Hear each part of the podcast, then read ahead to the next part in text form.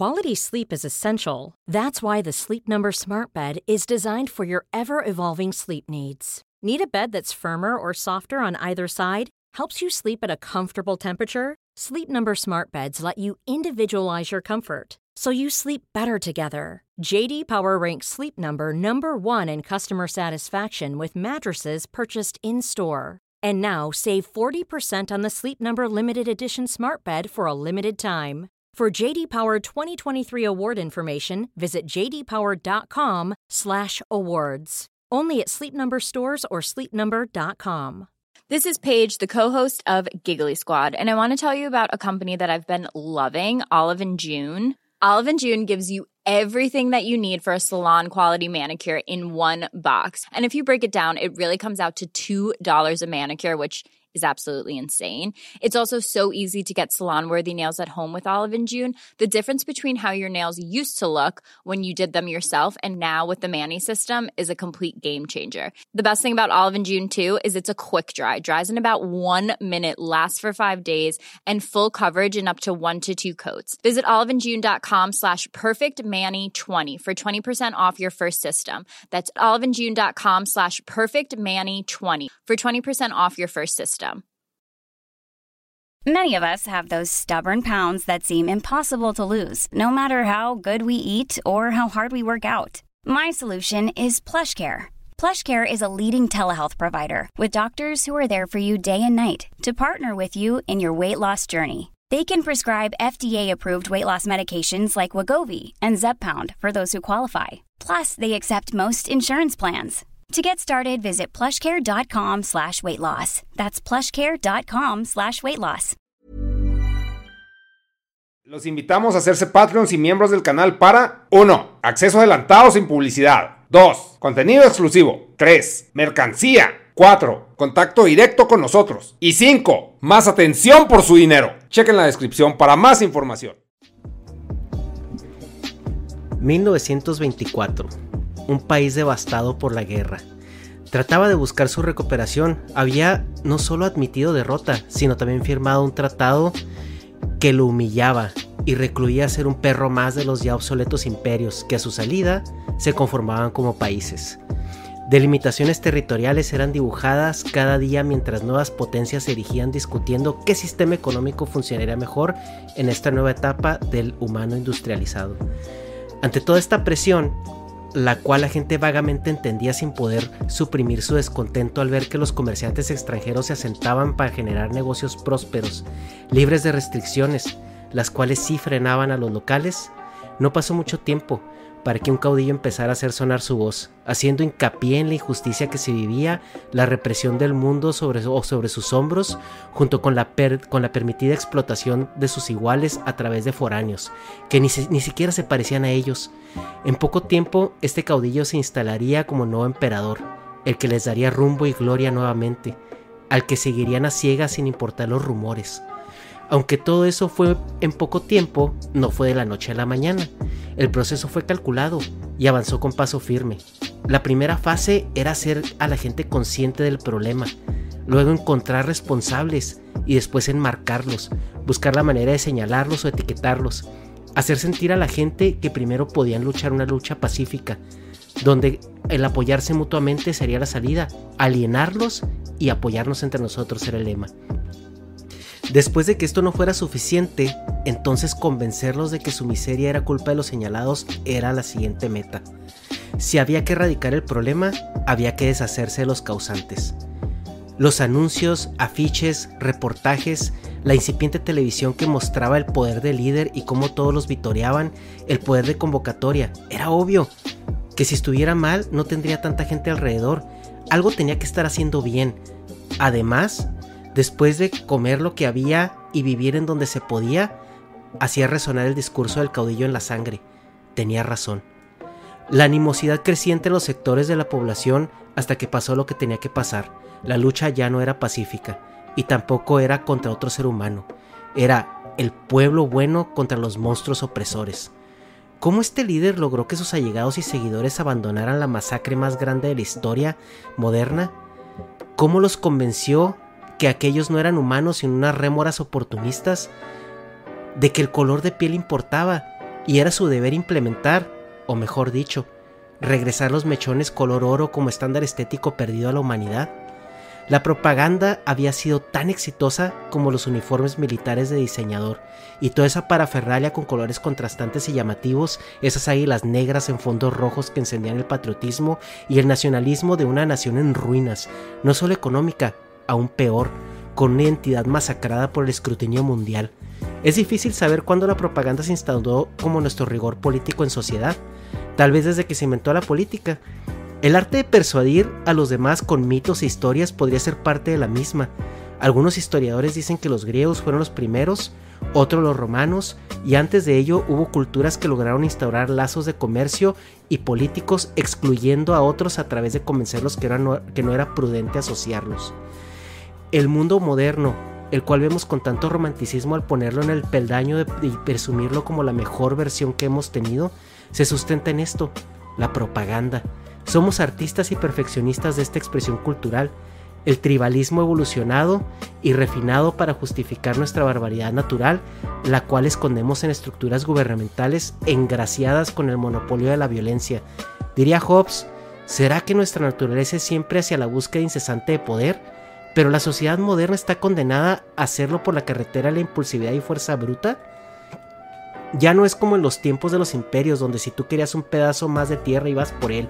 No importaba lo que los demás pensaran, tu gente siempre estaría contigo y en el mejor de los casos ni se enteraban, no había internet.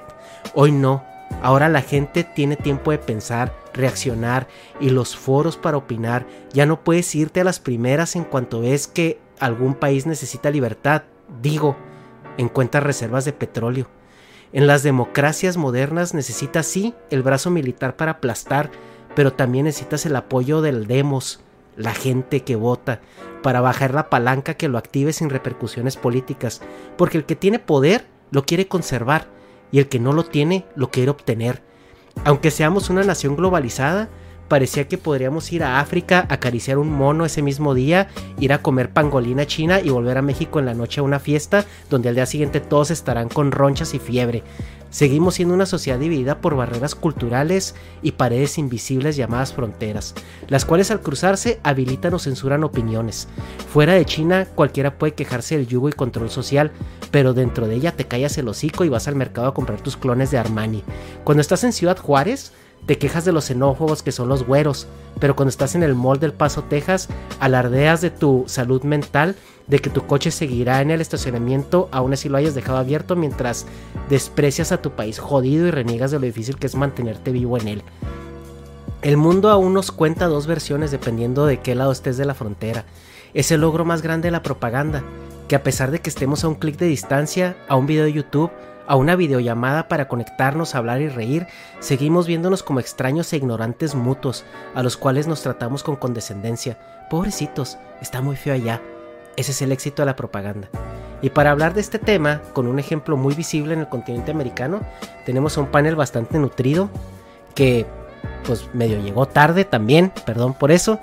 Eh, el Hobbit, una criatura de una tierra mítica, el señor Búho, siempre afinado con su comentario político, Negas, experto en panismo y procapitalismo, con los cuales vamos a mansplanear, bueno, pues, claro que no, ¿verdad? Vamos a platicar con una invitada muy especial que nos contará de primera mano la realidad que es estar en un país que ha sido enmarcado y atacado por esta propaganda. Reijin, bienvenidos a todos y listo chavos. Pueden hablar. Hola, hola, Pues- hola. Bienvenidos. Hola, Hola, hola. hola, hola. Pues tenemos aquí a, a- a señor Búho. Voy a empezar eh, eh, primero por eh, eh, los que son como entre comillas de casa, lo para luego pasar a, a la, a la invitada eh, especial que tenemos. Señor Búho, primera vez aquí. Usted es parte del canon del S Podcast y no habíamos tenido el gusto de tenerlo en este foro. ¿Cómo está? Qué chido. Bien, gracias. Este, pues gracias por la invitación. Eh, me dijeron, oye, que vamos a ir a hablar de Venezuela. Y dije, bueno, dije, híjole, es tema delicado. Vamos a explicarle a la invitada que es Venezuela, ¿no? O sea, Y luego, y luego me dijiste, no es que va a haber una invitada que vive allá. Y dije, híjole, no, pues no, no voy a poder desplayarme a gusto. Y ya después me dijiste, no, pero, pero como que pues no es, no es tan crítica del régimen. Dije, ah, ok, está bien. Entonces sí. y Regine, bienvenida, muchísimas gracias por, por, estar por acá. Este. Gracias. A toda la gente que no conoce a Regine, les voy a mandar. Súbele, pues está todo, está a tope, carnal. A ver, déjame. Voy, voy, déjame nomás, hago un monitoreo rápido para ver si es cierto que dicen que se escucha muy bajito o son nomás ideas de ellos. Crítica del régimen. Ah, no, sí se oye. sí. Aquí lo estoy escuchando, sí se oye bien. Súbanle ustedes. Se escucha bajito, casi no escucha. Pues súbanle los audífonos, carnal. O cómprese unos más chidos, dijeran por ahí, ¿no? El pobre es pobre porque quiere. A ver, eh, suban el volumen. Súbele, súbele tú, carnal. A ver, vamos a tomar dos minutos. Les voy a preguntar a todos los que están aquí en el chat. ¿Qué tal se escucha, banda? Si se escucha gacho en lo que yo les mando el Instagram de la invitada para que vayan dándose un taco de ojo porque también es cosplayer, ¿eh? No nomás es, es streamer, es cosplayer. Y aquí pues a toda la gente le gusta mucho los cosplayers, ¿verdad? Oh. qué buen gusto tienen entonces. Claro, claro, aquí, aquí pura gente de cultura, Regine, ¿eh? Pura gente de cultura. Eh, si tengo mods ahí conectados, no sé si esté Aku y Caimano, por favor si pueden mandar las redes de la, invitada. Ah, mira, ahí está Caimano, luego, luego. Buena esa, Caimano, ¿eh? Ya mandando link con, con, creo con foto escogida y todo. A ver. Ahí está el Instagram de la invitada. Eh, en Twitch se escucha bien, sí, también YouTube se escucha bien. Pues, es el mismo, es el mismo stream. Eh, vayan ahí a darle eh, eh, amor ahí a su, a su Instagram. Ahí van a ver también sus redes. Ella hace streams de videojuegos. pero ahorita no vamos a hablar tanto de videojuegos porque si nos metemos con Caballero del Zodiaco o cosas así, no vamos, no vamos a acabar jamás, ¿no? Entonces, pues sí, bueno, les comentaba para presentar a la invitada ahora sí. Ella es una persona que está eh, viviendo en Venezuela, ha vivido creo toda su vida en Venezuela, ¿es verdad? Yo nací aquí, he crecido aquí. Ok, muy bien. Toda mi vida. Y también te educaste ahí, ejerces tu profesión ahí, este, oh. eres este, pues una profesionista y eres una persona completamente integrada al, sistema, por así decirlo, ¿no? O sea, a la economía, tienes una, vida diaria ahí, este, eh, eh, dentro de, dentro de los, de lo que nosotros podemos llamar saludable o, o sana, pues. Entonces, eh, pues la idea ahorita es eh, pues, que nos platiques un poquito acerca de ti. Eh, quién es Regine, este, eh, dónde has vivido, etcétera, etcétera. Bueno, yo soy Regine, yo soy de Venezuela, vivo en una ciudad que se llama Maracaibo, queda en el occidente del país. bueno, para más o menos que sepan, mi estado en Venezuela es uno de los que donde se consigue, se extrae petróleo. Así que de eso más que todo, y aquí, aquí hay muchas de esas, de esas áreas de petróleo donde están los asentamientos. Em, pero yo tengo 34 años, yo soy médico pediatra. es más, casualmente ayer cumplí 10 años de graduada de médico. Ya han pasado 10 años. Y bueno, desde hace dos años, casi dos años, estoy haciendo streams en Twitch de videojuegos. Y mm, de eso prácticamente me mantengo. Como muchos han tenido que hacer aquí, tienen que buscar otra cosa que hacer para poderse mantener. En... Porque bueno, hay unas cosas que sí se pueden decir que, que pueden haber dicho que están difíciles y otras que a veces sí son un poquito más de exageración. Pero, bueno, yo todavía sigo metiéndome aquí. Muy bien. Oye, Regine, ¿y a ti te tocó, eh, o sea, nosotros es, es, algo muy sonado que Venezuela ahorita está pasando o pasó por un cambio político muy importante eh, en la era, eh, pues, empezando con Chávez y ese proyecto sigue hasta la fecha. Pero entiendo que tú tuviste una niñez antes de eso, ¿no? O sea... bueno, pasa que Chávez llegó al poder cuando yo tenía 12 años. Ajá. ¿Tú cómo recuerdas eh, eh, esa, etapa de tu vida? ¿Cómo, cómo, la viviste?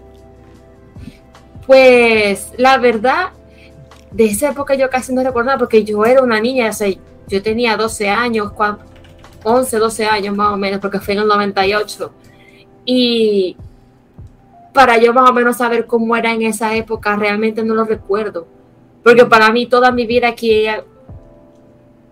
estado Chávez y el chavismo. y de más niña, pues antes de, antes de Chávez estaba Rafael Caldera y yo realmente no recuerdo así mucho de esa época de Rafael Caldera. Okay. Así que yo no soy como una fuente fidedigna para decir un antes o un después. Mm. Porque yo casi no recuerdo. Y por lo menos tampoco hubo mucha diferencia para mí. ¿Por Porque yo te estuve contando a ti de que yo soy hija de médico también. Mi papá es cirujano. Y mi papá obviamente trabajaba, hacía todas sus operaciones, pasaba el día operando. Y de antes de Chávez y después de Chávez nosotros dejamos todos los años. O sea, y en ese caso tuve como un medio privilegio porque nosotros, claro, no es que vivíamos nadando en dinero, pero tenía una madre bien ahorrativa, bien eh, calculadora y, y, bueno, ella siempre, ella siempre buscaba la forma de que nos rindiera para comprar todo lo que necesitáramos y siempre podernos ir de viaje, hacer las compras en el exterior, todo eso. Pero por eso te digo, no realmente de decir que se dañó inmediatamente después de montón Chávez, no, porque yo por muchos años con, seguí viajando todos los años. Mm. Todo el, sin ningún problema. Así que no sabría decirte si hubo un cambio en eso o no, porque para mí de nueve años recuerdo haber viajado y de 21 años seguía viajando todavía. Entonces, no sabría decirte en ese cambio, en esa diferencia. Lo que sí recuerdo es que no sé en qué momento, eh, no sé si ya estaba ya, ya estaba Chávez o fue antes de Chávez o después de Chávez, si no recuerdo que siempre hemos tenido problemas de agua. Yo no tengo agua aquí a diario. El, agua va y viene. Yo vivo en un edificio y ahora en el razonamiento del agua. Y, entonces, por lo menos aquí colocan nada más agua martes martes y viernes y a veces no llega el agua de la calle, entonces los, tanques del edificio no se llenan y hay que comprar cisternas. Entonces eso lo he vivido toda la vida. Así que para mí creo que es algo ya intrínseco de, de todos los venezolanos que tenemos que recoger agua y economizar el agua. sí, es, eh, bueno, yo creo que ese es un problema también hay de Ciudad de México, dijera el búho, ¿no? sí. y ahorita de Monterrey. Eh, Enegas, bienvenido. Hola. Hola, buenas tardes a todos. Este, disculpen la, tardanza. Este, estaba en la vida real asquerosa, güey. Pero ya estamos aquí. Muchas gracias, mucho gusto. Este, gusto. A, saludos a Radiant y al búho. Hola. Hola, hola, hola. Y pues ya, perdón, perdón por la. Ya pueden seguir, profe, perdón. Oye, Rin, ok, luego, eh, pero, o sea, tú recuerdas, o sea, tú no tuviste ningún problema, viajabas eh, eh, seguido, tenías, venías de una familia bastante, pues, a lo mejor no acomodada, pero sí, este, que se solventaba perfectamente, ¿no? Sí, no, de verdad que nos iba bien, incluso, incluso hubo un momento, y ni siquiera fue de pequeña, fue ya de grande, que, que podíamos incluso comprar más cosas. Yo podía comprarme, no tanto comprar así como hay en las mejores ofertas, sino que podía comprarme unos lentes de Faroski de 300 dólares, cosas así. Claro, no era mm. súper costoso, pero, pero sí me lo llevaba a comprar viviendo con mis padres. Digo, 300 dólares no, es poco, ¿eh? sí, pero o sea, no, no como un millonario, un millonario se compraría uno de mil, dos mil dólares. O sea, yo a eso me refiero, no tanto como un millonario, pero sí que me podía dar gustos y viajar y todo eso. Incluso yo fui a hacer cursos en el extranjero. Yo mm. hacía cursos aquí, a mí me metieron de niña en cursos de inglés, después en cursos de francés. Yo fui a hacer un curso de inglés en el extranjero a los 19, un curso de francés en Francia a los 21, o sea, qué decir de que, de que no podíamos, pues sí podíamos, porque entonces decir como que no, todo se arruinó, por lo menos yo desde mi punto de vista, en la parte de mi niñez, adultez, adolescencia, y cuando ya entré a la, adultez, 18, 19 años, pues yo no sentí ninguna diferencia. No lo puedo decir porque yo no era muy pendiente de la política. Lo único fue con el momento del paro petrolero, porque eso fue evidente. Yo pasé casi un año sin ir a clase porque todo estaba cerrado en, Mm. por la huelga del paro petrolero. Entonces ahí fue diferente. Todo el mundo dejó de trabajar, cerrando en protesta al, al gobierno. Ahora, porque era.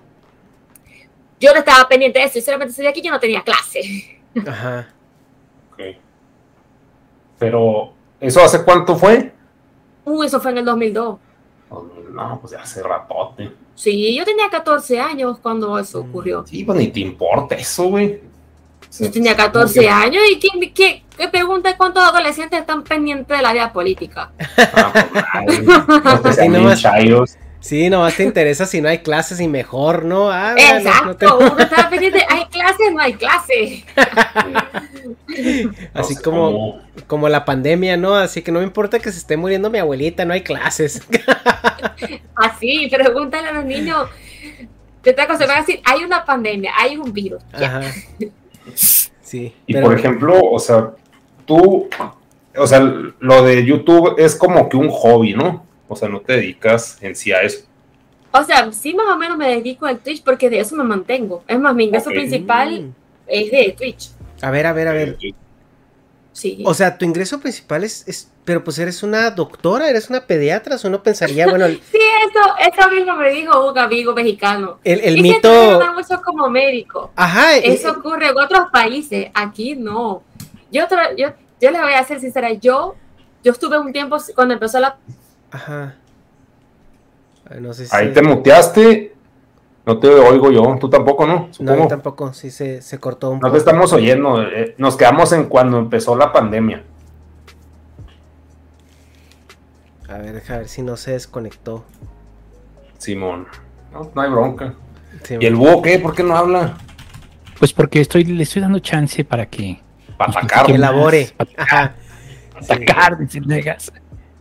Este es que la cosa es que el, el problema con Venezuela es que sí se planteó muy anti-yankee desde el principio, ¿no? Y eso hizo que todo el mundo lo empezara a ver, todo el mundo occidental lo empezara a ver mal. O sea, así de que, ah, son anti-yankees, ah. Sí, creo que Y se bueno, pues- se le el... Yo creo que se le Sí, ido la ahorita luz. Está bien. Sí, ahí, ahí regresa. Pero, o sea, tú, por está. ejemplo, Y ella gana mucho menos, mucho menos que yo. Creo que oye, te... este, sí, ay, sí. disculpa, desde que dijiste, desde que empezó la pandemia, te cortaste. ¡Ay, Acabas me de corté! volver. ¡No Sí. puede ser! De hecho, de hecho, hasta te saliste y regresaste, ¿eh? Yo ni siquiera me he dado cuenta. Ay, Otra vez, otra vez. Sí, ah, disculpa. pues. Bueno, bueno, cuando empezó la pandemia yo me había quedado sin trabajo porque yo trabajaba en una clínica Ajá. eh, con mi consulta privada, pero al ser médico nuevo, joven, tenía todas las de perder. ¿Por qué? Porque no era conocida y el médico viejo se llevaba a todos los pacientes. Porque se los enviaban todas las, tra- las trabajadoras de ahí, de la parte de, de, lo, de lo seguro. Ah, Después que empezó la pandemia me quedé sin paciente, no tenía ya ingresos y empecé entonces con los streams, más o menos en julio del, del 2020. Ok. Y, mm, y claro, después de eso yo había aplicado ya para un trabajo en, con- en, uno- en un hospital, pero después la pandemia se retrasó y apenas me terminaron dando el cargo, llamando para noviembre. Entonces imagínate, yo he pasado todos esos meses sin ganar nada. Ujú. Sí. Pero la ventaja es que este, este hospital es subsidiado, o sea, es mantenido por la petrolera. Mi contrato es con la petrolera. Yo soy trabajadora de la petrolera como médico y ellos me asignan a un hospital de ellos. Como soy trabajadora de la petrolera, obviamente gano un poquito más de lo que trabajan por lo menos en un hospital normal, como mi hermana que trabaja ahí y de verdad que la diferencia de sueldo es evidente pero sigue siendo poquito. Si yo les Sí. digo a ustedes mi sueldo mensual, a ustedes les va a dar vergüenza. No, pero igual, vergüenza. igual ahorita No, pero, pasamos o sea, por el ejemplo- tema de... Ajá. No, pero saber, o sea, por ejemplo, el sueldo mensual siendo, pues, o sea, con un trabajo fijo, ¿cuánto es de doctor? O sea, si se puede Pues a decir, o sea, mí- no, no es a que mí nos me dé están vergüenza, es nomás pagando. saber. A mí me- realmente me están pagando, yo calculo que son, son como 80, 90 dólares al mes. Al mes. Al mes. Al mes. Pero... Y por ejemplo, o sea, un trabajo que tú digas, este, se paga bien en Venezuela, ¿cuánto? No, por lo menos yo he visto, hay una aplicación, porque a mí me gusta pedir delivery, Ajá. Y hay una aplicación que ellos creo que son a los community managers, le pagan 400 dólares al mes o son a los... Es, es alguien que estaban pidiendo para esa aplicación que lo sigo por Instagram y el sueldo era más o menos como 400 dólares al mes. Aquí un vigilante, un vigilante gana más que un médico. ¿Pero por qué? ¿Por qué es eso? Buena pregunta, todos nos preguntamos lo mismo, pero todos ganan más que nosotros. Pero, o sea, no hay como que alguna explicación que digas, ah, pues es que. no sé. O sea, como que sí es demasiado absurdo, es como que O sea, demasiado. es bueno, que- pero pues es una Ajá. realidad diferente, pero pues chance no, no, no sé. Pero es que, ajá, y, y más bien donde choca es porque si tú me dices, a ver, o sea, yo como médico gano 90 dólares al mes, pero el portero gana 10. O sea, esto, ok, bueno, ya Ah, entendemos es que más lo o que pasa menos. es que es por, es por esto, por trabajar en el, el sistema público. Los que trabajan en, en lugares privados ganan más. Por Mm. ejemplo, aquí un médico, claro, para ustedes a lo mejor es súper barato, pero como colocándolo en perspectiva, aquí a Venezuela es costoso. 40, 50 dólares una consulta. Pero ustedes Ok. a lo mejor dicen, ¡ay, qué barato! Porque aquí cuestan 200. Pero Eh, colócalo al punto aquí de que 40 dólares es prácticamente un poquito menos del sueldo mínimo. mm, Ok. Entonces, obviamente no todo el mundo se puede dar el lujo de pagar 40 dólares, 50 dólares, 60 dólares. Hay unos que cobran 60 dólares, Ajá. 70. ujú. Y eso por consulta. Y claro, si tú tienes un que tienes cinco pacientes al día, tre- por lo menos tres días a la semana, un médico que trabaja en la privada sí gana bien. Oye, ¿y cu- ¿Cuánto y- gana Ajá. uno en la privada? Claro, en la privada ganas bien, porque si tú cobras 40 dólares por paciente, cobrándolo, y esos son los que son más Mm. baratos, Ok. De a 5 por Pues- día, cuenta, pues son 200 dólares al día. Pues es como pues, un doctor acá, ¿no? Más o menos en eso anda en 800 pesos. Una No, consulta. dólares. Bueno, No, sí, pero él dice 800 pesos, sí. 40 dólares por consulta, 800 pesos. En la, en la privada sí, ¿no, Hugo? Sí, en la Sí, privada sí. privada. En la privada Entonces, sí. pues está similar, simplemente pues ahí es por su este contrato, ¿no? Lo que ganan, o sea, Sí. que gane tampoco. O sea, Oye, es- Regin, ¿y esos eh, eh, 90 dólares al mes, ¿qué, qué tal te rinden para, para los gastos corrientes? No, bueno, la verdad que no, no me va tan mal. Con eso puedo hacer compras. Y claro, como soy yo sola, yo no tengo nadie más que mantener. Ok. Viviendo para mí sola, para mí sola, me alcanza para lo que yo necesite, incluso para darme hasta Mm. gusto. Ok, Claro, claro, hay cosas, pero claro, porque tengo el canal. Ajá. Porque si tuviese que mantener, por lo menos de tener que pagar el internet y tener que comprar la comida, yo pienso que ya más o menos se iría casi todo. Porque Es que más, más bien ahí es cuántos son tus gastos mensuales, ¿no? La pregunta ya independiente Sí. a los 90 dólares que le pagan por doctora, ¿cuántos? O sea, tú con tu estilo de vida, este, así nomás la vida sin, sin los lujos, bueno, sin, se le puede llamar lujos, ¿no? Lo que no es indispensable. Este, cuánto lo que es este, renta, comida, transporte, que puede ser pues gasolina, ¿qué más? Y servicios. En eso, ¿cuánto, en dólares, cuánto gastas al mes, más o menos? Pues el internet me cuesta 35 dólares. Ajá, Mm, Eso lo pago yo al mes. ok. Em, yo podría gastar 20 o 30 dólares en compras al mes, más o menos como, sí, vamos a colocar 30 dólares. Eh, Em, no, pero no, pero sí no estoy agregando lo del. Vamos a colocar 40 dólares, más o menos. Porque a veces voy comprando pan, queso y verduras y eso va aparte de cuando hago las compras de 20, 30 dólares. sí, pues sí. Entonces ahí son 75. Y eh, la verdad es que los servicios son, la verdad que los servicios son muy baratos. Ujú. Ok, este, el, El- la luz, de luz, ¿cuánto pagan? No, la luz, no, la luz es una vergüenza. Yo pienso que es, es prácticamente gratis. Ok, ¿cuánto es? Eh, es como, ay, ya no recuerdo, a ver si tengo por aquí el mensaje de cuando me descontaron el dinero Ok, del, porque, ah, sí, no recuerdo. Es que me- me- a mí me llegan los Ajá. mensajes, se te ha descontado el, el tanto del, del pago del, del internet. Ajá. Aquí está, ya. 0.45 bolívares por el pago del servicio de la electricidad. Que eso viene siendo. Es De menos de un- céntima, céntima. O sea, imagínate, un dólar son 5 bolívares. Y me están cobrando 0.45. Ok, Ah, pues esa es una pinche ventajota, güey. O sea, como que los pobres viven chido, ¿no? Sí, sí, de luz y de agua. El agua, ¿verdad? Que como se paga con el condominio del edificio, eso sí no lo sé. Y el, eso, el, agua- el agua y el gas se paga con el condominio. Y de condominio creo que esto ahorita creo que son en 5 dólares. Ok, ok. Ok. No, perdón, 10 dólares, 10 dólares, perdón, 10 dólares, 10 dólares. ¿Cada cuándo? De los dos, Una vez al mes, una vez al mes. de los dos servicios o de cada uno. No, ese es el condominio, eso es para pagar el agua, el gas, la parte eléctrica del edificio, el, el, Ok. el conserje. O sea, son como saca de- 5 dólares al mes. Sí, No, son 10 vale. dólares, 10 dólares al mes, 10 dólares 10 al mes, me he dólares al equivocado, mes. 10 dólares. Ujú.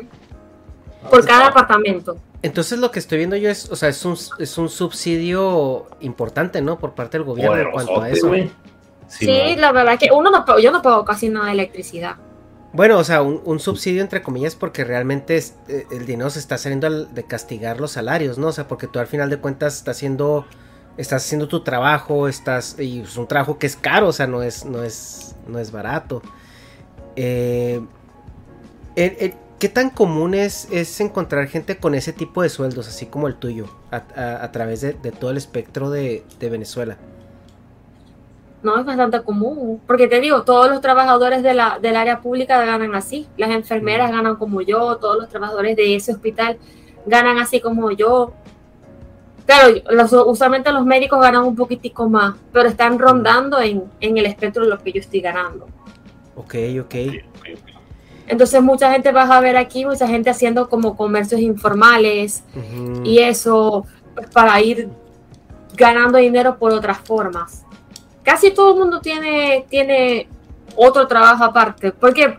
Ujú. Porque la lo que la gente sigue haciendo, que sigue metiéndose en las partes públicas, es porque, y sobre todo en esta donde yo trabajo, es porque somos trabajadores petroleros. No tenemos todavía Ujú. todas las ventajas petroleras. Entonces, el, el seguro para ti, para tus papás, para tus hijos, ¿ok? Y esa parte te cubre y te ven ahí todo el hospital. Si tú te llegas a enfermar y tienes que ser hospitalizado, el, hospital te va a colocar los insumos porque tú eres trabajador de la petrolera. Eh, incluso los trabajadores del hospital, porque como es una filial, también les dan para lentes, les dan, incluso si tú tienes hijos, te ayudan con la parte de los útiles escolares. Eh, créditos, si tú necesitas para carro, casa, eso también te lo da por ser parte del trabajador petrolero. Entonces, claro, la gente, aparte de que por ser trabajador público, luego te quedas con tu en la jubilación. Entonces, eso es lo que busca la gente. Por eso es que la gente, a pesar de que no gana mucho y que siempre tiene otros negocios, la, por las enfermeras suelen hacer trabajos de enfermería a domicilio. Entonces dice, mira, te vamos a inyectar, te vamos a colocar el tratamiento y tú les pagas a ella para que vayan a tu casa. No eres hospitalizado, pero tienes una enfermera que le pagas para, que pagarías menos que en una clínica y te van a hacer tu tratamiento en la casa, si puedes estar en tu casa. Y de eso se mantienen inyecciones, curas, tratamientos en casa. Y así como eso, mucha gente, pero tratando siempre de mantenerse en el área pública para también obtener todos los beneficios de un trabajador público. Es una cosa rara, pero todos seguimos trabajando en el área pública. Que Es un, mucha gente trabaja en el área pública, o sea, la mayoría Sí. trabaja en el área pública. Sí, muchos. Es más, la- muchos médicos trabajan en una parte pública y una parte privada. Sí, hay médicos que trabajan solamente en la parte privada, pero muchos, por decir la mayoría, tiene pública y privada. Pues como en México, ¿no? Que todos consultan el IMSS y él tienen su particular aparte. Sí, sí, porque eso es lo que les ganan. El único, los únicos aquí que ganan realmente muy bien, Muy bien son los cirujanos plásticos. Esos jamás han dejado de ganar plata. Jamás. Sí, sí, pues sí. Oye, en esa cultura, bueno, ahorita que tocamos ese tema, en esa cultura de la cirugía plástica, bueno, nosotros tenemos este también, hablando de propaganda, tenemos esta propaganda que las venezolanas están guapísimas y que se da mucho la cirugía plástica en Colombia, Venezuela, Brasil, ni se diga, ¿no? Eh, eh, es algo común, o sea, la gente, la gente en, en Venezuela, ahora sí como eh, eh, preguntas así sesgadas, o sea, ¿les alcanza para ese tipo de cosas? ¿Es algo común? ¿Es algo que, que, que se, se estila? Pues aparentemente sí, porque yo tengo una- un, col- un colega, él y yo estuvimos estudiando al mismo simultáneamente. Él estaba haciendo cirugía plástica cuando yo estaba haciendo pediatría. Mm, Y él ahorita se dedica solamente a cirugía plástica estética, ¿ok? Ujú. Porque hay cirujanos plásticos que son en la parte público, que son los caumatólogos, Sí. se dedican a los quemados. Ujú. Pero él se dedicó solamente a la parte estética. Y él, sin decirte mentira, todas las semanas veía que siempre salían pacientes. Ay, doctor, quiero su consulta. Ay, y siempre sacando antes y después de pacientes de, de él. Mm. Es decir, que él jamás le dejó de llegar a gente. Nunca le ha llegado de, de llegar de la gente. Y, y en las cirugías no son baratas. Sí, sí, sí, y más porque me imagino que no, no las cubre el seguro o no las cubre el sistema público. O sea, yo no puedo ir a un hospital No. público a decir quiero que me arreglen la nariz, ¿no? Nomás No. Oye, pero ¿y si en lugar de medicinas yo quiero un iPhone? Hablando, hablando de, Ryan Reynolds here from Mint Mobile. With the price of just about everything going up during inflation, we thought we'd bring our prices down. So to help us, we brought in a reverse auctioneer, which is apparently a thing. Mint Mobile unlimited premium wireless. Ready to get 30, 30, bit to get 30, bit to get 20, 20, 20, bit to get 20, 20, bit to get 15, 15, 15, 15 just 15 bucks a month. So, Give it a try at mintmobile.com slash switch. $45 upfront for three months plus taxes and fees. Promo rate for new customers for limited time. Unlimited more than 40 gigabytes per month. Slows. Full terms at mintmobile.com. Spring is my favorite time to start a new workout routine. With the weather warming up, it feels easier to get into the rhythm of things. Whether you have 20 minutes or an hour for a Pilates class or outdoor guided walk, Peloton has everything you need to help you get going. Get a head start on summer with Peloton at onepeloton.com. de No gente sé de que qué llega hablas. tarde y a, a interrumpir y todo eso. Ya llegó el hobby, chavos. Por fin. Cha- chavos, no chaves, ¿eh? ¿Qué pedo? ¿Cómo les va? Pues bien, güey, bien, aquí es- esperándote. Esperándote. Sí, güey. Te Ya, presentamos. ya lo huevos, absurdo, ya hablaron Él de lo absurdo que es eh, todos los comunicadores mexicanos diciendo que ya somos Venezuela, ahora sí, ya pasó. Ya Finalmente. pasó, güey, ya, ya somos Venezuela, ahora sí. Todavía no llegamos a, a esa parte, güey. Este, estamos hablando todavía de que Regine es, es una streamer eh, eh, médica, eh, es doctora pediatra. Y, Vale. este, Qué chido. y pues nos estaba platicando que trabaja para el sector público, con mucha gente de Venezuela, eh, muchos beneficios, eh, y que tiene un sueldo ah, de 90 dólares al mes, como pediatra. Al mes. Y sus gastos son más o menos eso, No, ¿verdad, pues no es ¿verdad. Regine? Sí, más o menos eso. Y su otra fuente de ingreso es Twitch. Que dices tú, Me imagino que paga un poco mejor. Sí, con, sí, con Twitch entonces puedo, puedo entonces comprarme, me puedo comprar algo de ropa, porque esto- Em, puedo ayudar también a mi familia, de Ok. pasarles un poco de dinero. Puedo incluso, incluso ayudar a una amiga, pero como tengo el canal de, de Twitch, necesito llevar redes sociales, entonces yo, ella hizo su curso de Community Manager y me ayuda, o sea, ella también le pago. Ah, qué Ok. chido. oye, Y además de no estar en la pobreza, por lo menos este año a mí me dio, me dio COVID, y el año pasado también me dio COVID. Y bueno, gracias a, a, bueno, a que puedo dividir los gastos con Twitch, yo pude comprarme todas las medicinas y cubrir todos los gastos. ¿eso no, no, no te lo cubriría el seguro? Sí, pero lo pido por reembolso. Entonces igual necesitaba Oh. tener el dinero para poderlo gastar y se pueden tardar hasta seis meses en devolverte el dinero. Bueno, ese es un pésimo sistema. Ah, sí, pero así son todos los seguros. No sé si en otros países sea así, pero aquí se pueden tardar hasta seis meses en devolverte el dinero. Sí, Pero te lo devuelven. Ah, menos mal. Te lo A devuelven. menos que mueras, ¿no? Sí. Porque no tenías para Se pagar. espera, el- ¿no? Así, si usted sobrevivió seis meses eh, con tratamiento, entonces quiere decir que se lo merece. Tenga. Se lo merece. Oye, mínimo que le dé interés, una regalía por haber Ajá. sobrevivido. Un diploma, ¿no? Sí, no. Sobreviví dos veces al COVID. Válgame. Oye, Regine, y. O sea, obviamente ya el chavismo te agarró ya en tu adolescencia, tu juventud y todo esto. Eh, ¿cómo, ¿Cómo viste tú esta transición? A lo mejor, eh, como dices tú, no estabas tan pendiente de la situación política y todo esto, pero. ¿Cómo se vivió esa parte? Porque, bueno, la adolescencia es una etapa, es una etapa extremadamente formativa. Y, y estabas a mitad de tus estudios eh, secundaria, preparatoria, no sé cómo se dividían allá. Eh, ¿Notaste algunos cambios o la gente comentaba cambios importantes o, o interesantes? ¿Cuál era como, como esa, ese proceso, esa transición del, Sí. de la situación Bueno, sí actual todo recuerdo que cuando tenía como 14 años, 15 años más o menos, a la época del paro petrolero, que les he hecho la huelga, Ujú. que mm, llegaban y decían de que el gobierno que estaba haciendo unas leyes que te iban a quitar a tus hijos. Yo sigo 15, a- 20 años después, sigo esperando cuando van a sacar esa ley que le van a quitar los hijos a la- a gente. Esto yo sigo esperando, porque eso sí lo recuerdo, que decían, no, que te van a quitar tu propiedad, que te van a quitar a tus hijos, que ya no vas a tener la patria potestad, sino que el gobierno va a tener la patria potestad de tus hijos. Y eso yo lo recuerdo de 14 años. Y todavía de vez en cuando vuelve a salir, y yo digo, pues todavía hemos pasado 20 años y todavía no los han quitado. Yo sigo esperando que los, cuando van a quitar la patria potestad de los hijos a los padres. Eso sí, eso sí lo recuerdo. Eso sí lo recuerdo de ese momento, de esas cosas. Y, y hablando... También recuerdo la implicación del control cambiario. Eso también lo recuerdo cuando aplicaron el control cambiario. Sé que tú no puedes comprar dólares libremente. Ok. Oye, ¿y el acceso a bienes manufacturados eh, en el extranjero como electrónicos y todo esto, cómo está, cómo está gestionado? Eh, ¿qué, qué, qué tanto es el costo? O sea, ¿en ¿cuál ustedes es accesible? ¿O precios comerciales, precios eh, ajustados? ¿Cómo funciona? Pues ahorita de verdad que sí se consigue de todo. Por eso es que muchas veces que se ha arreglado. Lo que pasa es que obviamente no lo vas a conseguir al precio en el exterior. Aquí se consigue más caro. Por ejemplo, yo estuve tratando de armar una computadora y lo que me podía salir a, pues, la computadora que yo tengo gama media, Ujú. que salía aquí con el mismo precio que gasté, una de gama más o menos baja. Ok. O sea, o por lo menos una gama media, pero que tenía peores componentes que la que yo estoy teniendo.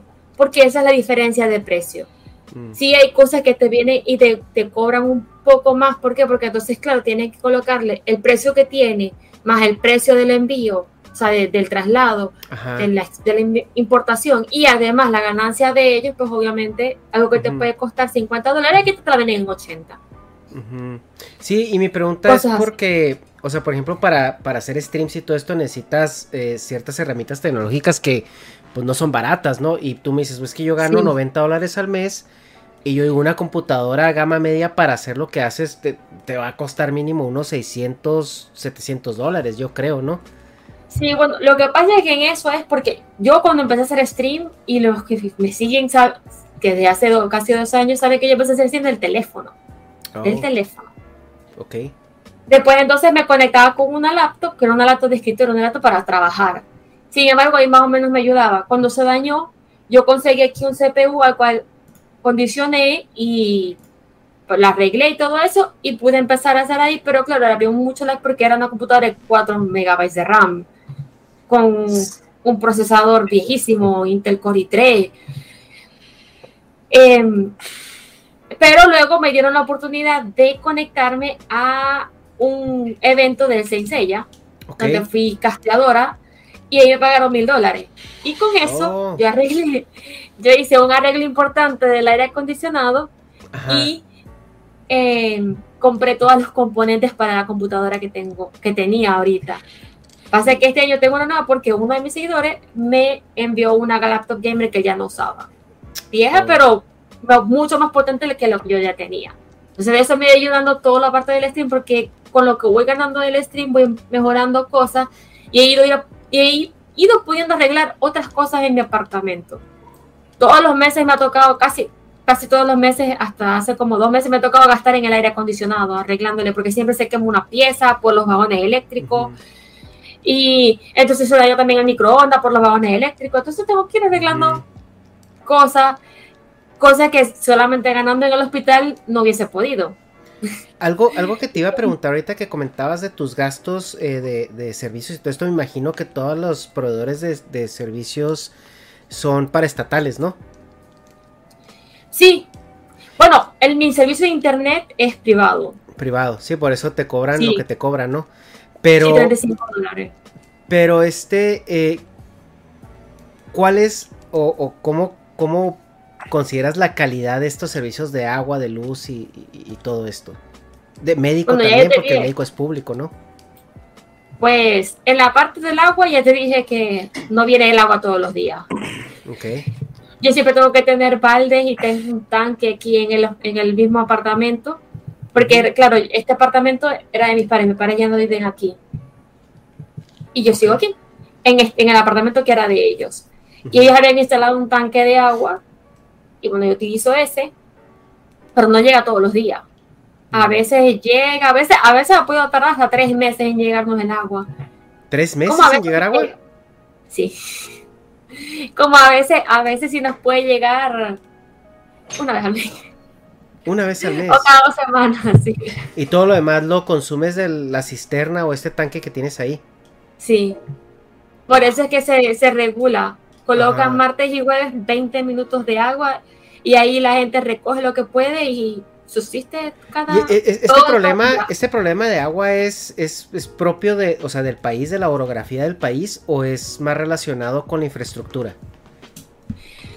Realmente eso yo realmente no lo he visto. Aparentemente es porque la- los, los primero que hay tuberías que están dañadas, además el, el- los niveles de agua, el- las fuentes de agua han ido disminuyendo, entonces claro, la gente que tiene pozos le han ido sacando el provecho, ¿por qué? Porque eso no, de- eso no, están, no son de la parte de la empresa de agua y ellos lo que hacen es llenar los, los- las cisternas de agua con agua de pozo y eso lo empiezan a vender.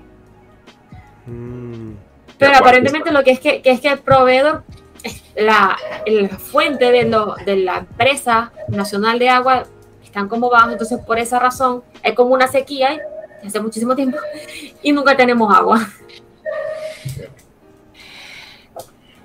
Ok, Mm, A ver, Radiant, este, mm, o Regina, ¿cómo, ¿cómo prefieres que te diga? Perdón, es que llegó tarde al podcast.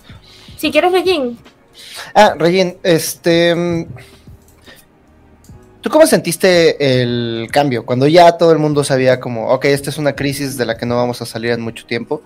Porque yo me acuerdo que todavía en 2009, eh, Venezuela seguía siendo el país más rico de Latinoamérica, ¿no? Y su escena cultural también estaba en ebullición. Yo me acuerdo que muchas de mis bandas favoritas eran de Venezuela. Había unos chicos que se hacían llamar jóvenes y sexys, este, también eran de Venezuela, estaban muy cool.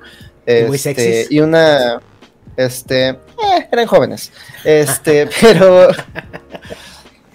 Y muy sexys, por supuesto. Saludos a. saludos. Saludos a, a Lu. Este. Y había otra. Otra artista, ¿no? Que se llamaba Al cruzar la calle. Que después se convirtió en cancioneira. Pero para cuando se convirtió en cancioneira. Tuvo que aprovechar su nueva. eh, su nueva eh, nacionalidad de. eh, me parece que vivía en Romania, algo así, y se tuvo que escapar, se tuvo que escapar de, de Venezuela. De hecho, todo su disco como cancioneira trata acerca del exilio y acerca de lo que se siente vivir fuera de casa.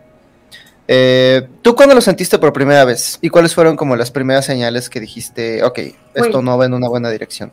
pues yo realmente empecé a sentirlo como tal más o menos para el 2014, 2015. Yo en el 2014 ya empecé mi posgrado de pediatría. Que yo entré al hospital, porque obviamente los posgrados son en hospital. La cosa con los, los posgrados, para que más o menos se coloquen en contexto, un posgrado de medicina, tú no solamente estudias, sino que tú estudias y trabajas. ¿Ok? Uno trabaja, pero uno le pagan sueldo. Tú pagas a la universidad tu semestre, pero a ti te están dando tu pago mensual porque tú eres un trabajador también como residente.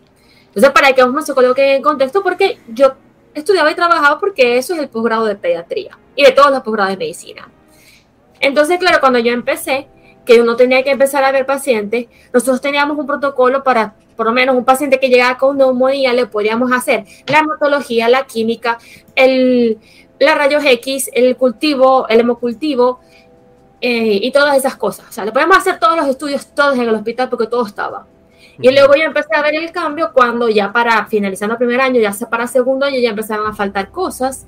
Y ya para tercer año no teníamos todos los medicamentos, no teníamos, ya por lo menos, yo notaba ya de tercer año que por lo menos mis residentes de primer año, mis, in- mis subordinados, ellos no tenían que llegar tan temprano, yo tenía que llegar antes de- a las 6 de la mañana o antes, a pesar de que mi hora de entrar a las 7, pero es porque yo tenía que empezar a hacer trabajo porque habían tantos pacientes y tantas muestras que tomar porque era, a veces podíamos tener, no sé, 10 recién nacidos, entonces hay que tomarles muestra. Entonces son 10 niños que había que pinchar para tomarle muestra a uno porque eso no lo hace la enfermera. Y a todos los niños que había que tomarle las muestras y hacerle los hemocultivos y hacerle las cosas, las pruebas, en fin. Cosa que luego, ya para 13 años, mis subordinados no tenían que hacer. ¿Por qué? Porque ya no había hemocultivos, ya no se hacía la química, ya no habían otros insumos, ya por lo menos si tenías que colocar un medicamento, ya no lo tenía el hospital, tenías que mandárselo a pedir al familiar y cosas así. Entonces, claro, en ese proceso de 2014, 2015 y 2016 es cuando yo empecé a notar el cambio porque lo que yo viví cuando yo entré a, a pediatría no era lo mismo que estaba viviendo en mi tercer año, porque ya había falta de insumos, ya no habían los medicamentos, a veces nosotros podíamos guardar los insumos y tenerlos como, como algo que llamamos caleta, así le decíamos caleta, porque es como el, el respaldo, que cualquier cosa llegara una emergencia, un paciente que de vida o muerte que necesitaba el medicamento, nosotros lo teníamos ahí para poder atender inmediatamente. Y lo que hacíamos es que le pedíamos luego a los familiares para reponerlo. Y de esa forma siempre tener para otro paciente para resolver en el momento. Pero eso se dio mucho se dio bastante. Incluso se, creo que se pudo ver, yo creo que puedo decir que se empezó a notar cuando yo estoy haciendo la rural. Cuando yo me gradué de médico y empecé a hacer la rural, sí, en esa área, en ese pueblito en el que me tocó vivir un año y trabajar allá, sí, a veces también nos hacían falta algunos medicamentos estando en insumos ahí, pero no era tan, tan marcado como cuando ya fue 2015-2016 porque a pesar de todo se podían conseguir, uno podía atender todo, uno podía, uno podía resolver en el momento porque tenía siempre a la mano para poder resolver. Pero ya sí 2015, 2016, yo pienso que fue cuando ya se marcó, por lo menos en la parte médica, que es mi área, donde se vio el impacto de que no había medicamentos.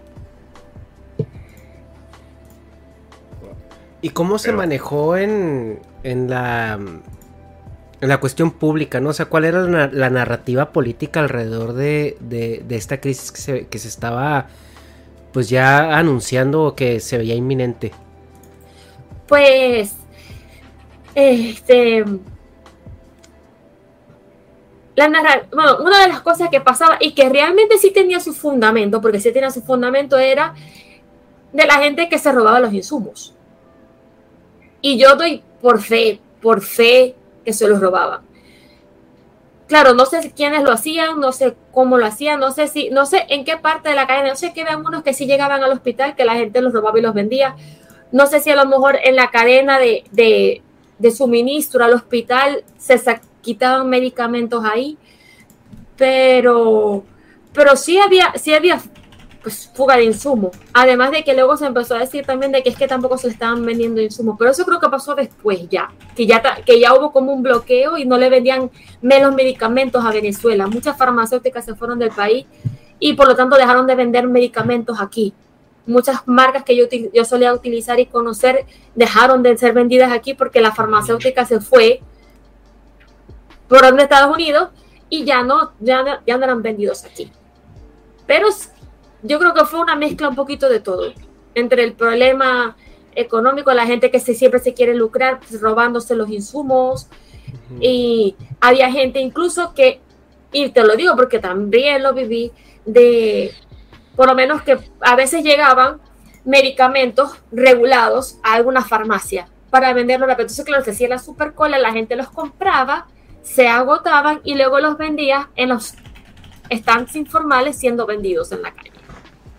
Había una parte en el centro, en el centro de la ciudad donde puedes ver la gente vendiéndote todos los medicamentos.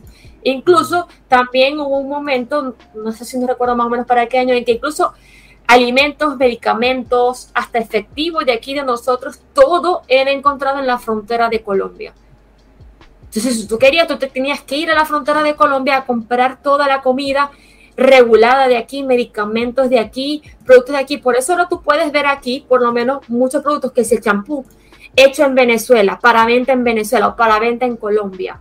Porque tú te vas a dar cuenta porque se estaban llevando todas esas, esas, eso que llegaba aquí, se lo llevaban también a la frontera. Entonces, claro, tú tienes ahí un montón de situaciones que, que bueno, terminaron también, a lo mejor no fue el inicio, pero fue lo que realmente yo creo que nos llevó muchísimo peor. Porque saber dónde, cuál, cuál fue cuál fue la gallina, y por ejemplo, o sea, de que qué penalización. Bueno, para empezar, o sea, si te gusta el tema, si te gusta estar hablando eso, quieres hablar de otra cosa. O sea, porque así como que de que hay uno sé de política y es válido, ¿verdad? Porque, No, o sea, Oye, no nada de política. ¿qué Ya, opinas, ya güey? me dijeron que iba a hablar. ¿Cuándo le quitaron los colores al cereal? ¿Por qué? El único que estaba de su color era Melvin, pero ¿por qué él ya es color cartón?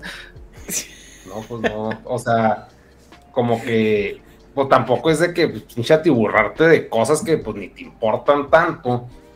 O sea, pues nosotros porque es morbo yankee, o sea, porque a nosotros la propaganda, o sea, bueno, lo que nos venden las noticias es de que Venezuela está en llamas diario. A mí, O sea, a mí sí me interesa mucho. de- A mí me interesa mucho la perspectiva local de si realmente está en llamas o si no, porque aquí en México estamos ahorita pasando por un momento en el que la oposición dice que si sus peores predicciones se vuelven realidad nos volvemos Venezuela, pero me gustaría saber cómo es realmente Venezuela y saber si compartimos algunas de las características o si Lo que quiere Hobbit saber es si va, a haber, si va a haber también mujeres guapas como en Venezuela si nos convertimos en México-Venezuela. Eso es lo que quiere saber el Hobbit. Y si va a haber hay jóvenes mujeres que Saludos a mi Melba Bonita, no dije nada. No, mira que no me molesta lo que es que yo voy a hablarlo desde lo que yo vi. Ajá. Y yo, si colocarlo en un tono político, si quieren se lo colocan ustedes. Yo les voy a contar es lo que yo vi de las cosas Sí. que yo vi que pasaban. Y les puedo decir de que la venta de medicamentos sí, y les puedo echar- si quieren les puedo echar aquí mismo los cuentos. Porque yo con estos ojos los vi. Ok. ¿ok? No era mentira, aquí la, penalización a veces lo que hacía, por lo menos hubo varios que me he enterado que cuando les, les encontraban eso los, los pues los despedían. Ujú. Bueno, Pero hasta ahí, ¿no? O sea, no había como que, ah, a la Que yo sepa, no, no, no me he enterado de más nada, de verdad que si les hacían algún otro, solamente me enteré que los despedían. Alguna otra cosa, de verdad que no me he enterado. Pero No, te puedo decir que cuando yo estaba en tercer año me mandaron a rotar por aquí el, el- algo que se llama el el poder, el poder popular para el Ministerio del Poder, del Poder Popular para la Salud. Entonces hay unos hay unos hospitales aquí en, en Maracaibo que son parte de ese MPPS que tienen insumos, ellos a veces tienen mucho más insumos que nosotros, incluso hay uno aquí que tiene una farmacia de alto costo para medicamentos más tipo quimioterapias, Sí. aunque eso ya también está medio escasos también, pero este, ellos tenían ese medicamento, esa, esa farmacia, y ellos tenían soluciones con la, los logotipos de Venezuela, los logotipos del MPPS, medicamentos, todo, todo lo que llegaba de insumos ahí tenía, estaba lo lo, con su logotipo. ujú. Y que te cuento que tú veías en la parte de enfrente del hospital los stands informales con las soluciones y medicamentos y cosas, todos con los logotipos del hospital. Entonces ahí tú tienes que, ahí tú, ahí tú tienes que, ahí tú uno tiene que decir, mira, aquí está pasando algo porque los medicamentos están siendo como un medicamento que te piden un récipe, porque no te dan ni uno solo si tú no lo informas, no le colocas un récipe, un informe con nombre del paciente, cómo va a estar, si te lo tienen medido y contado, cómo va a estar siendo vendido en la parte de afuera. Entonces cuando tú dices, hay algo que está pasando aquí, que no está normal. No, buscar al culpable, no, yo solamente estoy diciendo, hay algo que no es normal. Porque, ¿cómo puedes estar tú vendiendo un medicamento que ni siquiera te lo están dando libremente, que tienes tú que hacer hasta informe para, poder, para que te lo den? Ujú. Incluso tenía otro paciente también, el mismo en tercer año, en tercer año fue que pasaron todas las cosas, en tercer año de pediatría. Una paciente, ella, ese, ese señor era periodista casualmente, y tenía a su esposa, que embarazada, que se dio cuenta que tenía la bebé un defecto del tubo neural. Ella, el bebé, iba a nacer con un defecto en el tubo neural. Él, siendo tan precavido, se fue al neurocirujano, le dio toda la lista de insumos que tenía que comprar para que la pudiesen operar en el hospital. El bebé nació, llegó con nosotros, fue mi paciente, y luego el señor llega y me cuenta, pues que tuvo que, me estuvo contando toda esta historia, y me dice que hubo una sutura que no podía encontrar. Y luego le dieron un contacto de alguien que se las vendía. Pues nada más y nada menos que ese contacto era ahí mismo en el hospital universitario, donde yo trabajaba. Él llegó la- al, al, al estacionamiento, se quedó ahí, la persona salió por la puerta principal, le sacó del bolsillo la sutura y le dijo, ah, no, mira, esta no es, se la metió, volvió adentro, buscó la estructura que era y luego lo sacó y pa, le vendió la estructura que era. O sea, estás teniendo una persona que trabaja en el hospital que está vendiendo los insumos. Que lleguen y revisen y de pronto encontraron en la parte del techo, porque allá los techos tienen, tienen como anime. No sé cómo le llaman eso. No sé cómo se dice en México. Estas que son blancas, que tienen como muchas bolitas. Cuando los rompes se... Nieve seca, se le dice acá. Nieve seca. Y dentro Nieve de eso, tú ¿por levantabas, te levan- ¿Qué les levantabas, pasa? Pues es aislante, güey, pinche se ignorante. le llama- O sea, se le meten los pinches tabiques. Nieve seca. Sí, güey. Bueno, aquí decimos anime. Esos, los techos de aquí del hospital están, algunas partes están con eso. ¿Le dicen anime? Sí, anime. ¿Porque no se baña o por qué? Sí, no se bañan. Porque no se moja, ¿no? Por eso. Vienen de Japón. Porque en Japón. bueno, Todo es igual. en ese techo, cuando tú llegabas y lo levantabas, ahí encontraron una bolsa de insumos. Bolsa de, puro, de puras cosas del hospital ahí guardada. Wow. En una de esas techo. Entonces, cuando tú, o sea, no es de que yo quiero desprestigiar de que no, que el gobierno, o que uno, que el otro, no, sino que son hechos, pasó cosas que pasaron. Que, un, ¿cuál fue el inicio? No sé, pero eso pasaba y eso de una u otra forma nos dañó mucho más. Para mí era difícil, yo tenía que estar por lo menos después, el año siguiente de eso, haciendo en el área de neurología pediátrica y ver pacientes que, que necesitaban tomar anticonvulsivos y no tenían que pagarlo más caro en el centro porque iban a la farmacia y no estaban. ¿Por qué? Porque están, lo tenían todos los revendedores. Entonces, en vez de poder comprar al precio que es, tenías que irlo a comprar en los revendedores. Y lo peor era lo que lo adulteraban. Vendían medicamentos adulterados. O sea, la gente jugaba aquí con la salud. A mí eso, verdad que me indignaba muchísimo. Porque lo veía con pacientes que no encontraban los medicamentos para poder tomarse su anticonvulsivo. Muchas veces se tuvo que cambiar medicamentos anticonvulsivos precisamente por eso, porque no se conseguían. O la señora no tenía para poder estar comprando a precios tan caros en, en los vendedores informales. Porque tú ibas al centro, ibas a la frontera con Colombia y ahí estaban todos los insumos, todo, toda la, la comida, los, los medicamentos, incluso nuestro efectivo. La, la gente vendía el efectivo. ¿El efectivo? El, el- ¿cómo? Lo, sí, los billetes, los billetes. Los vendían. Y la gente, yo nunca fui, pero la gente contaba cómo habían mesas con todos los billetes así encima para que tú puedas comprar los, los billetes y tener efectivo para poder pagar. ¿Y con qué pagabas, perdón, el efectivo? Bueno, yo, yo, si le soy sincera, yo tengo como tres años que no, no tengo, no toco billetes venezolanos.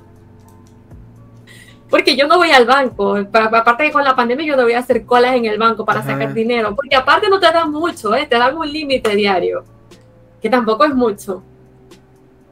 ¿Cuánto puedes Y- tener disponible en, en- en- en efectivo en un cajero o en un banco por día? Pues creo que, te- creo que depende del banco. Hay unos que te dan 20 bolívares, son como 4 dólares. Y otros que sí te dan 40, Ok, son como 8 dólares. ok. Oye, Y eso sí tienen efectivo. mm, A veces tampoco tienen. ¿y, y, y qué es lo que, lo que motiva tanto este pues comercio eh, informal y esta, es- esta- este tráfico de insumos? Es que la gente es así, porque bueno, en México también sucede, claro que sí, pero, pero es, eh, eh, ¿crees que la, la- cuál es la, la motivación más grande que tú ves? ¿La precariedad de la, de la situación o simplemente porque la gente es mañosa? Yo creo que era ambas, porque yo pienso que a lo mejor un problema que no tuvo que haber sido tan grande posiblemente se empeoró mucho más por, por todo lo que, lo que se agravó, porque es lo que le llaman aquí mucho la viveza venezolana. La gente que quiere entonces sacarle provecho y por ganarse ellos dinero, pues intentan usar los negocios. Es más, yo recuerdo de que y eso, y eso sí, yo estoy totalmente de acuerdo, porque yo pienso que la ideología política no tiene nada que ver con eso, porque, pero hubo una, una jefa mía del hospital que cuando yo le dije, cuando yo llegué comenté de que a mí eso no me parecía, porque eso es, eso es, eso es robo, que tú estás llevando los insumos para venderlos, y su respuesta sea, ah, pero es que el gobierno los obliga. O sea, yo puedo entender que el gobierno puede, porque los gobiernos de todas partes del mundo pueden tener problemas, pero venir a culpar al gobierno porque tú eres un ladrón No sé. Que Es como venir a culpar a Dios porque te está yendo todo mal, porque te está castigando. No, hijo mío. Y aparte Hace rato, Ajá.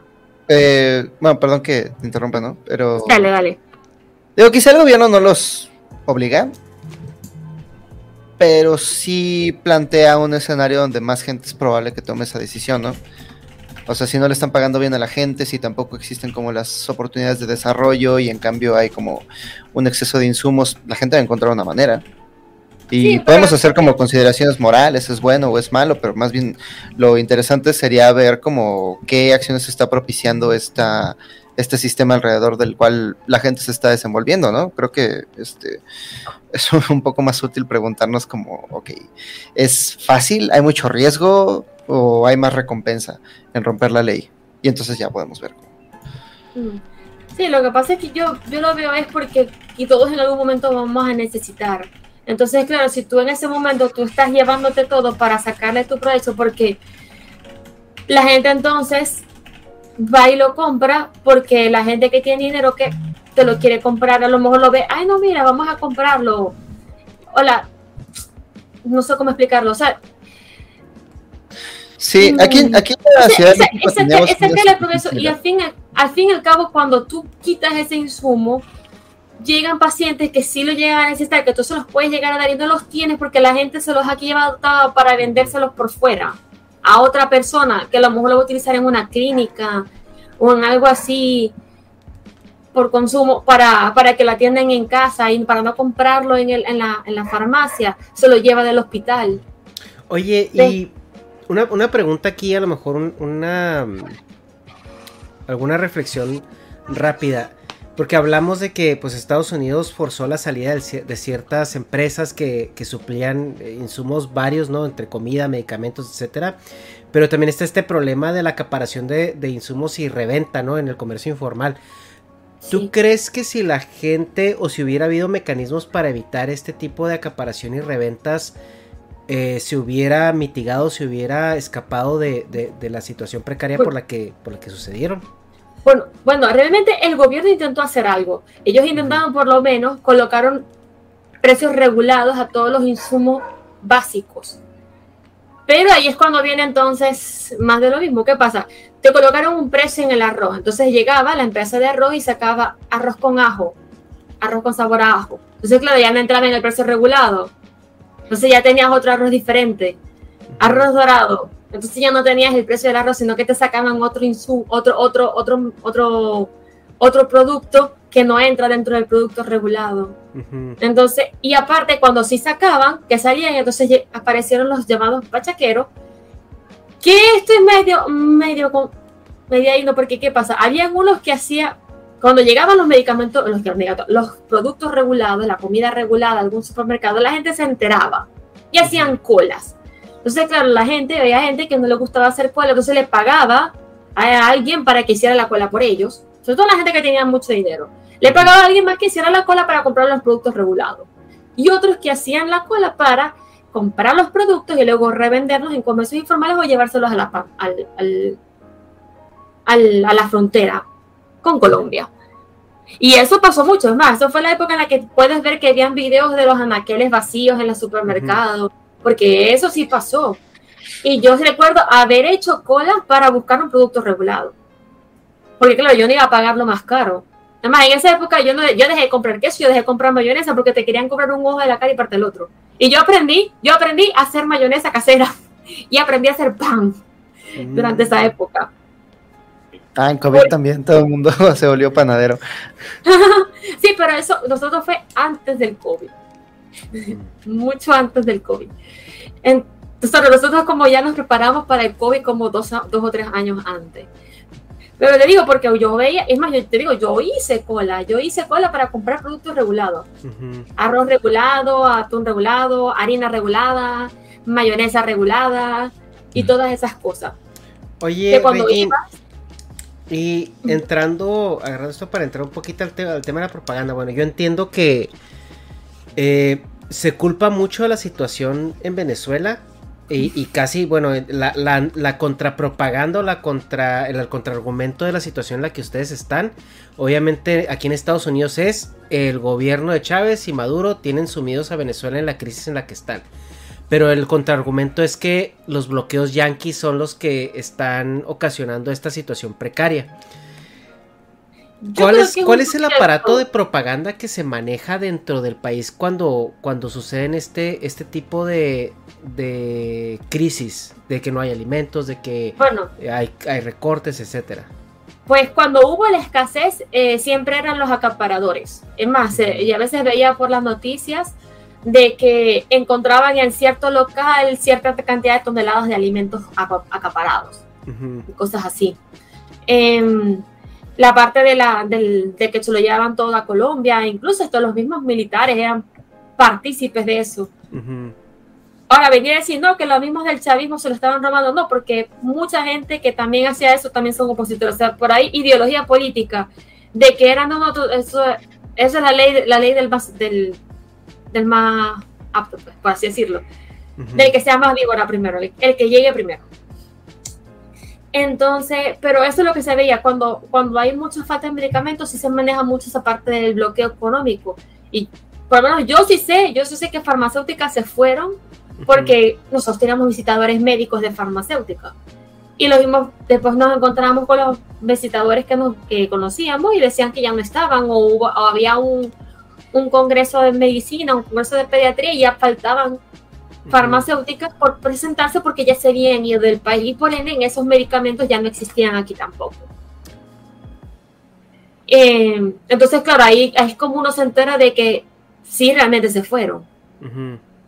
Incluso por la parte de la escasez de, gasolina, de, porque aquí se ha visto mucho, y claro, yo les digo lo que, lo que se escucha aquí ahora. Sí, sí. uno, no puede saber, uno no puede saber quién es el que está diciendo la verdad, porque uno te dice una cosa y otro te dice otra. Saber cuál de los dos es el que dice la verdad, uno no puede decir no, porque el gobierno es el que todo dice mentira. O los opositores son todos los que dicen mentira. Pues uno no sabe, siempre te dicen la verdad, la verdad a medias. Pero sí se dice es de que hay un bloqueo. ¿Qué pasa? La, la sustancia para. Eh, eh, ¿Cómo se llama esto? Eh, ah, se me fue la palabra el petróleo para convertirlo en, gasolina, eso tiene una sustancia que ayuda a que se haga todo este proceso, ya se me fue la palabra de la cabeza. La refinación. ¿La qué? Bueno, aquí le llamamos refinación, ¿no? Sí, eso, para la refinación del petróleo, esa es la palabra. La refinación del petróleo en gasolina, eso tiene una sustancia, pero la sustancia la vende Estados Unidos. Entonces, como Estados Unidos no se la está vendiendo, nosotros no podemos producir petróleo y por eso se ha tenido, pero no podemos producir gasolina y por eso hemos tenido que importar gasolina. Aparentemente, pues, pues, una de estas noticias que di, había un buque que traía gasolina de Irán, creo que era, y tuvo que tomar la vía más larga para venir, porque por la vía más corta, la vía normal, Estados Unidos lo bloqueaba y no lo dejaba pasar para no traernos la gasolina a nosotros. eso, eso es lo que se escucha aquí. De que es toda la parte de, la parte de del bloqueo de Estados Unidos. Incluso la directora del hospital que es la que, donde estoy ahorita, que es la que, la que hace toda la compra de insumos, dice de que muchas veces no puede hacer negocios porque le dicen, digo, palabras de ella, que me dijo ella a mí directamente, de que es que a veces le decían, de que no te podemos, no podemos venderte porque nosotros no nos permiten venderle nada a Venezuela. Mm. Ahora, ¿qué tan cierto sea? No sé, pero ese, eso es lo que se recibe de aquí. Es más, mucha, hay gente aquí cosas que trae cosas importadas, pero son cosas importadas no oficialmente por un distribuidor, sino que la gente va y las compra fuera y se las trae y las vende aquí. Por eso es que tienen un precio como un poquito más caro, porque no son compradas realmente de distribuidores. Sí, es Fayuca, ¿no? Lo que conocemos acá. Eh, era la Fayuca. el, es que a, mí lo que, me, lo que me empieza a poner nervioso siempre que un sistema gubernamental eh, entra en, el poder y, empieza a repetir como ciertas cosas que, para mí son banderas rojas muy claras, ¿no? Lo vimos en, Estados Unidos con Trump, de que eh, estar categorizando eh, o poniéndole cara a ciertos problemas que son más de estructura o más sociales, como por ejemplo los mexicanos están quitándote el trabajo, o el, el problema que tenemos son los chinos, o esto y aquello. Y lo vemos ahorita en México que ya la palabra es nuestros adversarios y ponle la cara que se te ocurre en ese momento. E igual también en, eh, eh, yo lo veo en Venezuela con ciertos discursos eh, que he escuchado de, de, Chávez o Maduro en su momento que hablan de que es que el imperialismo es el que nos tiene sumidos aquí. En México es que nuestros adversarios, el, el neoliberalismo es lo que nos tiene en esta situación precaria. Y, eso sucede, o sea, en, ciertos gobiernos que se polariza un poco la, gente y, y son como atajos para, para no atender el problema. O sea, pienso yo. Entonces, por eso ahí no sé el, el búho cuál a lo mejor está un poquito más letrado que yo al respecto de toda esta eh, motor de propaganda en, en, cuanto a Latinoamérica. Eh, en cómo catalogan o responsabilizan a Estados Unidos de pues todos los problemas eh, socioestructurales o políticos que están viviendo ciertos países en Latinoamérica que la están viendo difícil, ¿no? Es que yo creo que el, el, el, pecado de Venezuela fue pelearse con Estados Unidos, entendiendo que, o sea, para mí Estados Unidos es un imperio, ¿eh? Soy claro. Sí, sí, no, yo creo que sí. sí Estados Unidos es un imperio y nosotros somos los que más estamos cercanos, lo padecemos a diario. Por eso la guerra es contra la mafia del poder, no es contra Estados Unidos, porque pues realmente lo que estás diciendo es, es el neoliberalismo, pero al mismo tiempo traes mucha nueva inversión, pero al mismo tiempo te reúnes con los gringos, pero al mismo tiempo firmas un tratado de libre comercio, pues entonces, o sea, dicen, bueno, y ya lo último que dijo el PG fue, bueno, el neoliberalismo podría funcionar bien si no hubiera corrupción, ¿no? Eso ya, esa es de las últimas declaraciones que dio. Uh -huh. El, el, el, tema es que eh, no le puedes decir que no al imperio aunque te esté afectando. Y eso es muy grave, ¿no? O sea, si aquí en México eh, el presidente desde el principio hubiera dicho, tenemos un problema de violencia en este país y la culpa es de ustedes, ustedes son corresponsables. Uh -huh. ¿Por qué? Porque consumen un chingo de droga, perdón por mi inglés. ¿Por qué? Porque este porque ustedes este, venden muchas armas y no las están vendiendo. Entonces, a partir de eso, habría un conflicto. Eso no lo dice nadie, eso no lo puede decir. Sí. Y creo que fue la diferencia con Chávez. O sea, creo que Chávez en ese sentido se atrevió a decirles, hubo muchas presiones para sacar inversión del país, lo cual afecta porque estás en un sistema capitalista. Uh -huh. Y para quienes crean que viven en un socialismo, pues realmente no se expropió como, como en un socialismo clásico de la Unión Soviética o de, uh -huh. no sé, de otros países donde cayeron básicamente y todo se expropió y todo es parte del Estado. Todos los medios de producción son parte del Estado. Uh -huh. Entonces, eso sí hubiera sido un, este, un socialismo. No, siguió fluyendo el libre mercado y por eso mismo, pues ellos pudieron jugar a me, retiro mis capitales, te meto en problemas. Retiro mis capitales, te meto en problemas.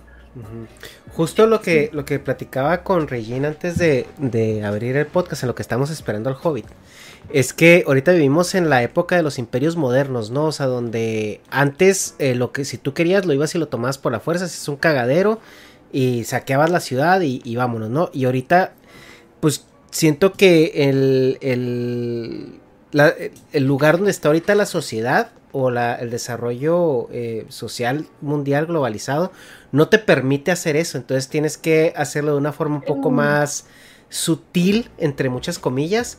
O sea, de modo de que no se vea que estás deliberadamente yéndote por la vía de las armas, ¿no? O sea, es, estás, este, ya sea eh, o bloqueando bueno, yo creo que Irán, creo que Irán y Afganistán creo que dirían lo contrario. No, sí, claro, o sea, eh, hay, hay, ocasiones eh, donde sí es, es deliberadamente por el, por el medio de la violencia, pero lo que sí veo es que Estados Unidos, a pesar de que es un, un, un, país muy violento, casi siempre primero se anda por las ramas. O sea, como que también el, el hecho de meterte a, las patadas o meterte a los balazos con alguien es, es, quieras o no, siempre es mala propaganda que tienes que, tienes que limpiarte de alguna manera, ¿no?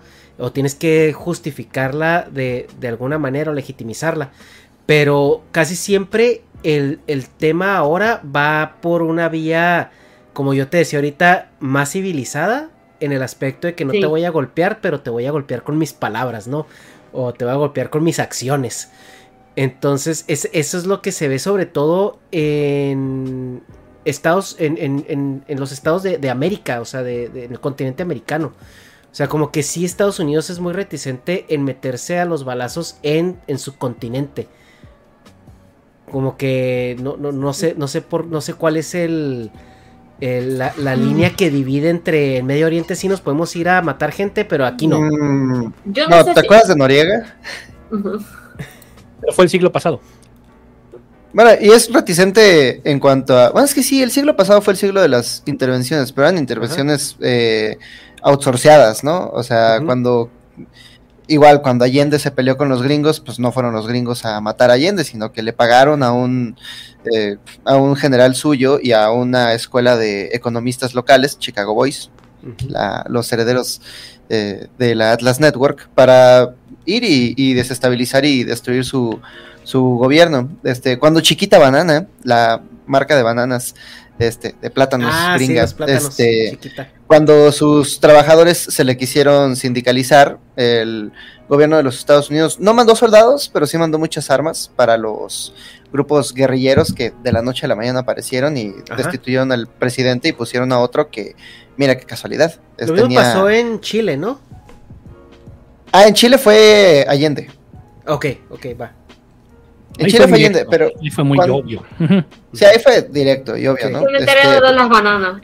Pero- un- Pero ni siquiera, eh, ni siquiera hay que hacer como muchas, este, eh, no hay que atar muchos cabos, ¿no? El mismo Henry Kissinger, que era el, el secretario de Estado norteamericano durante la, durante el, me parece que era durante la presidencia de Nixon. Este, él mismo dijo, esta es nuestra región del planeta. Este es nuestro patio trasero.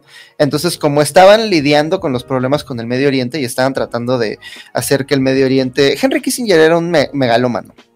Henry Kissinger era como Sheldon Cooper, pero malo. Este, si Sheldon Cooper fuera político. Entonces, eh, Henry Kissinger tenía la idea de que ellos querían amoldar al Medio Oriente, de entrada a llamarlo Medio Oriente, ¿no? Ya es colonialista, pero querían amoldar a toda esta zona de, de entre árabe, turca, persa, la querían amoldar a su propio plan económico social para servir como barrera en contra del comunismo. Pero, pero ellos decían, no nos van a tomar en serio si nosotros no logramos controlar nuestra propia zona del continente. Ellos veían a América Latina como su propia zona del continente, ¿no? Es lo que nosotros tenemos que cuidar para que nos dé prestigio Sí. en otras partes del mundo. Y como resultado, apenas escuchaban el susurro de que tal nación es más o menos socialista, es comunismo, mandaban tropas, bueno, no tropas, pero sí, man- pero sí apoyaban a las milicias locales, sí apoyaban a las guerrillas locales y, y, y destituían esos gobiernos. Se llama Operación Cóndor, por cierto, pueden buscarlo y enojarse mucho. Hay una novela de un, uno de estos expresidentes depuestos, nada más que él sí sobrevivió, el expresidente de, de, de Guatemala, me parece. Este se llama La fábula de El tiburón y las sardinas. Y hace una muy buena narración de todas estas intervenciones alrededor de América Latina.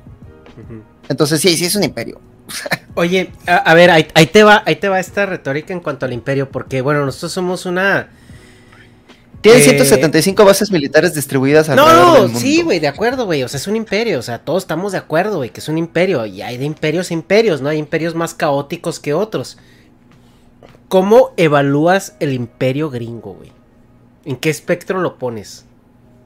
Un imperio en decadencia. Eh, el mismo, ¿cómo se llama? Rey Dalio. Rey Dalio es un inversionista gringo que se siente historiador, ¿no? Entonces escribe de la historia de la economía. Y acaba de sacar un libro que se llama eh, Los ciclos de la historia, los ciclos de la economía, una cosa así. Eh, ah, no, cómo adaptarse al orden mundial cambiante, The Changing World Order. Entonces lo que él dice es que eh, ustedes no están viendo esto en casa, pero yo estoy dibujando con mis dedos una parábola. Entonces, cuando una nación, según Rey Dalio, es muy trabajadora, le echa muchas ganas, no compra café, este, eh, empiezan a ahorrar, pagan a tiempo sus tarjetas, empieza, y además colonialismo, pues les empieza a ir bien al principio, ¿no? Y entonces empiezan a crecer muchísimo hasta que alcanzan una cima. Pero para cuando alcanzan una cima, ya se vuelve demasiado complejo como eh, distribuir los recursos, se genera muchísima desigualdad. El mismo Rey Dalio lo dice, ¿no? Se genera muchísima desigualdad, pero la desigualdad es tolerada siempre y cuando a todo mundo le vaya bien. Saludos a la audiencia de clase media.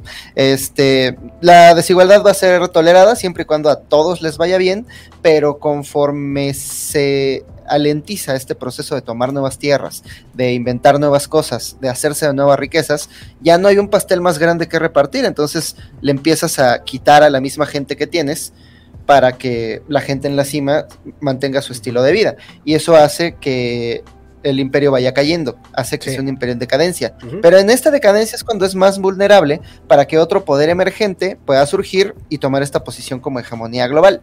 Este tiene hoyos la teoría de Rey Dalio. Este, por ejemplo, no tome en cuenta que durante el comienzo de la Primera Guerra Mundial teníamos un mundo multipolar. Este, la teoría de Rey Dalio asume que siempre hay un solo polo. Este, no, eh, pero él mismo, ¿no? O sea, creo que eh, creo que su teoría política histórica es medio una mamada, pero creo que es bastante revelador que un inversionista de los más exitosos en Estados Unidos ve su propia nación como un imperio en decadencia y obviamente ve a China como el nuevo poder en el horizonte. Pues por arma, arma eh, económica, ¿no? No sé, porque tome en cuenta que su libro se llama Cómo adaptarse al cambiante orden mundial. Entonces él no es un patriota. Si los si las riquezas se van para China, él se va para China. Sí, a, lo que algo también que pues quiero poner en perspectiva aquí un poco es de que bueno, o sea, entendiendo que esto es un imperio. Obviamente el imperio busca su interés y su, su perpetuidad, ¿no? Y obviamente pues va a atacar a lo que ellos ven como una amenaza, ya sea de manera bélica o de manera moderna, que es todo este motor propagandístico. No estoy entendiendo, entendiendo que este es el imperio que está reinando ahorita, ¿qué tanto le conviene a estas otras naciones que no son los, los, los realmente competidores en potencia como Rusia o China o por así decirlo, eh, rebelarse ante eso. O sea, ¿qué, tanto es por un berrinche sacrificar una estabilidad y el bienestar de su, de su gente? Ah, bueno, hay estabilidad para nosotros, pero hay 60 millones de mexicanos, por ejemplo, que viven con menos de un dólar al día, ¿no? Este, para ellos no hay mucha estabilidad, para ellos cada día es una chinga. Este, eh, supongo que todavía no tenemos esa masa crítica, ¿no? Este, por eso dicen que las revoluciones las hace la clase media, porque se necesita primero como de un grupo de clase media que tiene los recursos para oponerse a su gobierno. El tiempo. Eh, el tiempo que tiene, este, además, eh, la información, la educación para hacer este tipo de cosas y, y pues que tenga cierto grado de empatía por los que no los tienen, ¿no? Que son la gran mayoría. Este, ¿qué tanto nos convendría? Eh, creo que hay ejemplos. Por ejemplo, la expropiación petrolera en México, ¿no? Actualmente Pemex sigue siendo como el Atlas que carga la economía mexicana. Cada año Pemex es el que, el que carga los programas sociales, la, salud pública, la educación pública, y, tú dirás, bueno, es de mala calidad. Bueno, es mejor algo mal hecho que algo que no está, eh, o algo que solamente está para los ricos, ¿no? Este, y la expropiación petrolera eh, de la cual viene Pemex, se la debemos a que en aquel entonces los gringos estaban distraídos con su Segunda Guerra Mundial y Lázaro Cárdenas aprovechó para coordinar a la gente y decir matanga. Los recursos de México son del pueblo y no de las corporaciones gringas. Entonces, en ese caso, por ejemplo. Si alguien se va a robar el dinero, vamos a ser nosotros. No, pero es que, es que eh, Cárdenas estaba loquito. Cárdenas sí era de tendencias socialistas y no socialista lo que se imagina esta gente que solamente ha leído de socialismo. Oye, pero Jovi, ¿qué tan? Porque mira, yo, yo me documenté para esta charla, vi, un documental en YouTube de un canal que se llama Migala, güey, un canal hippie donde habla de, de, la, de, la de, las estructuras políticas y todo ese pedo. Y, y ahí decía un dato que 8 de cada 10 personas prefieren whiskas. Digo, este se, se identifican con izquierda o derecha. ¿En qué momento eso ya, ya, ya no tiene relevancia? Porque para mí, güey, para mí, ahorita eso, la izquierda o la derecha no existe. Por ejemplo, en Estados Unidos que dicen, no, ese, ese, ese candidato es socialista, güey, no mames. O sea, en Estados Unidos nadie es socialista, nadie es de izquierda. O sea, aquí es una, o una derecha moderada o una derecha menos moderada. O sea, no, no, no hay Ni nadie en México, de izquierda. la gente que odia al peje Ni en México, se güey. imagina que tienen el presidente que yo quisiera tener. El, el, el, el, peje, el peje es, es el presidente más, este, de izquierda más, más diestro que, cono- que he conocido, güey. O sea, está cabrón mi compa, güey. O sea, es súper conservador. Acaba de decir, cosas. ¿viste, ¿viste esta declaración donde el presidente más de izquierda que hemos tenido dice que el neoliberalismo Sí. sería, el sería modelo perfecto si no fuera por la maldad de unos cuantos? Que volvemos. O- que, es o sea, exactamente lo lo que mismo que- estaba diciendo, güey. O Es sea, lo mismo que dice la gente en, el- en los comentarios del chat. Güey, o sea, es que Regín básicamente nos estaba diciendo eso, güey. O sea, aquí el pedo tronó porque la gente es, es, es mierda, güey. O sea, la gente es mañosa, la A gente ver, ve a- sus a ver, propios. pero replanteemos, pero replanteemos la pregunta. Imagínate que tienes el sistema más cabrón. El Imagínate mejor que tienes dos sistema, vacas. El sistema perfecto, Ajá. excepto por la naturaleza humana. Excepto, como dijo Entonces Hobbes, es un-. Como dijo Hobbes, güey. Eh, Somos Entonces mierda, es güey, un ya. sistema mal hecho, porque es un sistema hecho para hombres, bueno, para humanos, que no toma en cuenta la naturaleza humana. Entonces, entonces Pero, pero por eso tenemos, por eso nosotros le dimos un voucher o un cheque en blanco al gobierno, güey, para monopolizar la violencia y monopolizar el control de estructuras. Mira, yo no le di nada. Más bien, en la época medieval, cuando se plantearon todos los esquemas de gobierno que actualmente, que hasta la fecha tenemos, o sea, cuando decimos todos somos iguales frente a la ley, ¿de dónde viene eso? Ah, bueno, viene de que todos eran iguales frente al rey. El rey era la- el único ser humano con voluntad propia Ajá. y el resto eran sus esclavos. Abolimos al rey, pero nos quedamos con la ley y actualmente todos seguimos siendo esclavos frente a la ley. Pero Entonces, pues es que, esa es la, es la puñeta mental de la de, de las, una sociedad constitutiva, güey. O sea, nosotros tenemos que delegar el, el control de la aplicación de la justicia a un ente etéreo que lo disfrazamos de poder público a través de una democracia, güey. Pero, o sea, la democracia ahorita...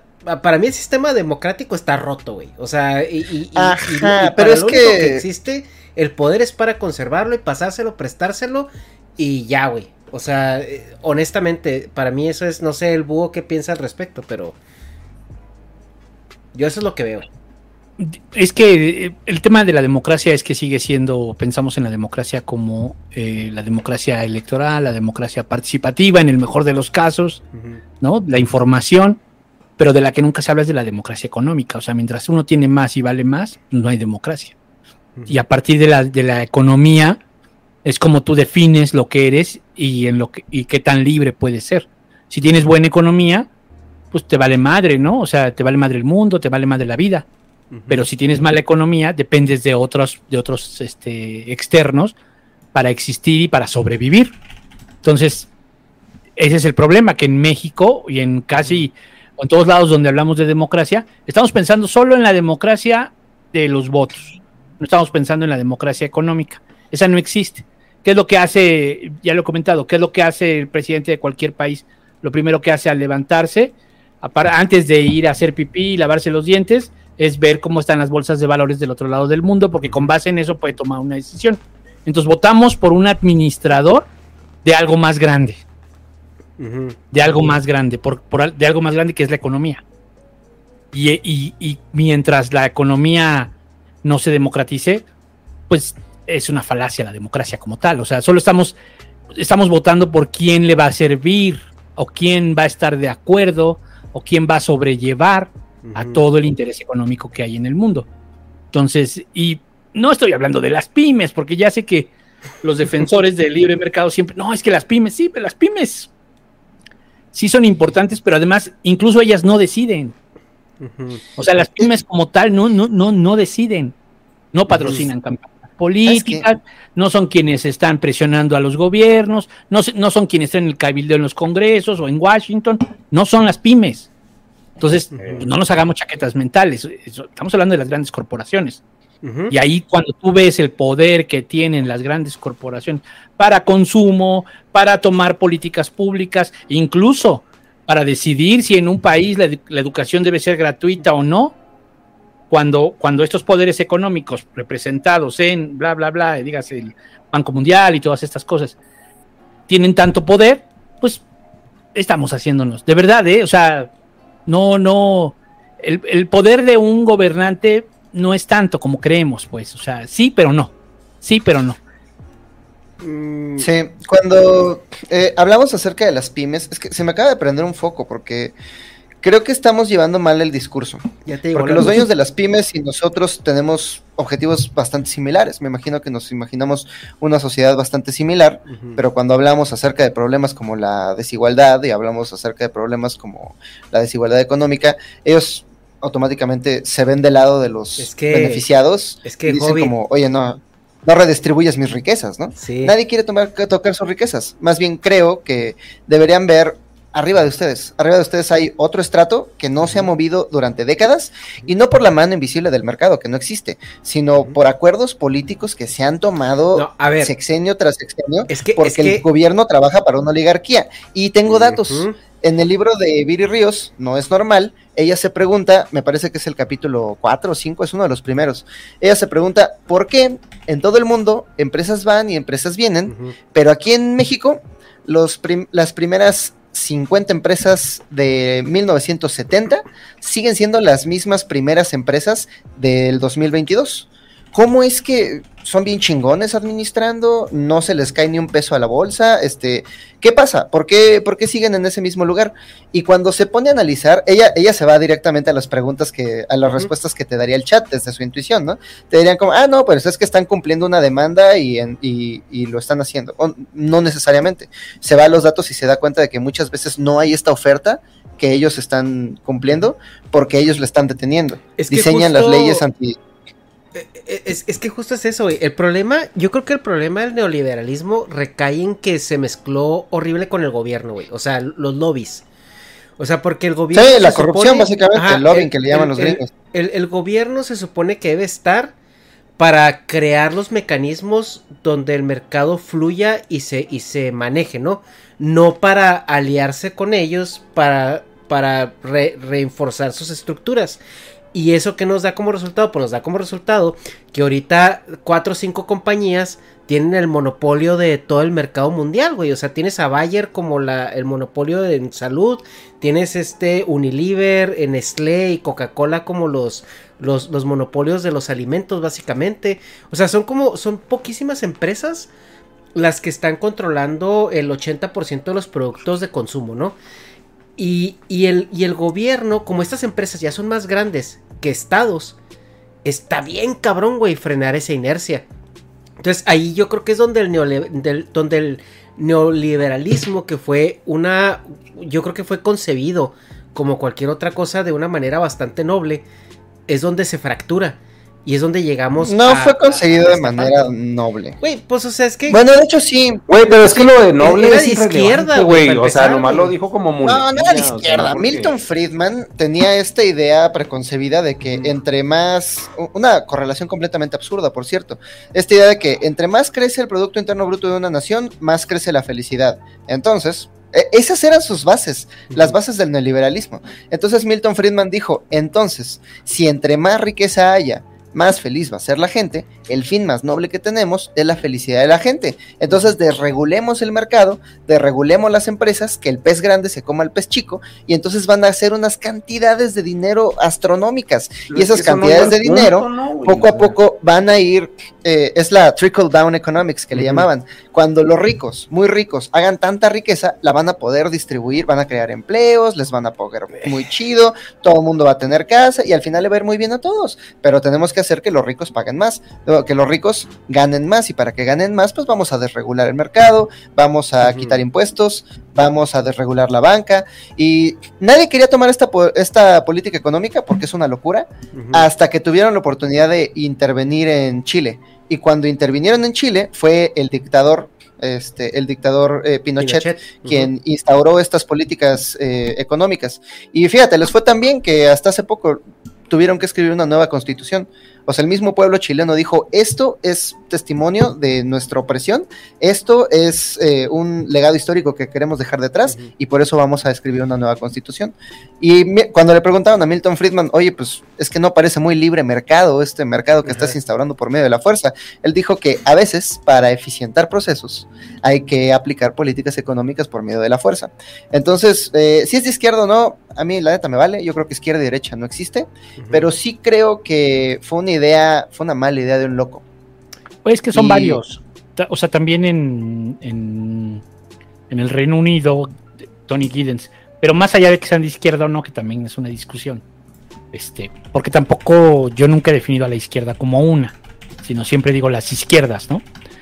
Y no dudo que haya sido un sector de la izquierda quien impulsó esta parte del neoliberalismo, que en buena medida eh, sí es, este, hay una parte que tiene que es anti-Estado, ¿no? Que es todo esto de vamos a reducir el Estado, pero al mismo tiempo también vamos a cobrar menos impuestos y la política del goteo le damos a los de arriba y eso va a hacer que se genere riqueza hacia abajo. Bueno, y el problema sí es toda la corrupción que hay, claro.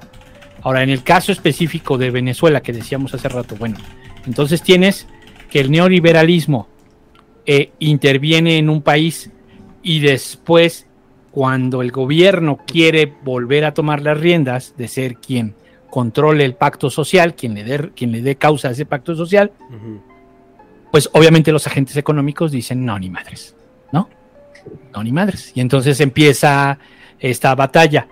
Yo en lo personal creo que para mí, yo el tema de la revolución bolivariana siempre lo he visto como uno ajeno, porque no somos parte de la... O sea, este tema de que de, de Chávez o Maduro y el PG, creo que no es como muy... Eh, son, son lógicas distintas, países distintos que responden a intereses distintos. O sea, es, muy obvio. Venezuela le siguió vendiendo petróleo a Estados Unidos durante todo este trayecto y ahorita están ofreciendo que les van a vender más, ¿no? Hasta Maduro ya dijo, qué bonitas se ven las banderitas, la de Estados Unidos junto a la de... sí, dijo, qué bonitas se ven las banderitas, la de Estados Unidos junto a la de Venezuela porque ya está en este momento leyendo que el, petróleo está subiendo de precio por el tema de la guerra con Rusia y eso hace que, es un gran productor de petróleo, entonces hay menos petróleo, en teoría, hay menos petróleo y, este, y hace que se vuelva más caro y lo ve como una oportunidad madura. Regín, ¿quieres comentar algo de las banderitas que se ven muy bonitas? Tú, pégale, tú pégale. Tú pégale.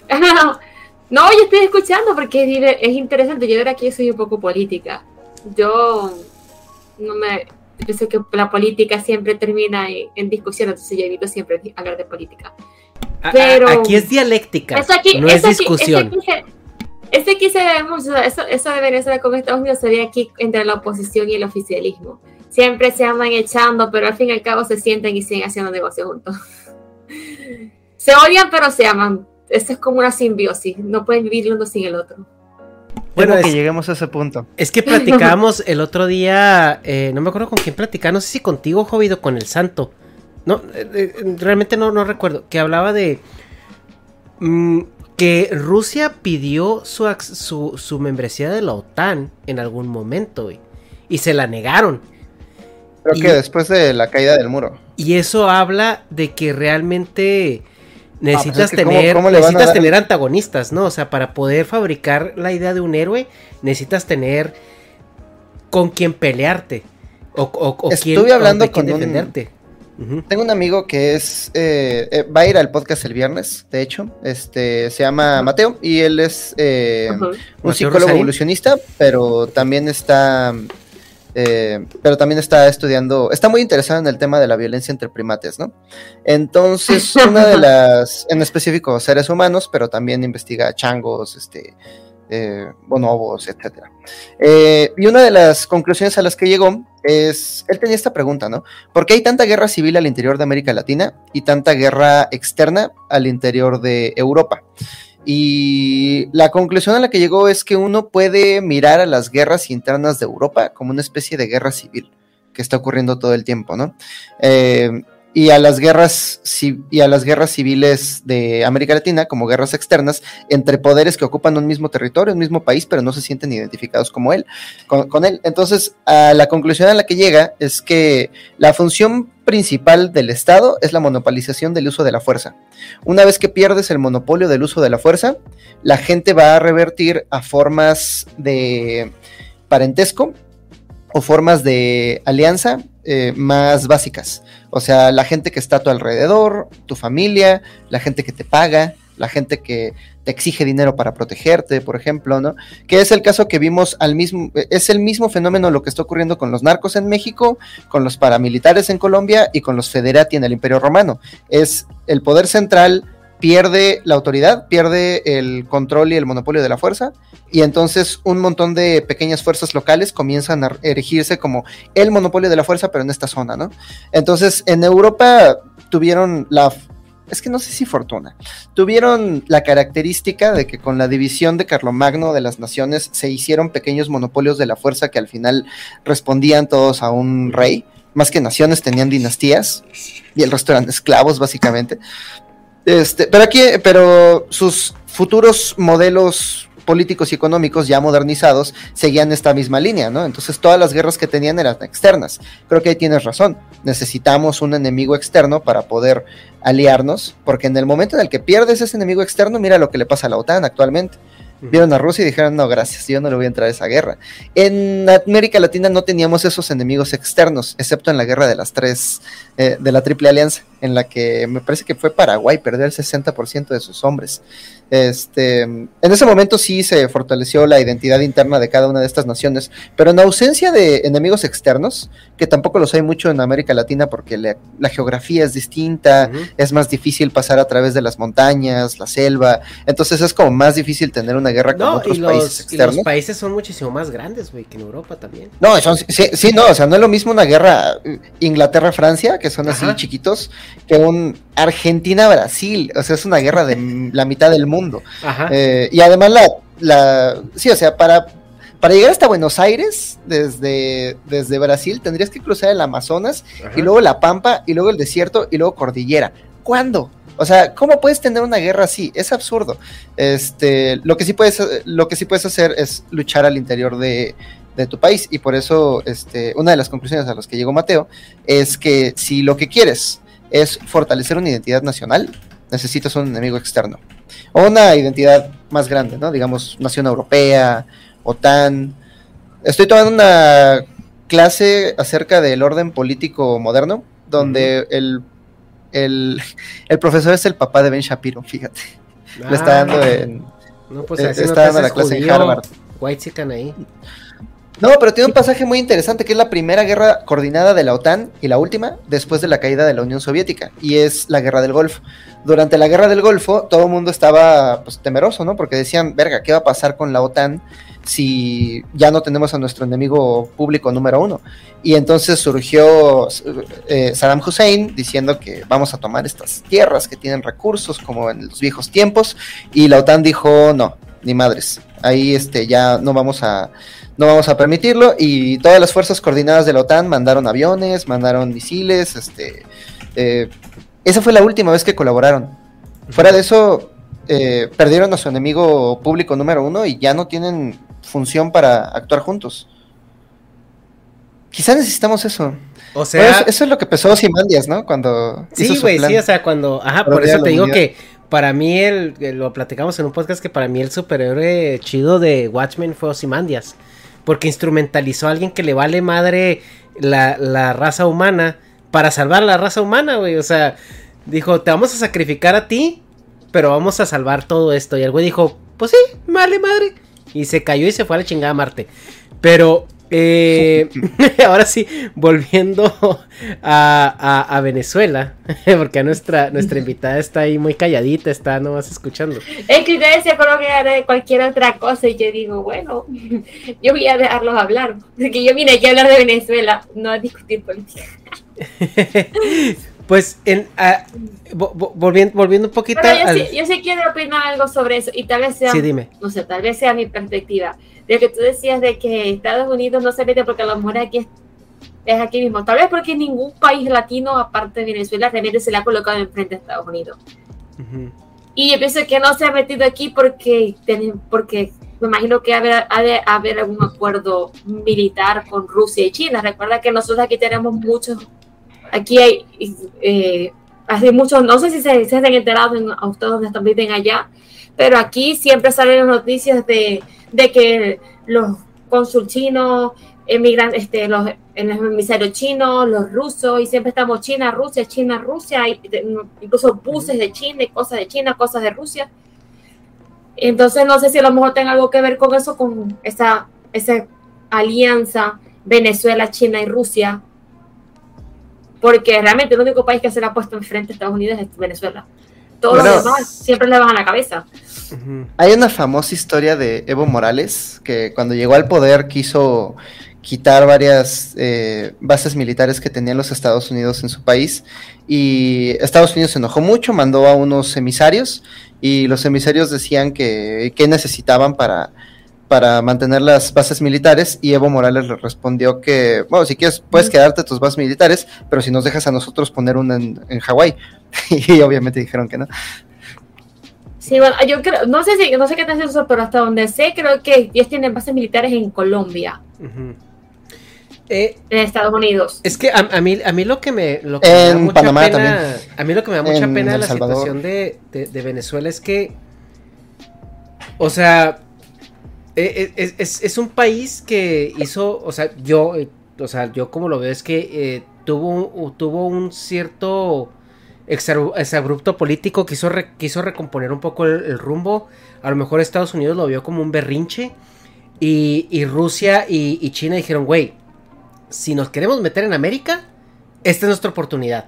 Entonces dijeron, ay, mira, te está maltratando el bully, mira, aquí estamos nosotros que te vamos a cuidar.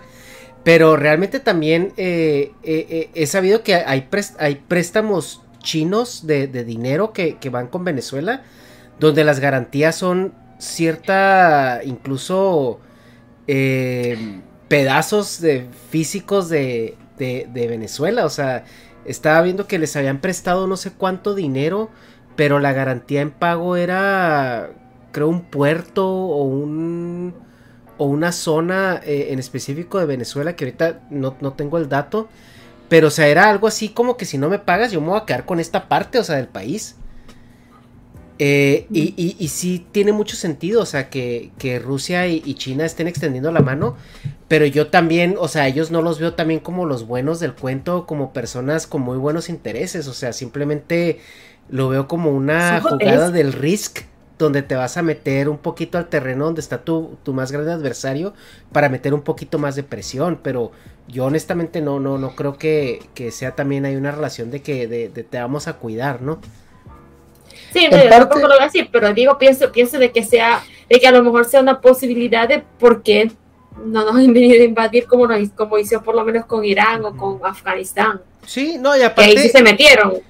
Eh, es que creo que también Estados Unidos meterse militarmente en un país de su mismo continente sería algo pues que no se ve desde, desde los 1800, ¿no? Desde el siglo este 19. O, o, sí, no, del siglo XIX. No, pues, desde Noriega, eso fue siglo XX. Sí, pues es que, ay, güey. Pero, o sea. Es que también Noriega es un pendejo. ¿Cómo le declara la guerra a Estados Unidos? sí, güey, o sea, es una estupidez eso que hizo. O sea, por eso te digo que no lo compararía.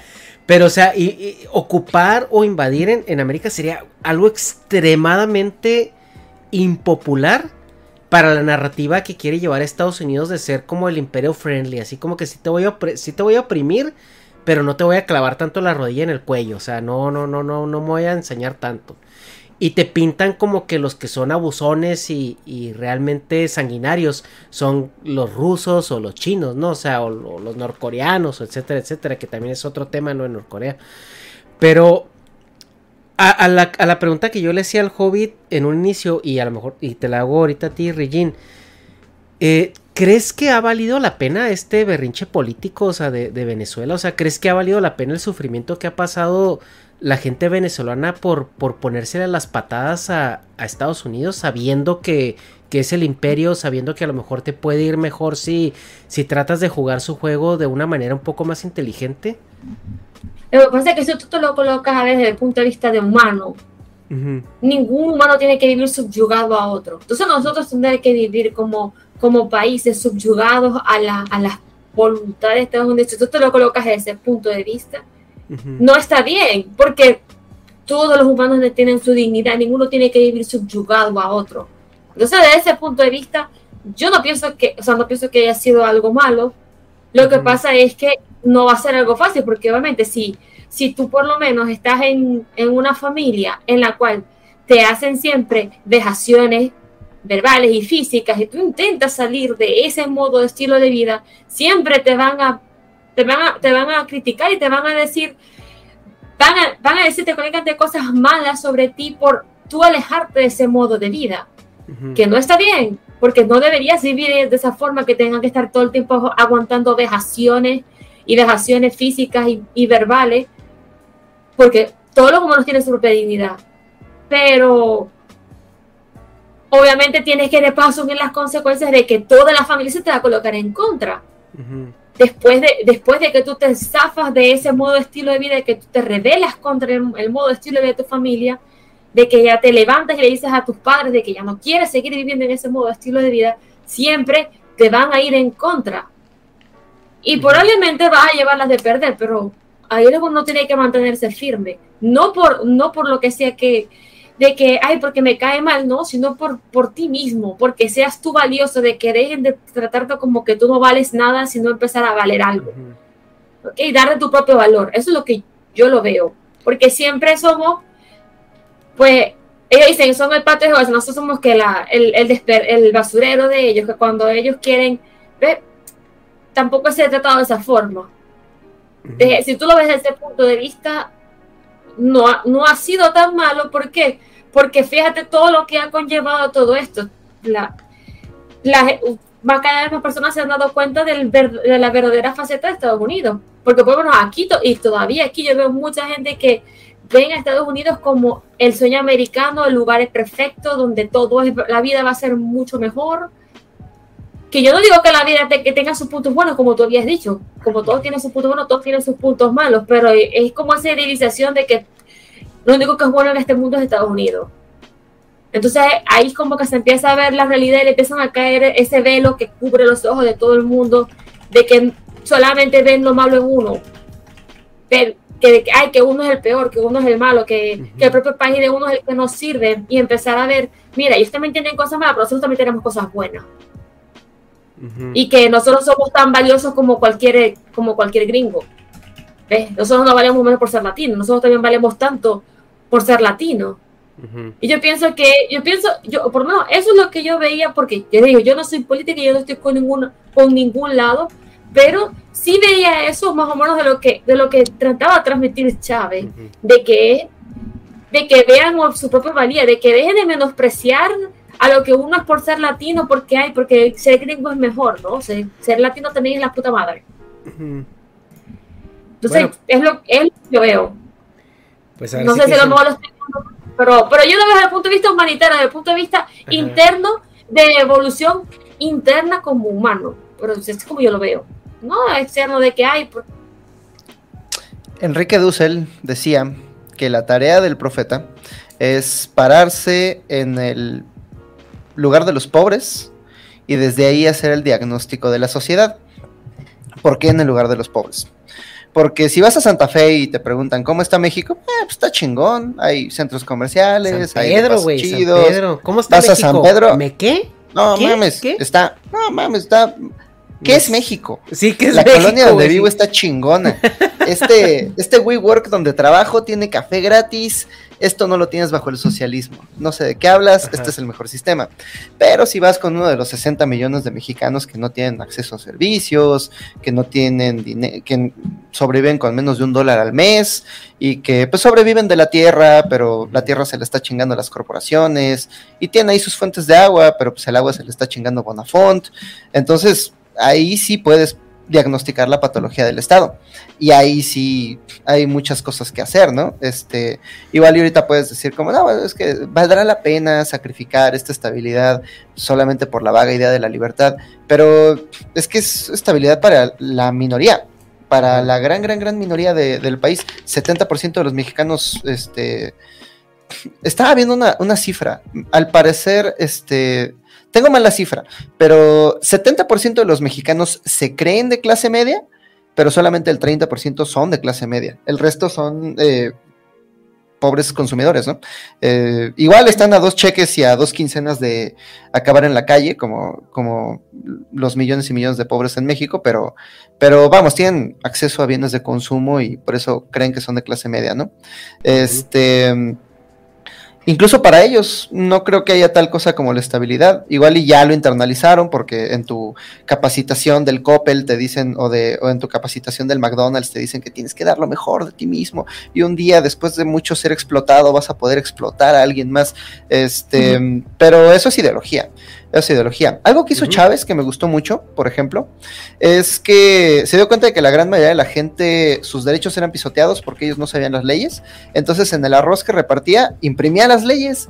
Cada bolsita de arroz tenía una, una nueva ley, sobre todo las que él consideraba que eran más relevantes para, para el bienestar de la gente, ¿no? Entonces la gente se hacía su arrocito y mientras se enteraba de, ah, mira, tenemos derecho a utilidades, por ejemplo, ¿no? Eso estuvo chido. Este. Bueno, él, a pesar de todo, aquí hubo muchas cosas, a pesar de todos movimientos sociales, que, claro, si mucha gente lo colocó en tela de juicio porque hay que, que no le están enseñando bien, pero al fin y al cabo hizo lo que era barre dentro y, y lo que trataba era de dar clases a todos los, a todas las personas para que todos aprendieran a leer y sabes no alfabetizar a la gente la gente realmente escribe muy mal. ¿Por qué? Porque tampoco tienen los mejores profesores. Pero desde un punto de vista, por lo menos ahora saben leer. Porque de nada te servía de repartirle un arroz y que no supieran leer. Y por lo menos eso sí se hizo. También está una cosa que, este, algo del parto, el parto bien atendido, una cosa así, que la gente se puede registrar y el gobierno te ayuda con la parte de los insumos para tu parto.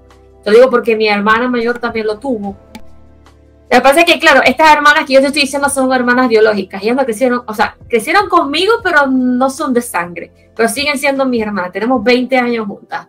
Entonces, para que te pongas en contexto. Porque vas a decir, pero ah, sí, crecieron también. Es que mis padres biológicos son unas cosas y mis padres y hermanos de la vida son otros. ¿Ok? Eh, Oye, eh, eh ¿tú sabes qué pasó durante el segundo golpe de Estado?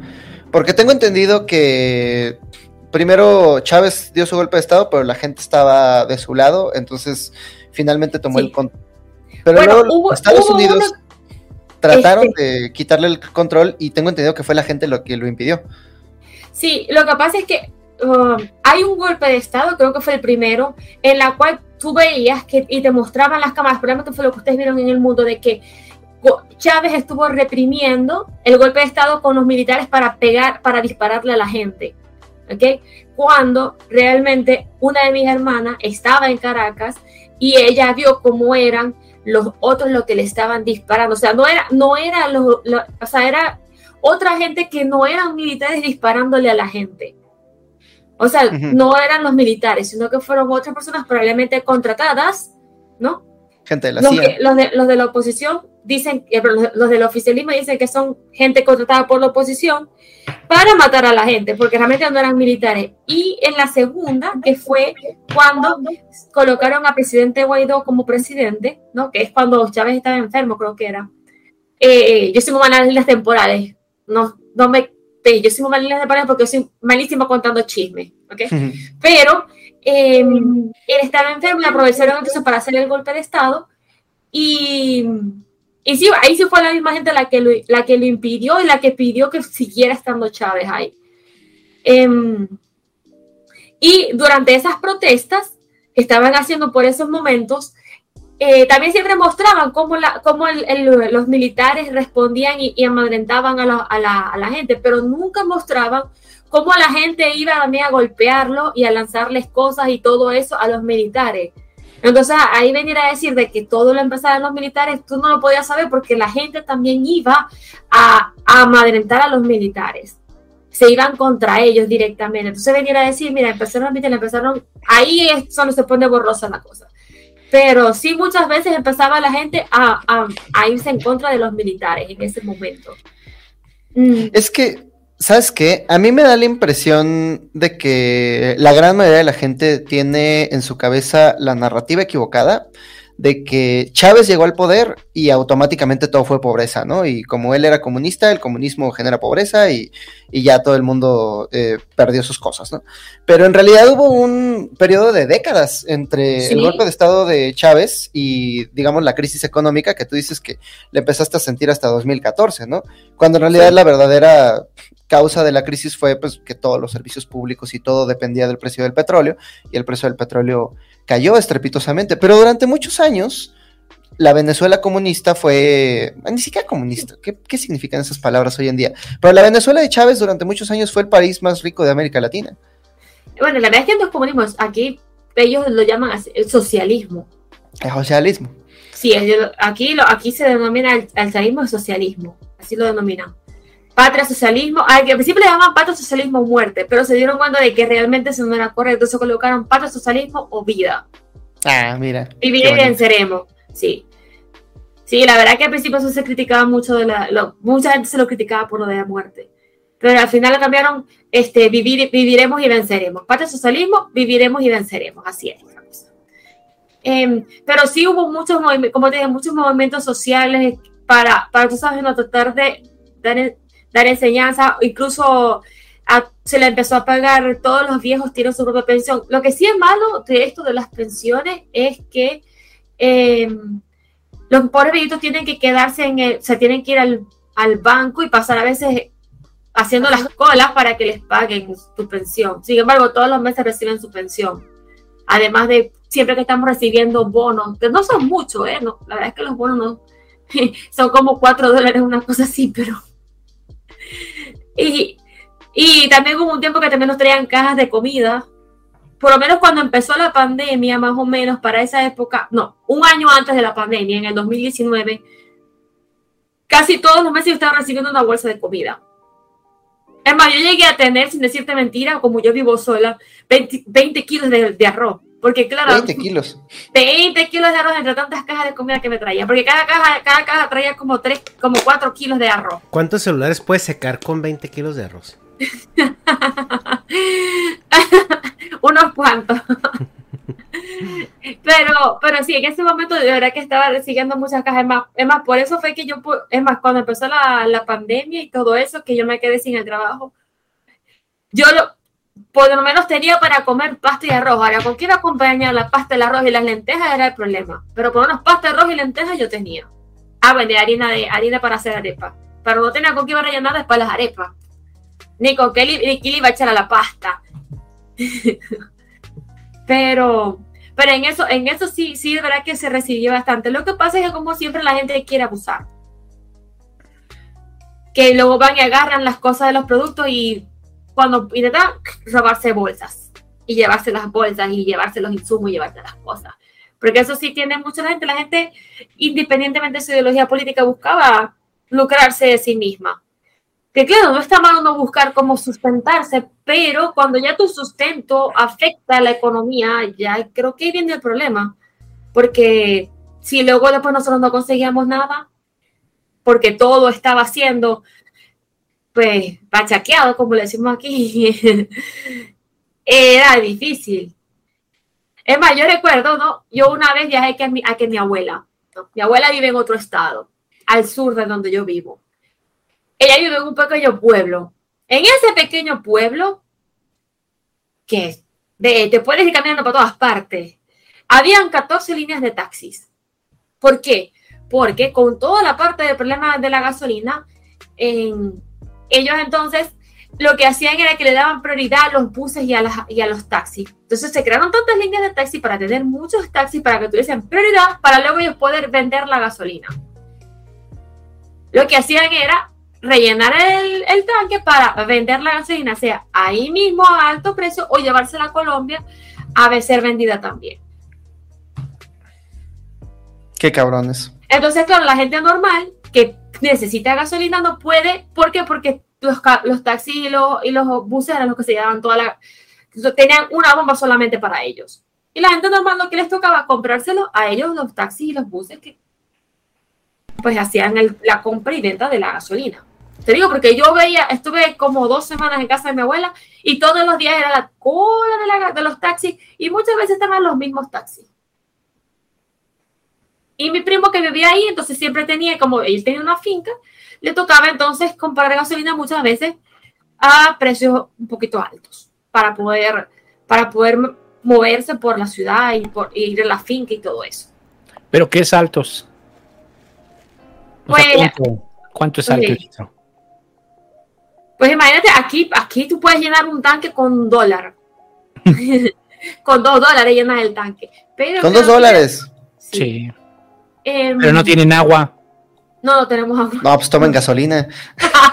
Nos fallamos con gasolina. Pero no tienen agua.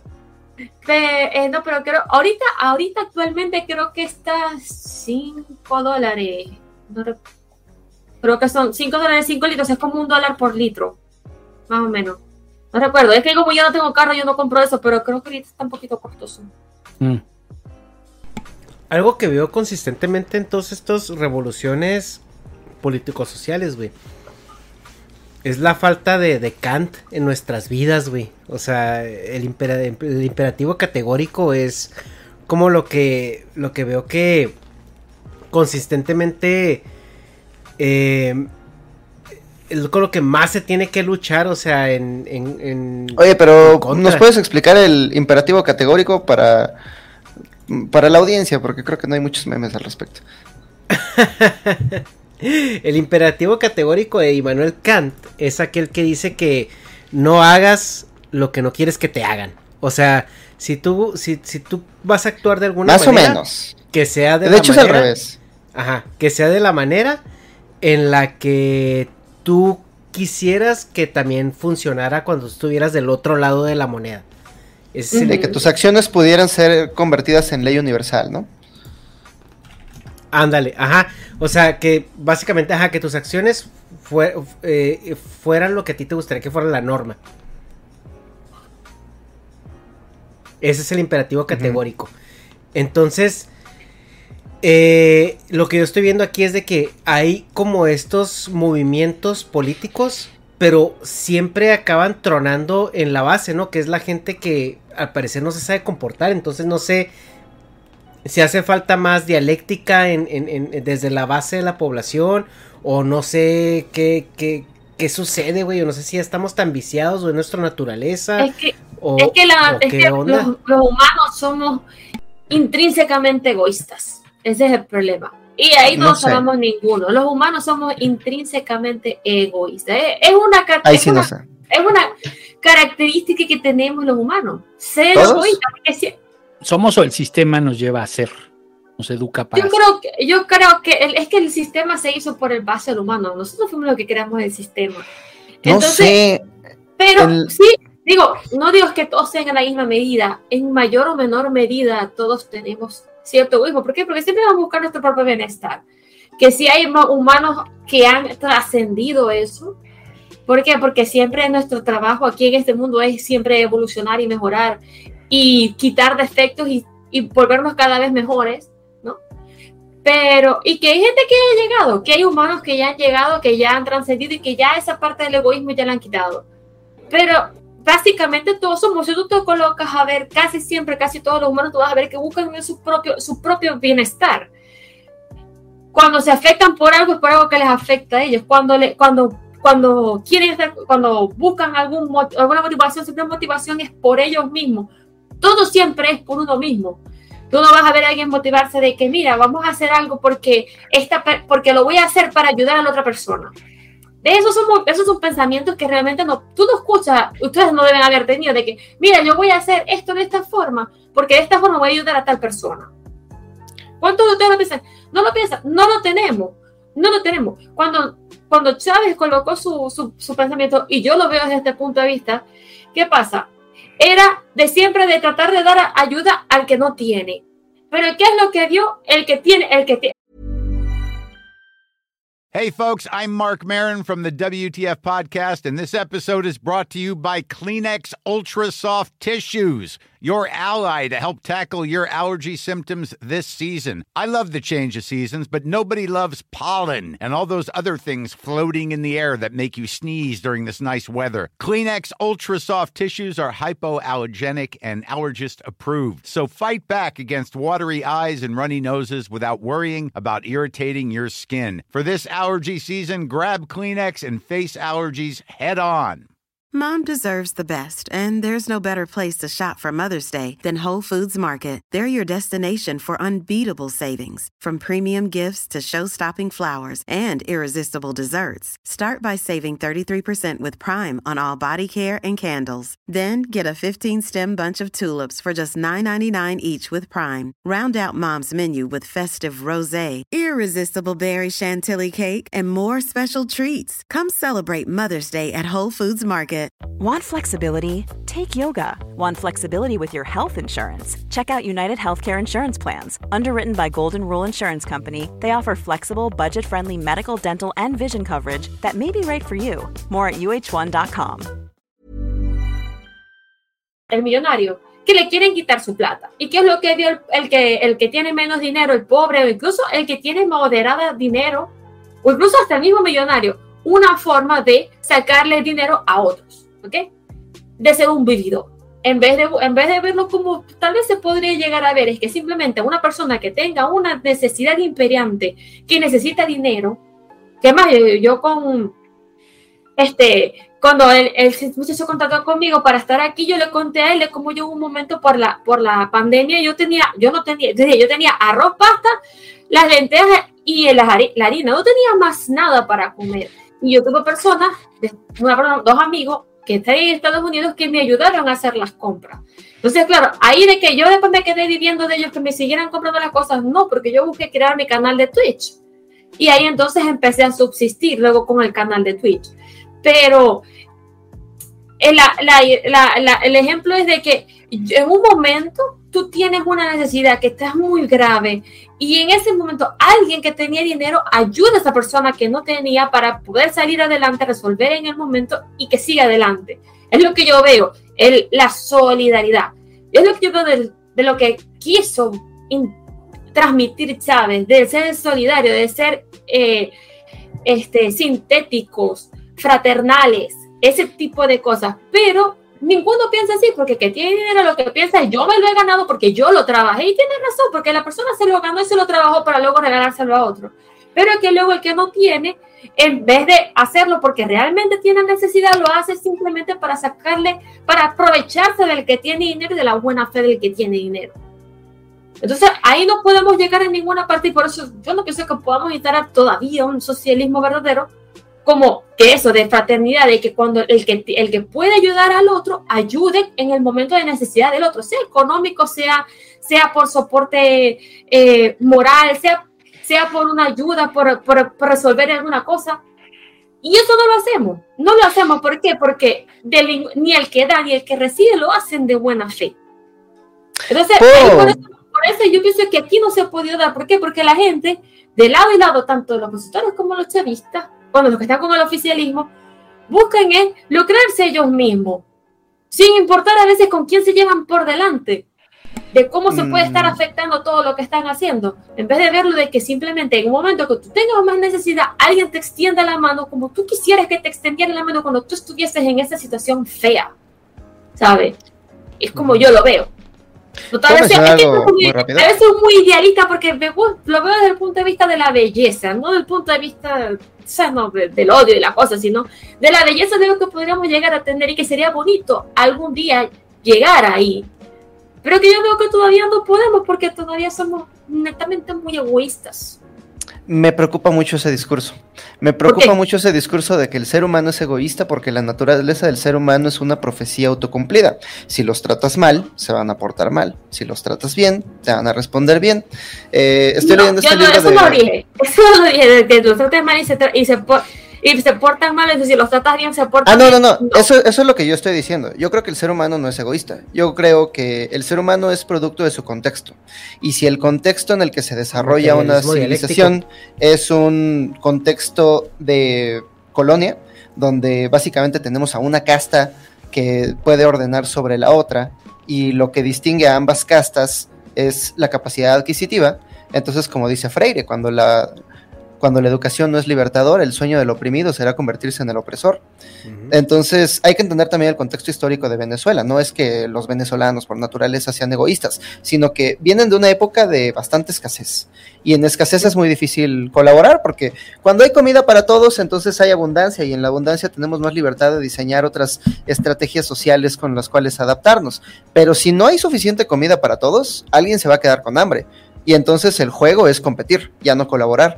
Entonces son esas dos cosas, ¿no? Primero, venimos de un contexto colonial donde hay castas distintas de seres humanos y lo que las distingue es la Pero capacidad es que tú estás aplicando no solamente, que estás aplicando solamente desde el punto de vista latino con las castas y las colonias, pero colócatelo a ver también en las áreas, nada más, colócatelo a ver en una empresa de cualquier parte del mundo, siempre es quién es el que puede llegar más arriba y siempre cada quien vela por sus propios intereses. Tú colócate a ver nada más eh, Amazon. Depende mucho Tencent. tipo de la empresa. Son, son, son empresas, son empresas que están en lo más alto y que buscan crecer. Todas las empresas buscan crecer. Y eso, y como es arriba es abajo. Depende O sea, la mucho gente- el tipo de la gente- empresa. Y no es que toda la gente naturalmente sea egoísta y por eso está formando uh, uh, empresas egoístas, sino que el modelo productivo más eficiente que tenemos se inventó en la antigua compañía de Indias eh, holandesa, que es una compañía que como los holandeses le robaban tierra al mar, entonces nadie tenía dinero para, para robarle tierra al mar solito, entonces tenían que juntar acciones, vendían acciones y luego el objetivo de, de comprar esas acciones era incrementar el valor de tu inversión.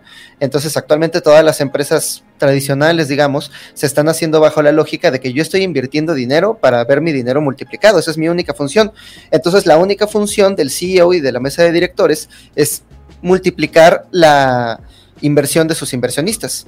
Pero no es porque sean egoístas o porque sean malos o porque hayan visto mucho Lobo de Wall Street, sino porque la misma estructura de la empresa donde están involucrados los obliga a tomar esas acciones y los obliga a que ese sea su objetivo. Pues- Nike puede decir en su objetivo que nuestro objetivo es hacer los mejores zapatos, pero su único objetivo es maximizar ganancias. Pero eso es por la estructura de la sociedad, es el sistema, no es la gente.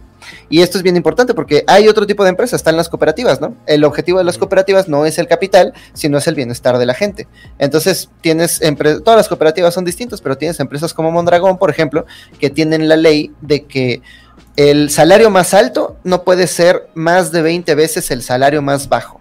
Esto con la intención de que todos Pero es que, ya va, tú, tú- que pasa es que yo te entiendo y yo, yo pienso de que siempre es chocante que te digan, es que todos somos básicamente egoístas, porque es que es chocante que te digan, porque uno, uno no quiere pensar que uno tiene un, un defecto como ese, pero es que uno en una u otra medida, te lo tienes que colocar, uno cuántas veces no coloca el bienestar propio versus por encima del bienestar de los demás. Cuando tú tienes algún problema y me no, lo digo que me ha chocante no es pasado- escuchar que seamos egoístas, sino escucharlo sin evidencia.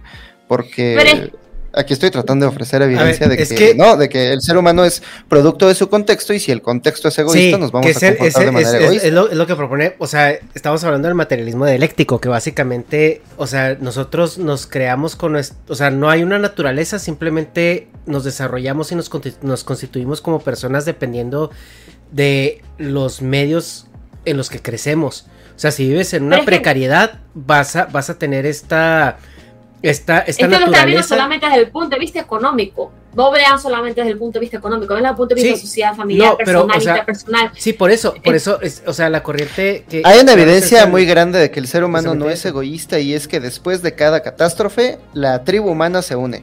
Siempre. Desde los bombardeos de Kosovo hasta el temblor de 2017 en México. Es que los humanos son gregarios. Pasando por el. Blitz. Es que, es que entonces me estás ofreciendo dos argumentos No, contradictorios. No, el ser humano no puede ser gregario y egoísta al mismo tiempo. Pero es que, ¿qué, qué es lo que estás viendo tú como egoísmo? O sea, Como egoísmo, tú- eh, o sea, ser, ¿en qué caso ser egoísta quiere decir que no te quieres relacionar con nadie? Estás, estás confundiéndolo con ser social. Porque ser egoísta no tiene nada que ver con ser social, que tú no te quieres relacionar con nadie. Ser egoísta es que tú coloques por primero a ti que a los demás. Que primero pienses en tu bienestar que en el de los demás. De que si, si puedes pasar algo, de que a lo mejor sea un- entre buscar un bien, sea del cual sea económico, del que tú quieras, algo que te pase bien a ti, o que le pase bien al otro, pero que te vaya mal a ti, siempre vas a elegir que te vaya bien a ti si le vaya mal al otro. A eso me refiero. No necesariamente. Eh, es, que, es, que, es, que, eso habla, es que de eso es el egoísmo.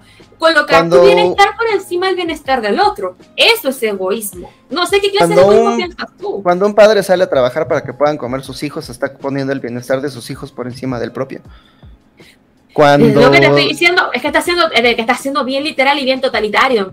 O sea. Es que yo creo que no hay absolutos. Este, yo creo que no te lo presento absoluto. Es, es justamente lo que estoy diciendo. El ser humano no es una cosa o la otra. Es proceso, de su contexto. A ver, yo creo que en una persona convive el egoísmo como convive la empatía. El problema es lo que lo domina y lo que el sistema permite que lo domine y las circunstancias. No puede ser un, para lo mejor yo soy egoísta en, en una forma, pero no soy egoísta de otra. O sea, no estás colocando en absoluto porque no todos podemos ser egoístas de la misma forma, porque no todos somos iguales. Sí, ah, es que, eso, eso, estoy de acuerdo, pero, o sea, a ver, el tema es las, el, el sistema que te lo permite y que te lleva a eso. O sea, cuando los que son tramposos, cuando los que toman no reciben un castigo, entonces la sociedad te permite que eso exista. O sea, por ejemplo, la constitución mexicana es una constitución social eh, que fue hecha en el siglo, en el siglo, a principios del siglo XX, totalmente social. ¿no? Este, ya tiene más de 100 años. Y ahí se le han hecho modificaciones, pero en general es una constitución social que da muchas garantías para los trabajadores, que reconoce los sindicatos, que reconoce, o sea, pero en los hechos, el problema es en los hechos no se respeta en los hechos no se hace valer. Y eso es porque tenemos gobiernos débiles. ¿Por qué son débiles? Por diferentes circunstancias, que se dejan llevar por el imperio, lo que quieras. O sea, pero al final tenemos gobiernos débiles que no llevan a cabo eh, el que se haga valer la ley. Porque entonces estaríamos castigando a los egoístas, a los que... Ahora, si hay una parte dentro del sistema económico que además es legal, hay una parte donde el egoísmo, sí, y tenemos que cuestionarlo. Yo digo que tenemos que cuestionarlo. Pero creo que conviven los dos y es el sistema. El sistema es el que te pone ahí y te dice, eh, eh, aquí las reglas son así, que responden a que somos colonizados, a que, somos, eh, a que vivimos bajo el imperio. Esas son las reglas, ese es nuestro sistema. Y en ese sentido creo que una de las cosas que hizo muy bien la revolución bolivariana fue cuestionarlo. El problema es, pues, los, ¿quién, quién lo dice? ¿no? ¿Quién lo dice? Pues lo dice Washington y, ah, no, pues es que Venezuela y es una dictadura y todo esto, y lo que les decía antes de entrar al programa, pero los jeques no, ¿no? O sea, tú ves a, los, a toda la política española diciendo, ay, no, Venezuela es una dictadura. Ah, y luego, y el jeque, y va el jeque de Qatar y puta, lo recibe el rey, cabrón lo recibe el rey y este y va al Senado y se reúne con el presidente, o sea, se reúne con toda la clase política. Entonces, es porque uno es pobre y otro es rico, porque uno se rebeló ante el sistema. Se revela ante el sistema que nos da un chingo de problemas. Porque en eso sí yo estoy de acuerdo. O sea, yo creo que esta visión capitalista de competencia nos crea un ego desmedido. Y por eso digo, es el sistema. Además tenemos evidencia, o sea, evidencia empírica de cómo se comportan los animales en ciertos contextos. Eh, perdón que me regreso otra vez al tema de los chimpancés y los bonobos, pero... Eh, los humanos. Eh, y los humanos, ¿no? Que al final somos primates, compartimos el 98% del el código genético con los chimpancés y los bonobos. La diferencia entre los dos es la cantidad de recursos que tienen. Y como los chimpancés tienen menos recursos y no hay para que todos coman, entonces todos compiten y la sociedad se vuelve jerarquizada, vertical. Entonces sí hay mucho egoísmo, pero es porque si no hay egoísmo, entonces te mueres, no puedes pasar tus genes a la siguiente generación y entonces se acaba tu línea genética. Y al final somos solamente eso, solamente somos materia viva. Lo único que queremos es comer y reproducirnos. Pero los bonobos la tienen más fácil, ellos tienen más recursos a su disposición, entonces como ya todos tienen asegurada la supervivencia y ya todos pueden comer, entonces todos pueden, tienen más libertad de generar otras dinámicas de colaboración, otras dinámicas sociales que no tengan que ver directamente con la, con la eh, con la escasez y con, y con la competencia, ¿no? El caso de la colonia es muy distinto, porque el ser humano, más que ser egoísta, más que ser eh, un santo, yo creo que esas consideraciones morales son más o menos una pérdida de tiempo, porque pues al final eh, todo el mundo es subjetivo para otros y todo mundo es objetivo para afuera y subjetivo para adentro, ¿no?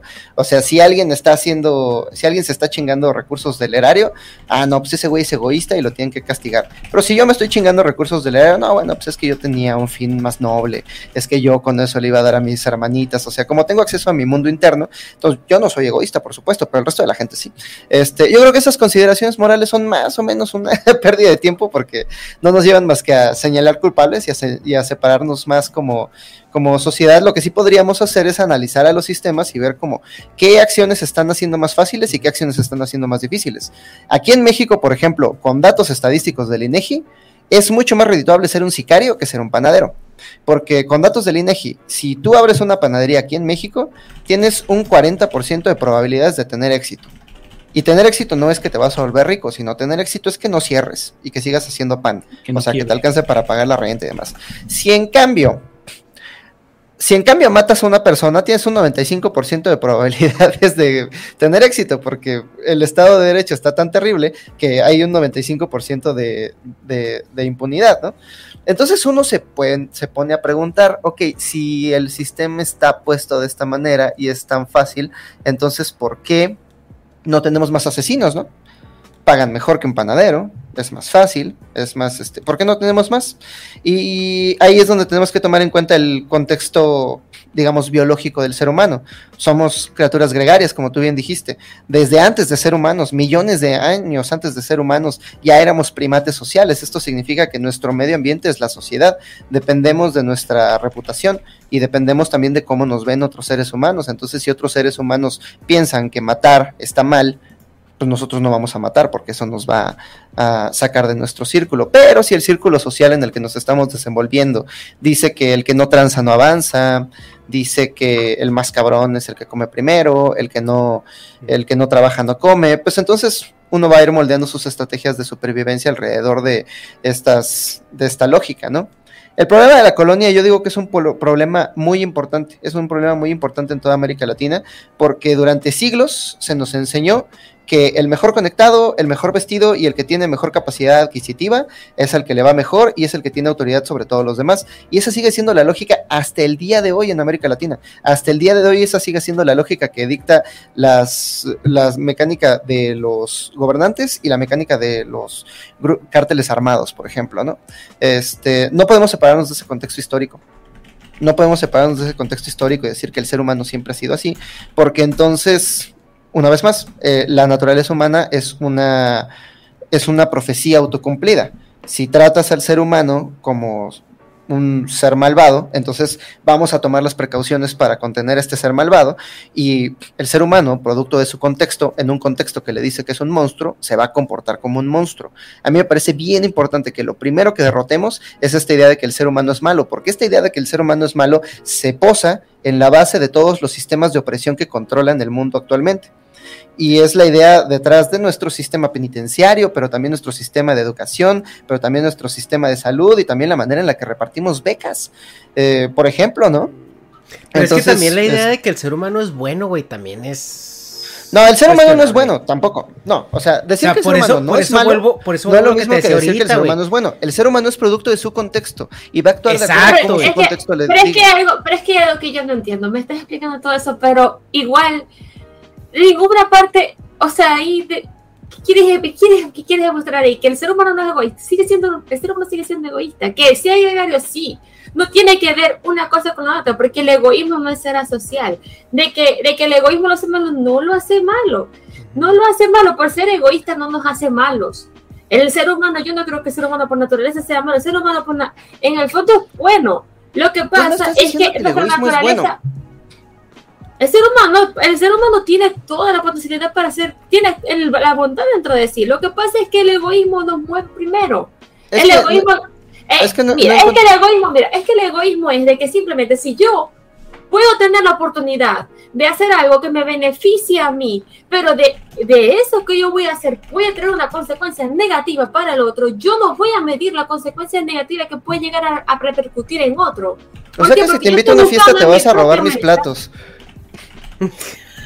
Es verdad que tú eres bien, es que, es que de verdad que tú eres, tú eres, tú eres una cosa bien particular, ¿eh?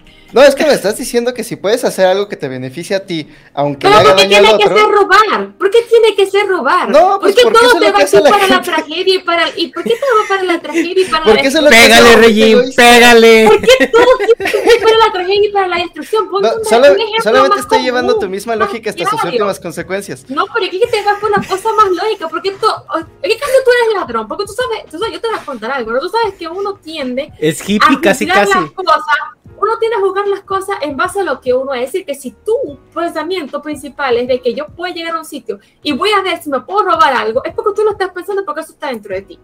Porque No, si yo no lo eso se, le llama proyección y estoy proyectando sobre ti la parte de mí que no cree en el ser humano, porque esa es la parte que no me gusta. Pero el último libro que acabo de leer y que me dio mucha esperanza se llama Humankind de Rutger Bregman, todo el mundo léalo. Es una historia optimista sobre el ser humano. Y este, perdón, pero es que es que se va yo no digo que no parte. ser optimista, es que, Se va- es que sigamos siendo optimista, pero tú estás proyectando para mí algo que yo ni siquiera he pensado. Yo digo, es de que si yo por lo menos, es que, no sé, a pensar en algún ejemplo que no sea robar, que no sea matar, que no sea violar, ¿no? Porque por lo Entonces, mismo ver, entonces de- redefinamos el egoísmo entonces. El ser humano va a tomar cualquier acción que le beneficie a él, aunque eh, aunque que le haga daño a otros, pero que no sea ilegal. O sea, que no sea robar, que es no sea matar, que la, no la- sea... la definición que yo te di es colocar el bienestar propio por encima del de los demás. Es decir, que elegir Vas a poner tu bienestar por encima del de los demás. Exacto, primero de Pero no va a ser ilegal. a ti. Exacto, no va a ser ilegal. Pues, O sea, si estamos en una calle lluviosa y yo paro un taxi, tú te, te, O sea, te- que si te- yo voy te adelantas así- y te metes. Eso fue egoísmo. ¿Por qué? Porque yo preferí irme yo a que si tú estabas esperando primero, a mí no me importa que tú estuvieses esperando primero porque yo me quería ir. Eso es egoísmo. ¿Por qué? Porque yo preferí irme yo a pesar de que tú estabas ya ahí esperando, que tú llegaste antes que yo. Pero por yo buscar mi propio bienestar, me monté primero y dejándote ahí mojado. Oye, pero ¿qué tal si en cosas- lugar de estar los dos en la calle, qué tal si hay un sistema en el que tenemos que hacer fila? Entonces ya no te puedes meter. En ese caso, tu egoísmo es irrelevante. En ese caso, estamos en un sistema Pero es que en ese que caso no lo puedes no. aplicar. Pero es que no lo puedes aplicar, porque si lo pudieses aplicar, lo harías. Pero, Pero, como ejemplo, no lo puedes aplicar, no lo haces. En un es- Starbucks es tenemos un sistema, ¿no? Donde se hace una. En, en el Starbucks, por mira. ejemplo, tenemos un sistema donde se hace, re- se hace fila y así si llega una persona egoísta y dice, ah, no, pídame a mí primero, pues señorita, pero, pero por favor. Starbucks es a del capitalismo, güey. fila". A ver, espérame, déjame, déjame. No, la, déjame pero Starbucks no montó las filas. deja- Las déjame filas son aquí, déjame meto, déjame meto poquito explicar yo. aquí para salvar al Hobbit porque le van a pegar muy duro. A ver, es que creo ¿Salvar que, qué? eh, que- Estamos que- mira, platicando, tranquilo. Sí es, no, no, yo sé, yo sé. A ver, vamos, vamos a, a ver, porque creo que están hablando, creo que están hablando de lo mismo. Una cosa es el materialismo dialéctico, que es básicamente nosotros estamos formados dependiendo de nuestras circunstancias y nuestro contexto. Hay situaciones donde si tú creces con mucha abundancia, donde no hay tanta necesidad de competir, o sea, obviamente el egoísmo se, va, se ve reducido, pero el egoísmo también es una forma de, de explicar nuestro sentido de supervivencia, porque al final de cuentas nosotros estamos cableados fisiológicamente y genéticamente para sobrevivir. Cuando hay precariedad, este, es, este atributo de supervivencia que socialmente se traduce como egoísmo se ve más amplificado. ¿Por qué? Porque si tú tienes más ¿eh? hambre, si tú tienes más precariedad, si tú estás más incómodo, vas a tener más ese sentimiento de querer satisfacer primero tus necesidades. Cuando satisfacer tus necesidades no es primario, o sea, ya tienes tus necesidades satisfechas, no, no necesitas nada, entonces es bien fácil que tú a lo mejor ves a una persona que necesite algo más y le des tu lonche. Aunque tú en ese momento te quedes sin lonche, pero tú sabes que puedes ir a McDonald's a comprar cualquier otra cosa. En ese momento, o sea, de hambre no te vas a morir o no te vas a quedar con hambre. Entonces, o sea, aquí creo que los dos están mencionando algo Pero similar. que, eh, Nomás en los tecnicismos nos estamos perdiendo un poco. lo que pasa, lo que pasa es que lo que yo entiendo de que parece que a veces parece ser un poquito más totalitario, porque claro, tú puedes colocar ese ejemplo de que hay cibeles a tu lonche, pero no todo el mundo hace eso. Por eso digo que hay niveles, no podemos colocarlo todo bajo un mismo sesgo, ni pensar, ni colocarle una, una como un enmarcaje, mira, esto es egoísmo. No, porque hay muchas formas que se puede llegar a manifestar. Simplemente Ah, bueno, pero para llegas- definir si todo el ser humano es egoísta, porque esta es una pregunta eh, bastante seria, ¿eh? Es- son alegaciones bastante serias en contra del proyecto humano. Para decir que todos son egoístas, primero tenemos que definir claramente qué entendemos por egoísta, porque si no, no estamos teniendo la misma conversación. Por eso, pero es colocar el, el beneficio de uno por encima del beneficio de los demás. Así que yo me preocupo solamente por mi beneficio, mi bienestar, mi, mi satisfacción de mis propios deseos a Ajá, al, al de otros. pero ¿qué tal si estamos conviviendo dentro de una sociedad que activamente castiga el egoísmo? Entonces la mejor estrategia de supervivencia se vuelve no ser egoísta. Pero de qué Ni- forma, pero de qué forma lo está castigando porque Ni siquiera- no se castiga. ni- ni siquiera se necesita-. En muchas cosas No, se ni siquiera se necesita mucha complejidad. Los bonobos tienen prácticas en las que si un macho está siendo como muy violento y está acumulando muchos recursos, el resto de la tribu lo ignora y eventualmente el, el- el individuo se muere de hambre Pero o ellos no está mente. obligado a... Ellos no pueden, ellos, ellos no, espérate, no, ahí sí pongo mi raya en el piso, ahí sí pongo mi... La conciencia es un espectro gradual, no hay un uno y cero, no es que los gatos estén muertos y los humanos somos eh, seres completamente conscientes y con capacidad de, de- tratar a los tampoco. animales como quisiéramos, sino que hay un espectro gradual. Y los chimpancés y los bonobos están bien cerca del ser humano, pero bien cerca. La estructura celular, la estructura cerebral es prácticamente la Yo no misma he dicho que no. compartimos el 98% de, la, de las capacidades y su mente es tan avanzada que si bien no tienen la capacidad de pensamiento simbólico, que me imagino que es a lo que te referías, sí tienen una presencia del presente, sí tienen una conciencia del presente mucho más profunda y además Pero tienen no una no, conciencia sí social, tienen pero- lenguaje, A ver, a ver. se comunican por medio de 50 distintos tipos de gritos que significan cosas distintas, o sea, sí, sí tienen mente, sí tienen conciencia, tienen incluso una conciencia que- política, fíjate. A ver, Regin. Pero es que yo no he dicho nada de que no tengan conciencia. De, de otra vez está, estás mezclando todas las cosas. Una cosa No, es que me no estás diciendo que los changos no tienen mente y eso sí me ¿Por ofende. qué no tienen mente? Porque yo también soy chango. ¿Por qué no tienen mente? ¿Porque no saben hacer matemáticas? Porque, Porque no sí saben. Claro, es que, a ver, a ver, dime, ellos pueden hacer capacidad, ellos tienen para hacer eh, deducciones lógicas, Deducciones lógicas. hacerte deducciones lógicas, no enseñadas, no enseñadas, no que tú le enseñes a hacer una, eh, a sumar y restar y que ellos tengan sumar y restar, sino que tú le coloques una, una, un, un, pro- un- un planteamiento lógico, deductivo, que ellos tengan que pensar y de ser una deducción lógica, ellos lo van a poder hacer. Pero la deducción lógica es la mente para ti. Pero es que eso es parte de la mente. Eso es lo que eso, eso es lo que nos hace a nosotros, que nosotros podemos tener esa parte, esa parte del- de la deducción lógica. Mira, el pensamiento, el pensamiento Una- abstracto no lo si tú crees que la mente es estar es darte conciencia, pues yo creo que te falta, porque no, la mente va más de eso, de pura No. conciencia. Porque si tú te Eso es la razón. Eso es la razón, pero la razón solamente abarca la parte de la corteza frontal. Es el proceso más nuevo que se inventó el ser humano. Pero el resto del cerebro, que lleva 13.500 millones de años Me evolucionando. vas a hablar a mí de es cerebro. Todo lo yo demás. soy médico. el lenguaje, por favor, por el favor. lenguaje. Ah, ah, bueno, pues entonces deberías saber más acerca del- de, este tema. Claro, el lenguaje, El, el, el, el cerebro el lenguaje, la zona motora. del- Por supuesto que sí, por supuesto que sí, pero ¿cuáles son las partes del razonamiento y, y, la- y, las y, las y, las este, y entonces- las funciones cognitivas hablar, superiores? Porque tú, ¿cuáles son las funciones cognitivas superiores? La parte de la que está en la corteza prefrontal, que tienes ahí, eso no lo tienen. La parte de, de las funciones ejecutivas No, sí tienen corteza prefrontal, solo es más pequeña. De la lógica, pero no lo tienen. No, pero la sí tienen, sí tienen corteza prefrontal, solamente es más chiquita. Este, eres médica, pero no etóloga. Eh, hay, hay un concepto al que le llaman el intercambio cognitivo. Tú de verdad El que tú vas a intercambio- terminar casando con un mono. ¿Qué? Tú vas a terminar casando con un mono.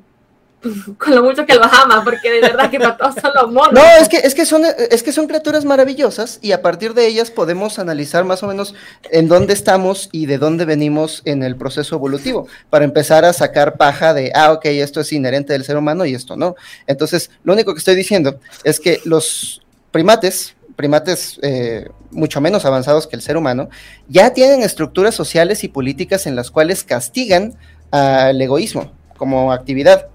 Entonces, decirme que ellos no tienen mente es todavía un argumento más a favor de, bueno, si ellos pueden hacer eso sin mente, ¿qué podemos hacer nosotros que, que tenemos toda esta capacidad lógica, ¿no?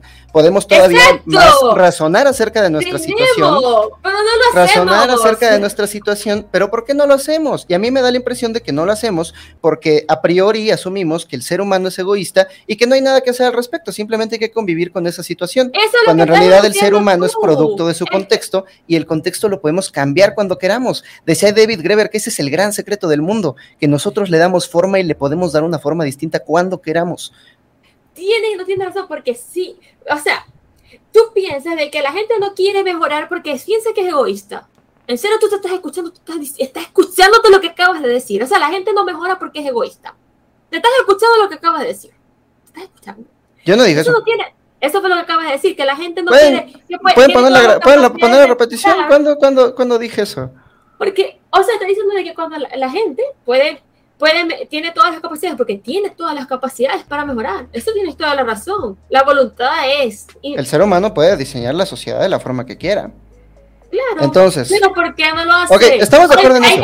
Estamos de que acuerdo en la idea de- que egoísta. No. Pero a ver, estamos de acuerdo en la idea de tú estás que... tomando todo, que la- el egoísmo está, es, es lo que está. De verdad que yo no entiendo tu forma No, de estoy- y tu forma de pensar. Te estás enredando con una cosa que es simple. No, estoy, simple, estoy, y tra- le estás estoy tratando de encontrar una acuerdos. pata al gato donde sí es algo simple. Es egoísta. Simplemente, ¿Por qué? siempre ¿Pero por vamos a buscar lo que, ¿Pero lo que a uno Dame beneficia. Y tú me estás dando, me Bueno, estás si dando tú- la razón. Me si estás- tú te me estás comportas la así está bien, pero- ahorita, me estás haciendo la muestra ahorita de lo que yo te estoy diciendo. Porque si tú, tú te comportas razón, así está bien, pero dame más evidencia de que el resto de los seres humanos puestos en Mírate una a ti mismo lo que acabas de hacer así. ahorita para que veas lo que te estoy diciendo. Mírate estoy a ti mismo haciendo? lo que acabas de hacer. ¿Qué estoy haciendo? Yo, yo creo que si el resto de la si tú- gente, yo creo que si el resto de la gente mira, piensa que el hacer ser humano es egoísta, entonces vamos a actuar en consecuencia y más gente va a ser egoísta. Entonces, a mí me ¿Por qué no parece que es mi labor para el resto de la sociedad convencerlos de que no, tú no eres egoísta, tú eres producto de tu contexto y esto no significa bueno o malo, esto Porque le significa que la tu culpa, contexto ¿no? te da Cuando tu tú, cuando tú dices, tú eres, ay, tú eres, tú eres, tú eres, tú eres resultado de tu contexto. Ah, entonces, él no hizo nada. Todo fue Pero. Ryan, ¿de qué nos sirve- pero, Ryan, ¿de qué nos sirve tener culpa de culpables? Dios porque Dios me castigó. Ryan, pero es Ryan, lo mismo. Escúchame, escúchame, Ryan, mira, tú- querida. Mira. ¿pero quieres culpables o quieres soluciones? ¿Qué nos sirve más? ¿Qué necesitamos? ¿Culpables o soluciones? Pero es que ¿quién está buscando aquí culpables? Me estás diciendo que decir que el ser humano es producto de su contexto le quita la culpa. Entonces estás buscando Claro. al culpable.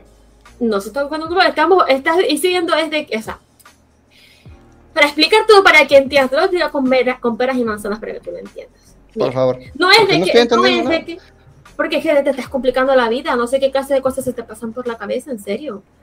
O sea, Regine el Hobby. ser humano, el ser humano Bin, bin. Presento. es, el ser humano es egoísta. ¿Por qué? Egoísta. ¿Por qué? Porque ya te, mira, te acabo de decir, ¿cómo tú puedes, es como que tú intentes medir la inteligencia, o sea, cuando la inteligencia se puede medir con el coeficiente y tal, sin embargo no es una forma fidedigna, ya se ha demostrado que no es una forma fidedigna. Pero ¿cómo tú puedes medir por lo menos un nivel de enojo, un nivel de tristeza? Eh, No es algo que puedas medir, pero tú puedes verlo. ¿Por qué? Porque simplemente si tú cuando empiezas a hacer algo, tú solamente Entonces- buscas tu propio... Escucha. Entonces no tienes evidencia, sino que Escúchame. tienes anécdotas. Escúchame, Cállate, deja- deja que- deja que termine, Escúchame, deja de hablar y deja de buscar y razona. Estoy tratando de Razona, entender. Escucha y razona, escucha y razona, escucha y razona, ¿ok? Te lo explica, te lo vuelvo a repetir, es cuando tú buscas el beneficio para ti solo, que tú Ajá. solamente colocas a ti por encima, que si hay algo que puedes hacer, que pueda traerte, que sea bueno para ti, pero malo para los demás, a ti no te importa si es malo para los demás, porque solamente te gusta hacer lo bueno para ti. A O sea que tú cuando vas al cine y alguien se voltea, le chinga sus palomitas. Ay, como tú lo quieras poner, agarra, mira, como tú lo quieras, voy a buscar la- los ejemplos que tú quieras. Agarra lo que sea, po- ponle el ejemplo que tú quieras, pero el de, tú quieres una definición, te estoy dando una definición, deja de buscar ejemplos. A toma lo que es y empieza a pensar en tu mente y busca tu calladito todas las circunstancias en las cuales una persona puede llegar a actuar y decir, mira, esto incluso en cosas simples, cosas simples como simplemente hacerlo porque uno quiere buscar algo que te dé beneficio a ti, que tú lo quieras poner como, como este, que es si por esa circunstancia la persona, es que es nuestra forma de actuar. Las circunstancias en las que nos enfrentamos son consecuencias de nuestra fe. Por eso digo de que no ¿Siempre es. ha sido así? No es de, no es de buscar culpables. Es Pero de siempre que ha sido así. nosotros. Bueno, es que sí, es, así siempre ha sido la naturaleza. ¿Cómo voy yo? O sea, ¿qué caso tú sabes Oye, historia oye, del hombre? pero ¿Qué caso se tú me sabes? ocurre que, Dime algo, por dime ejemplo- algo, dime algo. ¿Tú tienes algún tipo de visión del mundo interno del hombre? No, ¿verdad? Yo tampoco. Tú sabes de ¿Te puedo toda la parte del origen del de, la, de, la, de la parte interior del hombre, del progreso del hombre. No lo sabes. ¿Te No lo sabes porque nosotros ahorita no tenemos esa capacidad de entenderlo. No lo tenemos la capacidad porque no tenemos los conocimientos. Si tú tuvieses los conocimientos, probablemente no estuviésemos teniendo esta discusión. Oye, ver, pero ver, déjame- déjame- Mira, mira, mira. Déjeme Mira, interrumpir un poquito aquí. Déjame Te- terminar- te- pausa, déjame pausa. terminar- Kinkis, Déjame terminar de hablar. Ok, déjame terminar de hablar. Si termina Ok. Regina y luego, y luego déjame mí eh, hablar, Hobbit. Entonces, este, no es de que nosotros, nuestras circunstancias, lo que nos estamos enfrentando, no es de que, ay, porque la sociedad me hizo esto y me lo colocó ahí, porque Dios me lo colocó, porque el gobierno me lo colocó. No, lo que me está pasando es que yo con mis decisiones he ido haciendo todo, me he ido moviendo por, por todo y he ido marcando lo que pasa por mi camino. son tus decisiones. Ok. Hobbit, Nadie Claro, influye. lo que uno decide. El, que el pueden cuerpo influir, que habitas claro que- no influye nada. El Por sistema que, que habitas no influye nada. El lenguaje que hablas incluso no influye nada en las decisiones que tú tomas solita. Pero si es que el lenguaje es... A ver, ¿cómo dices tú que te... Sa- ¿Sabías que en la antigua lenguaje? Grecia las, las eh, grandes esculturas de mármol de la antigua Grecia no tienen firma? Nadie las firmó. No, ¿Dónde quedó el egoísmo de esos autores? ¿Por qué no dijeron, esta obra yo la hice al Chile, está bien chingona, es mía, es Philoptopolis Octates? No la firmaron, ¿dónde quedó su egoísmo? Lo hicieron para su polis. Es algo que le beneficia a todos ellos y fue una chinga, es mucho trabajo. ¿Dónde quedó, por ejemplo, en el 2017 se hubo un gran temblor aquí en la Ciudad de México, ¿no? Se cayeron tres edificios, murieron aproximadamente 21 personas y todo el mundo salió a ayudar. Este, yo lo vi por todas partes, ¿no? Este, fue un gran fenómeno en la ciudad, todo el mundo salió a ayudar y quienes no podían ayudar salían a comprar víveres y dárselos a la gente. Se disolvieron las barreras sociales. Y no pasó nada más esa vez, sino que pasó también durante el Blitz en Inglaterra, cuando los, ingl- cuando los alemanes estaban bombardeando Londres, la idea de los alemanes, porque los alemanes tenían la idea de que el ser humano es egoísta por naturaleza, decían, si los bombardeamos, se va a romper el orden social, se van a matar unos a otros y se va a rendir la nación. Y no, lo que pasó es que ellos estaban enojados, pero más que enojados, encontraron una solidaridad unidos frente, a la, frente al enemigo común, frente a la catástrofe. Eh, Lo mismo pasó en Kosovo. En Kosovo, mientras los gringos estaban bombardeando, la gente se unió más que nunca y eran muy felices en el interior de, o sea, sí le estaban pasando muy mal, pero uno de ellos incluso dice que fueron los días más felices de su vida porque encontró entre todos los extraños que estaban en el mismo búnker una familia. Incluso hay eh, graffiti en las calles de Kosovo que dice todo estaba mejor cuando todo estaba peor, refiriéndose a que cuando estaban todavía inmersos dentro de, digamos, esta solidaridad primigenia del ser humano frente a la catástrofe, se sentían mejor que aquí viviendo las reglas específicas de una sociedad, eh, eh, de, de una sociedad con reglas más específicas, ¿no? Entonces, eh, no sé. Eh, Eh, a ver, no me a convence ver, tu hipótesis déjame- de que déjame- el ser humano déjame es No, egoísta. mira, interrumpir- ¿sabes qué? déjame interrumpir Piensa poquito. Que, que piensa lo que quiera. Sigamos hablando de Venezuela. Déjame, déjame Yo- interrumpo aquí poquito. Mire, a ver. Nosotros ya conocemos al Hobbit, ¿ok? Sabemos que así es el Hobbit. Y el Hobbit aguanta vara. Eh, eh, nomás para eh, o sea, así es el Hobbit, ¿eh? O sea, no, o sea, Sí, este- yo lo que este- sí quiero decir es pedir disculpas, verdad que no, No, no, no, no, no, no. No, te digo, soy, este- escucho, este- soy producto de mi contexto. No, no, no, este, No. este, este- este- este ejercicio, o sea, es normal, no te preocupes, ¿eh? o sea, no estás haciendo Tranquilo, nada malo. justifícate todo lo que quieras. No, no, no, no, no estás haciendo nada malo, no, no, o sea, y al chat le voy a pedir ahí por favor que este, eh, no sean groseros, eh, Aku te encargo por favor el chat ahí, la gente que sea grosera, ahí le das ahí un, un, un zape eh, al chat que Ay, está ahí. ya, Hecha. No, la es gente que- vive es vidas que de se- es que callada se- se- prende, ¿no? que hablan Y como digo, quieran. no- nosotros- si se, quiere- ya si se quieren es. desquitar con el con, con las caras Mira, que están en esa pantalla, te- que haz de te- cuenta que detrás no hay un ser humano.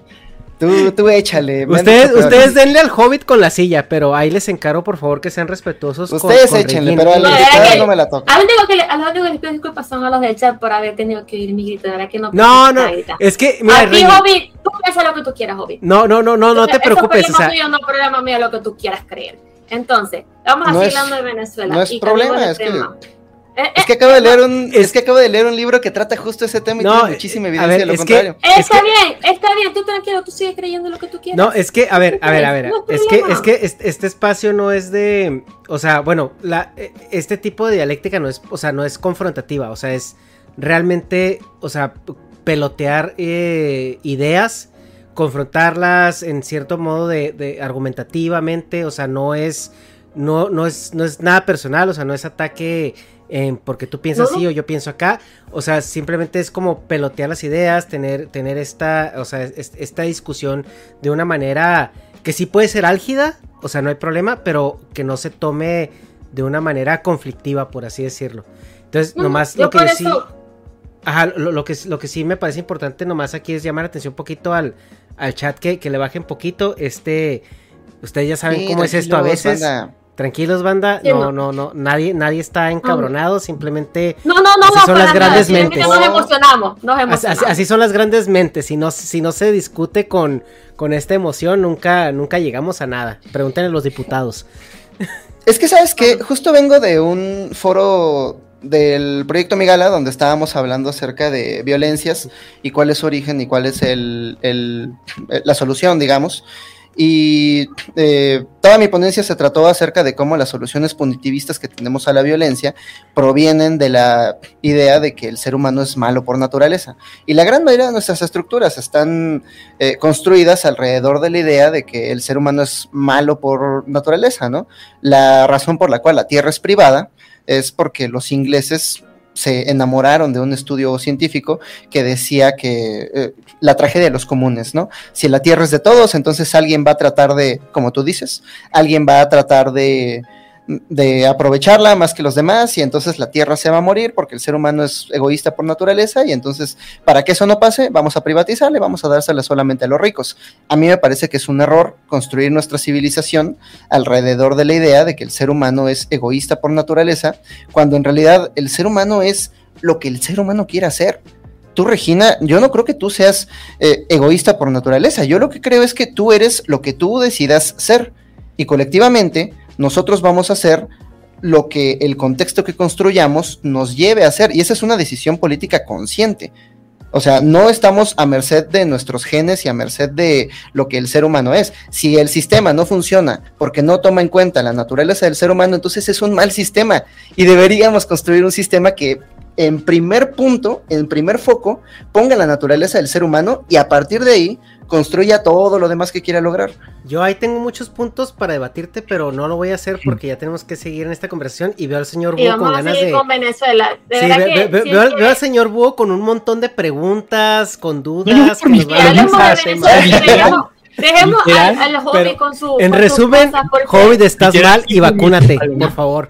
Sí, no, está- Pero no a ver, estoy de ¿por acuerdo qué? contigo, no estoy de acuerdo contigo, pero no quiero seguir discutiendo. Así que Pero vamos a no, pasar ¿por a? Venezuela, que es lo que estamos hablando. Ah, se acabó la conversación. Hablemos de Venezuela. Vamos, Entonces, Una cosa, con una, una cosa que no les guste la verdad. Mira, güey, es- lo- lo- luego le invitas a mi No, gala, güey, y no, te no peleas con ella allá en mi gala. Invita a la migala, güey. Sí, güey, llévatela a mi gala, por Ah, favor. yo no voy a pelear, yo no voy a ir a pelear. Ya.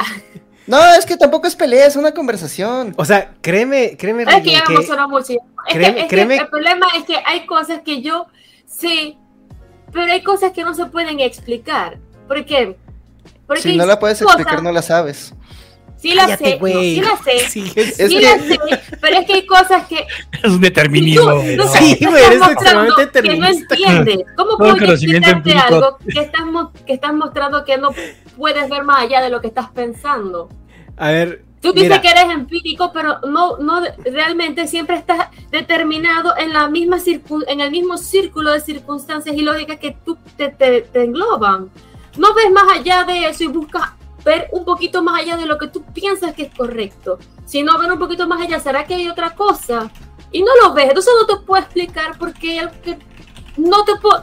Tendría que explicarte muchas cosas y empezar a dar un montón de, de explicaciones y de enseñanzas que primero no me voy a colocar a dar. Si tú llegas algún día a eso, pues no llegarás a eso. Además de que tampoco es el, pro- el punto de este podcast, porque estamos hablando pero, de qué, pero, pero qué injusto. Yo te acabo de dar muchas razones por las cuales el ser humano es producto de su contexto. Varias anécdotas, evidencias. Lo que pasa es que es algo muy, muy largo y primero que para que tú lo puedas medio entender tienes que leer un montón de libros primero. ¿Cuáles? A ver, Entonces- me los echo y la próxima vez que hablemos. Después eh, hablamos, después, después te los paso por ¿Pero cuáles? Pásame. No, te los paso por privado. Te los paso por pasar privado, de hablar güey. y te lo colocas Me, ahí. me estás diciendo que estoy mal y no me estás diciendo por qué. Porque El- no el- vamos a hablar de eso aquí. el David estaría muy No hablemos triste. de eso aquí. Yo- yo- Hablemos de otra cosa. Hablemos de Venezuela. Yo, yo, yo, yo también te digo que estás mal, güey. No tengo por qué decirte por qué. Pero a ver, ¿por qué? Porque estás mal, güey. Porque estás mal. Porque, Vamos a hablar de Venezuela. Porque No, no, hablas, no, no, porque no, hablas de boidinos, pero no has acariciado nunca uno, güey. ¿Has acariciado un bonobo alguna vez? Ay, yo, Sí, no un creo, bonobo. yo no creo que el hobby esté completamente mal. Yo creo que tiene ideas muy No, no, claras. aquí- que aquí- son muy buenas. aquí la pero que- idea- pero que. Aquí la idea a que- priori es que el Hobbit está mal. Ah, bueno, está bien, perdón, hobby está mal. Pero, pero nadie sabe por qué. Y una repetir una verdad que no te consta es, una, es decir una mentira. A ver, eh, señor Búho, por favor, tráiganos a los terrenos de la civilidad.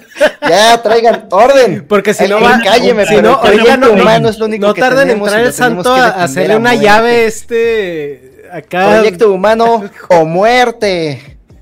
A ver, una pregunta, Regin.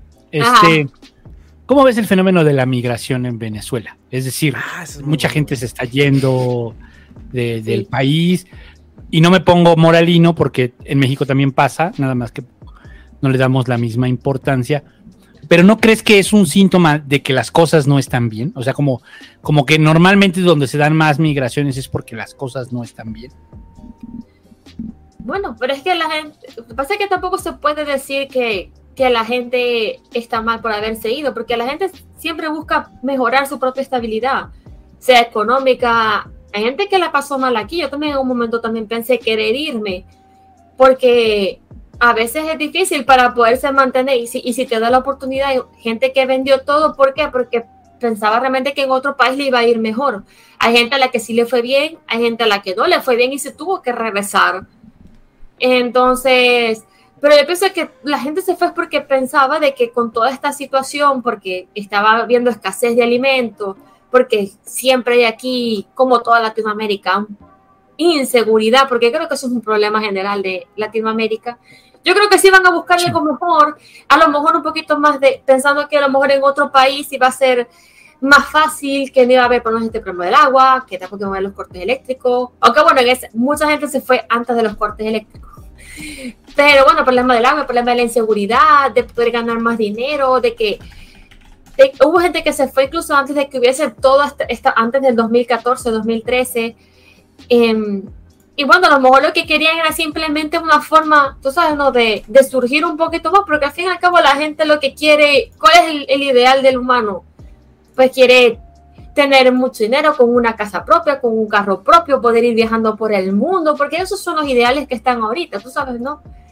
El mostrar tener, el poder yo irme de vacaciones todos los años, el poder viajar por el mundo, el tener la casa, la ropa de, la ropa de moda, y todas esas cosas, el mejor teléfono, una buena computadora, los juegos de video, entonces todas esas cosas aquí lo mejor no se puede. Aquí, aquí una persona muy, difícil que viviendo aquí pueda con el suelo que se gana, puede comprar una casa. A lo mejor alguien que esté trabajando, como hacen muchos ahorita que trabajan con empresas extranjeras y ganan en dólares, a lo mejor les da chance de poder incluso comprarse un carro, porque los he visto. Como también hay gente que se ha hecho, que me estuvo, contando un amigo de que una mujer que de aquí de mi ciudad que se compró un carro último modelo a costa de contrabandear gasolina. Mm. Entonces, yo pienso que lo que buscan es su propia autorrealización.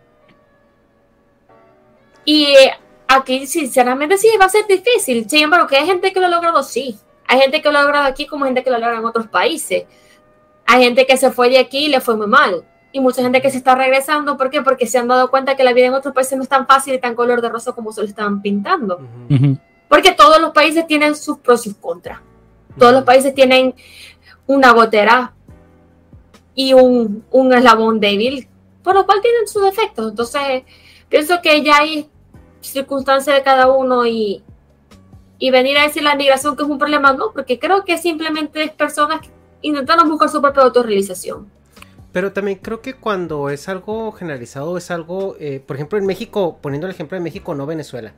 En México creo que la segunda eh, actividad económica que más eh, ingresa al PIB, creo después del petróleo, viene siendo las remesas, ¿no?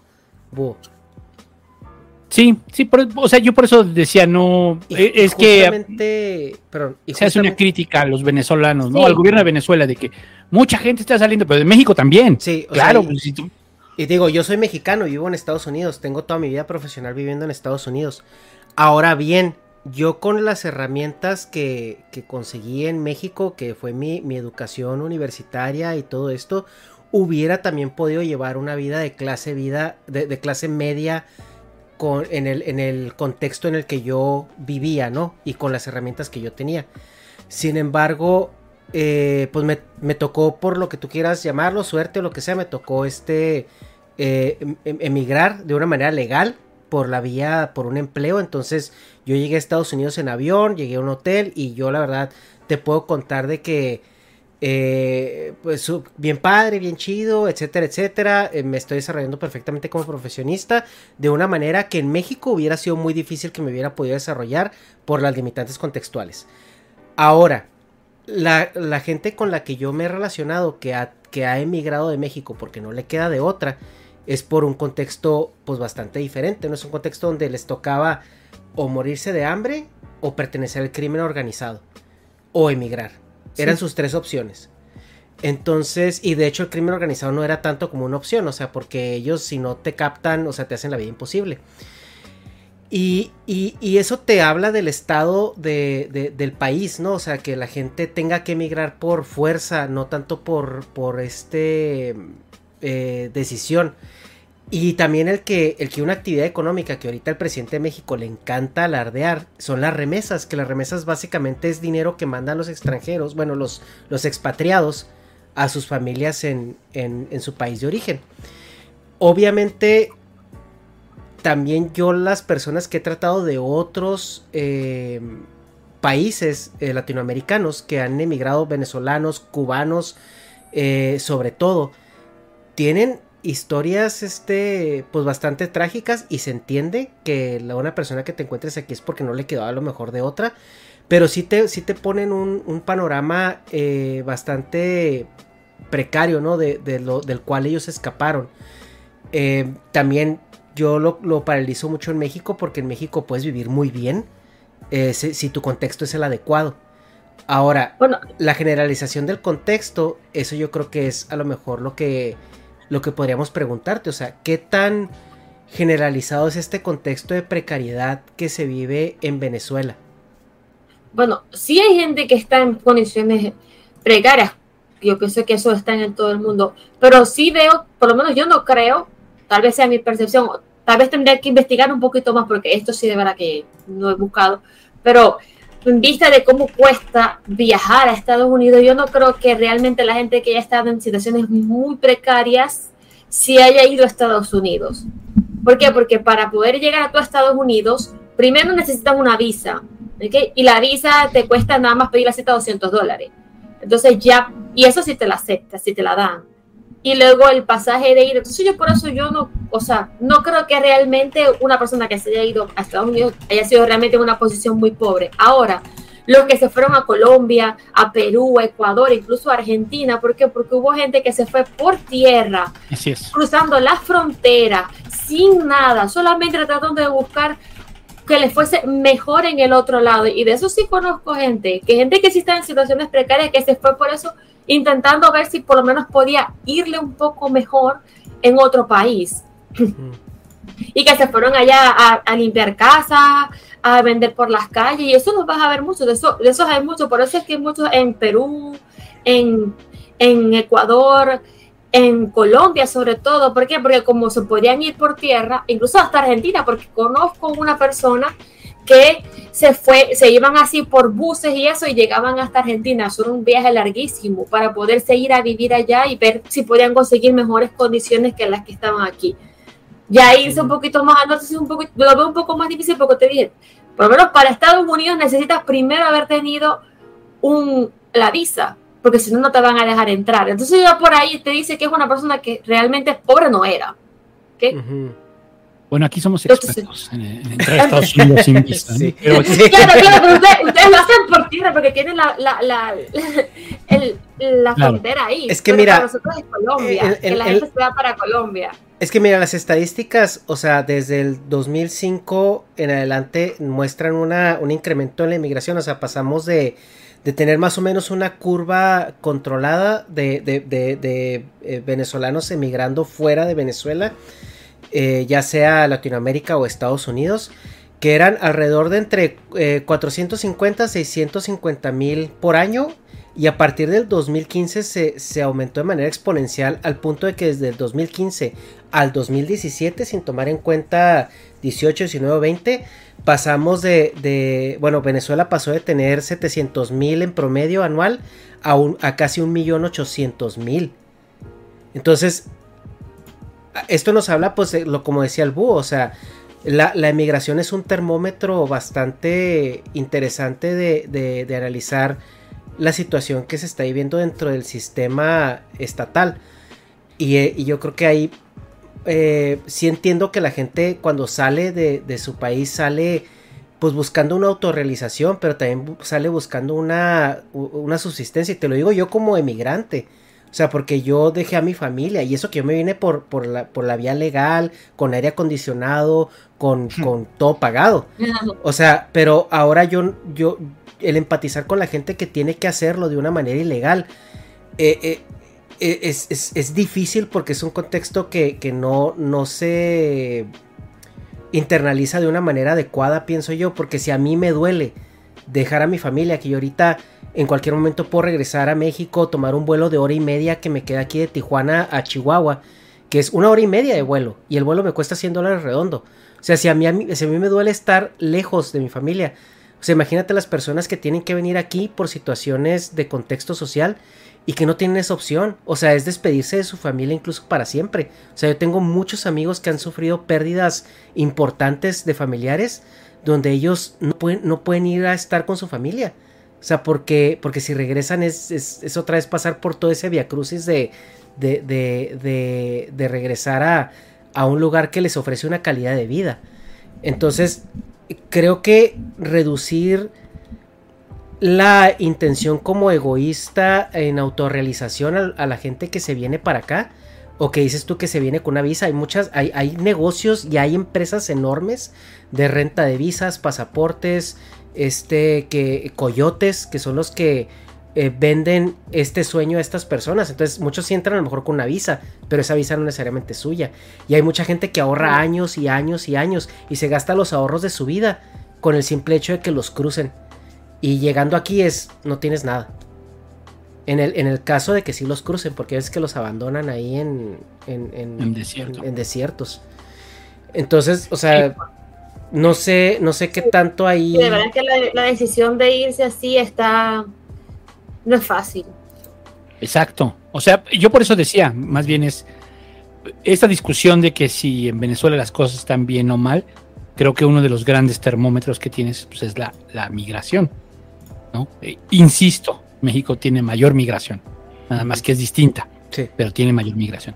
Entonces, eh, nos habla de que en Venezuela sí las cosas han, la percepción, pero yo creo que también la sensación o, o el- el- la, la realidad te alcanza, es mucha gente tiene que dejar, o sea, es que yo no me imagino, de verdad, así agarrar yo a mi familia, a mis hijas, esposa, y decir, vámonos, con lo que traigamos. ¿no? Sí, Así las con la puedes maleta. agarrar, búho. Sí, las puedes agarrar. eh. Hay gente que se ha ido sin, sin llevarse a nadie, se fue Sí, solo. también, y también. deja es a cierto. toda la familia ahí. Y, y no se van por gusto. Se van por Aquí en México pasa mucho, ¿no? Es el hombre el que se va y se queda la familia, pero a cuidar el ranchito, recibir las remesas. Sí, hay, hay, hay pueblos de, de mayoría mujeres, porque los hombres se fueron casi todos.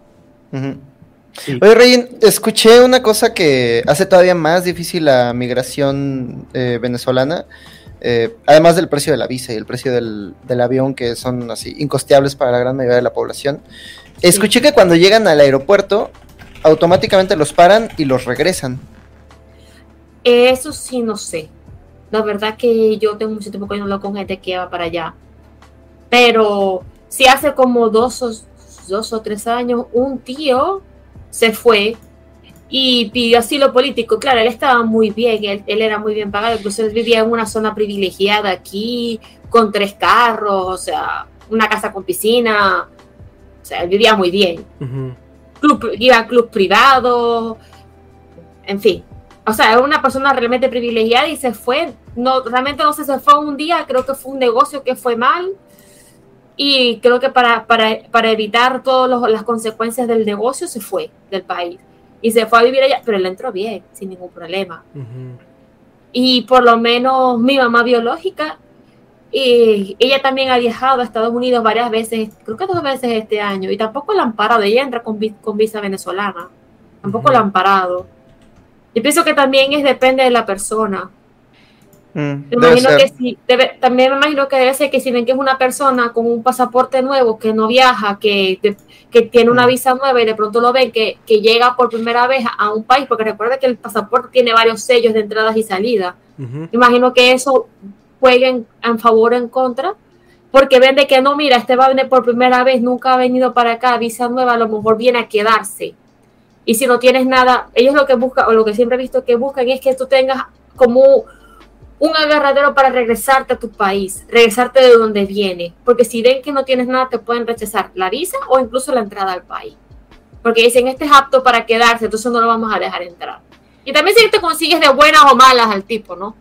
Además, de la aduana. Sí, claro. Sí, sí, sí, a mí me ha tocado varias historias, de repente hay medio de terrorcito por, por el humor que agarras a, a la gente, ¿no? Es que tú también, dije, chat, te puedes a gritar bomba en el, en el aeropuerto. tú, no, pues es que vengo de Yucatán. no se traduce bien, ¿no? El chiste. Este local, perdón. Sí, perdón. Bueno. Ajá. sí, perdón, Bugo. Sigue. ¿Tú crees que ya sería momento de un cambio, Regina, ya en Venezuela? ¿Ya que llegara alguien más, que llegara otra fuerza? ¿O crees que es, lo mejor es que se mantenga Maduro y este eh, todavía en el poder? ¿Tú qué opinas de eso? Lo que pasa es que yo lo que veo difícil es si, si sigue o se queda. Yo, incluso si cambian, yo veo difícil que haya un cambio, ¿sabes? Yo veo difícil porque ya tenemos que 20 años en esto. Entonces yo veo difícil que pueda haber así como un cambio, algo con lo que estamos acostumbrados. Y si llega a haber un cambio, yo creo que va a ser muy paulatinamente porque la gente tendría que acostumbrarse a otra, a otra forma de vida que no tiene ahorita. De que ahora simplemente usando la el que le saque más provecho para poder subsistir. No sé si a lo mejor llegue otro presidente de que pueda cambiar eso. La verdad que no sabría si se, no sabría. Yo me pregunté hace un tiempo, de verdad que no sé. No sé si, si a veces si es, malo, si es mejor el malo conocido o el malo por conocer. Entonces no sé.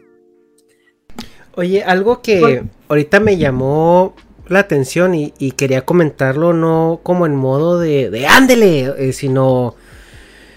Eh, es que mira, eh, y te lo digo, pasa en México. O sea, en México es el imperialismo, los yanquis, la, el neoliberalismo, pero miren nuestras remesas, ¿no? Nuestro y esperamos que lleguen más y el presidente lo, lo, lo presume mucho. También. Lo, lo presume si mucho, ¿no? Como si fuera, ajá, o sea, lo presume como si fuera eh, como si fuera un orgullo. Ajá. pero además en campaña dijo lo contrario. Dijo la gente ¿Eh? se va a regresar, aquí va a haber empleo, aquí no sé qué. Sí, o sea, además, y, y, y, y a lo que voy es, o sea, sí nos quejamos mucho del imperialismo, pero veo siempre que es como el plan B o el, o el, o el salvavidas, ¿no? Por ejemplo, en tu caso, ahorita que lo mencionabas, que dices que, que Twitch es tu mayor ingreso. Y tú eres una doctora, o sea, sí. especializada en pediatría, que no es poca cosa. O sea, todo el respeto sí. para lo que conlleva pues, llegar a esa instancia, ¿no? Pero aún así dices que Twitch es mi mayor fuerte ingreso y es lo que me ha permitido pues hacer cosas, ¿no?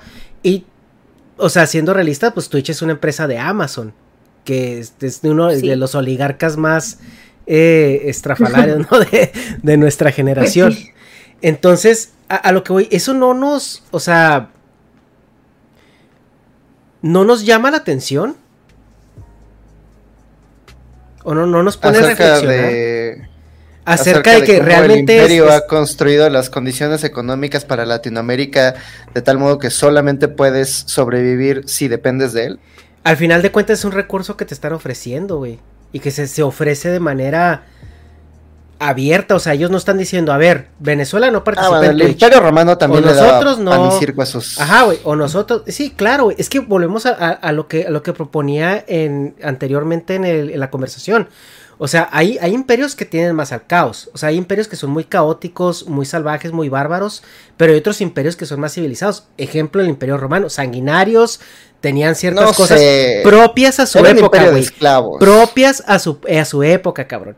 Pero el Los, imperio los romano. galos güey, eran de la misma época y no el imperio esclavos. romano, güey, acuérdate que permitía que las ciudades conquistadas preservaran, ci- o sea, su identidad, o sea, por eso los hebreos seguían con su... Mientras tú le pagaras el, el- el tributo al César, te permitían operar bajo ciertas condiciones propias de tu, de tu cultura. Y, y el imperio Y romano cuando se estuvieran en metía- guerra tendrías que darle a tus Sí. jóvenes para ir a pelear en el frente. de- Sí, güey, parte, o sea, es, es parte de, eres un imperio, güey, y un imperio propio de su época. Estamos hablando de que eso se hace dos mil años. O sea, es, a- a- obviamente hay cierto refinamiento en cómo manejas los imperios. Ahora lo que voy, realmente este imperio americano que estamos viviendo es lo más malo que ha habido o simplemente es malo porque existe. Es por, por- porque es Un que amigo- existe ahorita. Un amigo, una anécdota rápida. Compárala con la Este, URSS, güey. Ah, no, sí, obviamente, ¿no? Todo relativamente es mejor o peor que lo que sea, pero... Bueno, no es un amigo, es un amigo de Patreon que me donó mucho dinero en una ocasión. Ya es tu amigo, Me ¿verdad? que Por capitalista, compró tu amistad. compró mi amistad, eh, salió bien barato ahora que lo pienso. Este, pero es que me cayó bien el compa. Y me contó que una vez iba por, por Acapulco y llevaba el carrazo, ¿no? Ese güey dijo, por fin me compré mi Camaro. Y pues vámonos a Acapulco. Y dice que se le emparejó una, una camioneta y le dijo, te compro tu nave. Le dijo, no, no te la vendo. Le dijo, 300 mil. No, no, gracias. 290 mil. Y el güey se empezó a preocupar, ¿no? No, no está a la venta. Y entonces el güey sacó el cuerno de chivo. 280 mil. y entonces ya se la vendió. Ajá. Entonces, creo que es como si este güey dijera, ah, bueno, pues menos mal me dio 280 mil baros por mi, por mi nave, ¿no? Hay quien ni eso. Pero sigue siendo un robo, sigue siendo sumisión de alguien por encima de otro. Pues volvemos a lo mismo que son las expropiaciones, güey. Si no esas políticas estatales, o sea, te lo compro o or else, dirían los gringos. Puede ser, pero en el caso de la expropiación, ah, depende de qué expropiación, ¿no? Por ejemplo, en Berlín tienen una... eh, en Berlín acaban de hacer un referéndum, ojalá fuera vinculatorio. El referéndum era para ver si le expropian sus casas a quien tenga más de 10 casas. Y antes de que se espanten, esto no va para afectar a los ciudadanos. Muy pocos ciudadanos tienen más, de 10 casas. Justamente, ajá. Pero en cambio los bancos, pues sí tienen hasta 100 propiedades, 1000 propiedades. BlackRock, por ejemplo, puede comprar barrios enteros. Y esto está afectando el problema de la vivienda. Y considerando que la vivienda es un derecho humano y que es la responsabilidad del Estado cumplir estos derechos humanos para todos sus ciudadanos, entonces el gobierno de Alemania tiene la responsabilidad de hacer algo en contra de estos poderes económicos que están haciendo que cada vez menos gente tenga vivienda. Y la solución que se les ocurrió no es vinculatorio, así que no lo pueden hacer, todavía no tienen fuerza para oponerse al poder económico, pero la solución que se les ocurrió es expropiar estas casas de los especuladores inmobiliarios. El- es que cada expropiación y cada régimen es distinto, ¿no? O sea, la expropiación de el petróleo mexicano, por ejemplo, me parece que fue una buena decisión y tan es buena decisión que hasta la fecha seguimos sobreviviendo el presupuesto petrolero. La gran diferencia entre Venezuela y México es que Venezuela cuando expropió su petróleo, está bien, vamos a utilizar los recursos del país para darle bienestar a los ciudadanos, pero no pus- pero pusieron todos sus huevos en una sola canasta. Y cuando los precios del, del crudo colapsaron, pues también la economía venezolana era su única fuente de ingresos. Parece que su gran problema fue no diversificar. Y además, si esta falta de diversificación te alcanza en medio de una, un bloqueo gringo, pues para dónde te haces, ¿no? Sí, justo. Sí, la verdad que sí, sí fue un problema. Nosotros no teníamos fuente de producción aquí. Entonces, claro, cuando hubo todo, todo, estalló todo, no producíamos nada, se tuvo que empezar a producir todo aquí. Ahorita actualmente sí, sí hay empresas que producen aquí mismo en Venezuela. Eh, incluso son las que nos dan en la caja, en las cajas estas de comida que nos dan. Son todos productos de empresas venezolanas. Entonces, por lo menos ya por ahí han ido proliferando, porque casi todo lo que teníamos casi siempre era producido por empresas extranjeras. Y eso también nos jugó en contra. A mí lo que me preocupa un poco cuando se empieza a nacionalizar todo ese tipo de producciones es la competitividad, porque, o sea, el, el capitalismo tiene, tiene muchas cosas malas, pero algo que tiene bueno es que es un sistema extremadamente productivo y que siempre a- a- apela a la calidad del producto, ¿no? Ya cae en vicios de consumismo y, y- y muchos otros, ¿no?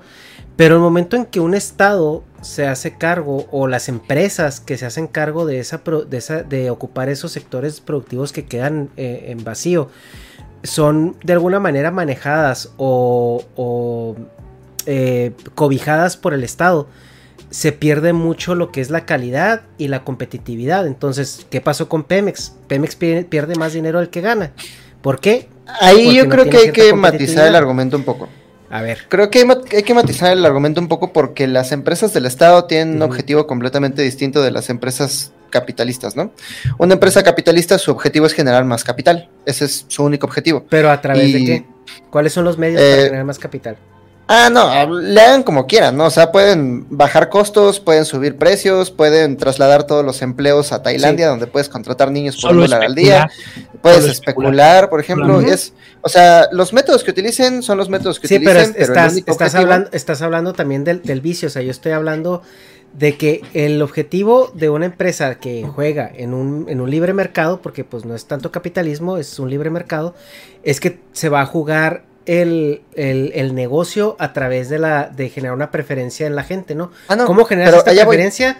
Puede ser por la calidad de tu producto, el costo o el, eh, la publicidad, ¿no? Idealmente, pero ese no Idealmente, es mi idealmente, justo, sí, justo. Idealmente, pero- pero, ese no es mi punto. Mi Es lo punto mismo, es o que sea, porque una es que- empresa capitalista, Ajá. su objetivo es generar capital, pero una empresa es. del Estado, Adelante. su objetivo es servir al Estado. Exacto, güey. Es, es la gran diferencia, ¿no? Ajá. O sea, Ahora, cuando nos pero- están diciendo que, que pero lo que voy, güey, o sea, es de que si tú, es na- que si tú no tienes- si tú tienes el monopolio y no tienes, y no tienes a- acceso a competidores, ¿qué es lo que vas a hacer, güey? Y más si el Estado, en igual de regularte, te está alcahueteando. Depende de qué producto o servicio. O sea, si es una fábrica de zapatos y el gobierno tiene el monopolio de los zapatos en México, pues entonces sí que chinguen a su madre, porque pues, los zapatos son un producto de consumo que depende de una cierta diversidad, ¿no? Pero la energía es seguridad nacional. La en- de la energía dependen los mercados, depende el ejército, depende la luz, la energía, la industria, todo lo demás. Entonces, cuando dicen que Pemex está perdiendo dinero, no, no está perdiendo dinero. A cambio de ese dinero que todos estamos contribuyendo de nuestros impuestos, a cambio de eso recibimos la infraestructura, recibimos el servicio eléctrico, recibimos los, eh, los subsidios a gasolinas, que bien o mal ahí están y son parte de la política económica del país. Entonces, este... Pero es que yo no estoy hablando de dinero que es- se pierde, es la, güey. es la gran diferencia. La gran diferencia es que una empresa privada sí puede hablar de pérdidas porque ellos están manejando una inversión que quieren multiplicar, mientras que una empresa del Estado no son pérdidas, es una inversión y el resultado de la ver, inversión es, es que- todo lo que la empresa Es está que haciendo ahora, en el país. es que en, en, en- ahora volvámonos al mundo de las ideas que, que, que tanto te gusta. Es, a ver, en el mundo de las ideas así debería ser, güey. Una paraestatal al servicio del Estado cuidaría, cuidaría los intereses del Estado y el Estado quién es, güey. No nada más la jerarquía, sino también los, los, los eh, eh, eh, ciudadanos de ese Estado. Entonces tú manejarías la empresa de la mejor manera posible para que sea redituable, que no haya corrupción, que no haya robos, que no haya pérdidas por fricción innecesaria. ¿Qué pasa con, con los gobiernos actuales, güey? Que nada de eso se cuida, güey. O sea, la empresa para Bueno, pero sirve para los líderes sindicales, para los directores que apunta gobierno. Tú sabes que la, sí. eficiencia, güey. Mira, en Chihuahua, güey. La red de distribución de agua es, es estatal, junta de aguas, eh, me imagino que es igual en, en- en todo, el, todo el país, el Estado la maneja.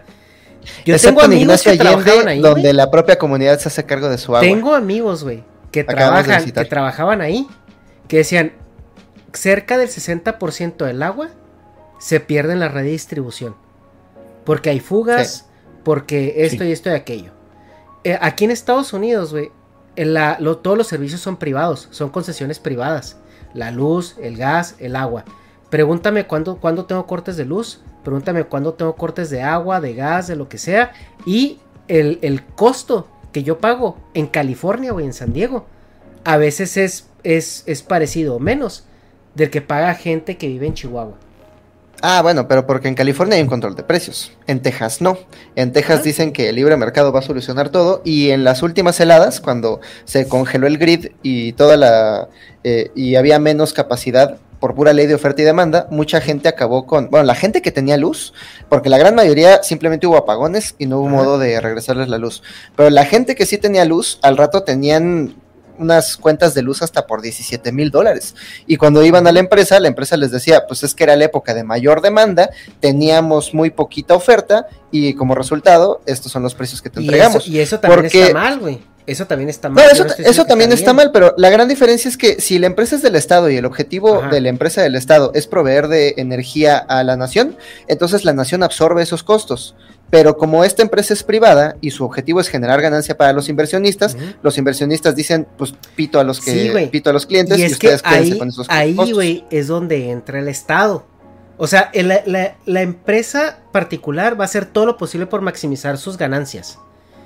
A través y, y- y competir. O sea, porque al momento de que tú estás compitiendo vas a tener otras tres personas que a lo mejor van a querer hacer lo mismo que tú y van a tratar de, de ofrecer un mejor servicio. Entonces tú tienes que competir. El Estado lo que debería de hacer idealmente es regular esa competencia.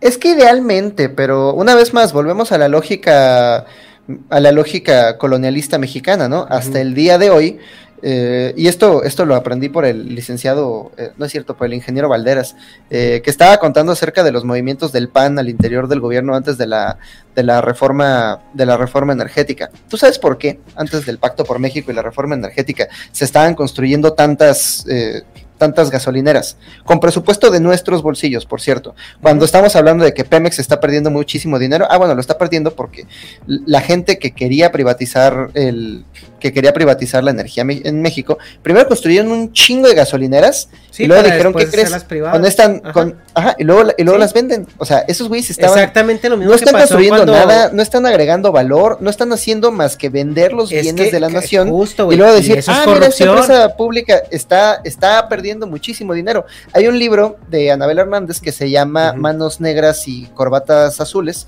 que habla acerca de la gestión del PAN desde Fox hasta Calderón con el con Pemex y tiene infinitas anécdotas acerca de cuando tú estás diciendo, no, es que las empresas del Estado son inherentemente eh, poco eficientes y por eso tuvimos pérdidas. No, tu- Pemex tenía ganancias y a partir de las ganancias que veían, los gobernantes del PAN decían, ah, pues entonces yo me puedo chingar esto, le puedo dar esto a mis afiliados, le puedo pues, dar es esto al no, líder es sindical. de- decir, decir que es nomás el pan, no mames, güey, pues ese es desde los, güey, cuando, cuando se encontraron los yacimientos en los En este 70s libro en específico era el PAN, pero estoy seguro que hubo... Güey, López Portillo se robó las- este, pues no, no López Portillo, no, el PRI de López Portillo, o sea, de- de- se robó todo lo que, lo que hubo con los yacimientos que se descubrieron en ese entonces, güey, acuérdate. Bueno, no te acuerdas porque no estamos vivos, ni tú ni yo. Eh, pero, pero, o sea, la- históricamente se, o sea, se habla de ese resurgimiento eh, de, de- de México en cuestión de, de, petróleo, se encontraron esos yacimientos, que dijeron, ya le hicimos. ¿Y qué pasó? Se acabaron eso. Mira, yo no estoy en contra, güey, de que el gobierno administre sus recursos naturales. O sea, por ejemplo, a lo- a- volviendo al tema de Venezuela. Es que, ¿sabes qué? Breve paréntesis. el, el modelo que yo te planteo es el que tenemos y está mal. Y el modelo que tú me planteas es el que tienen en Texas y está mal. Pero estoy casi seguro. Pero es porque una de las dos partes No me está consta, pero estoy. No, no me consta, pero estoy casi seguro de que hay otra manera de organizarnos. Que no estamos viendo y que es más eficiente que estas dos juntas.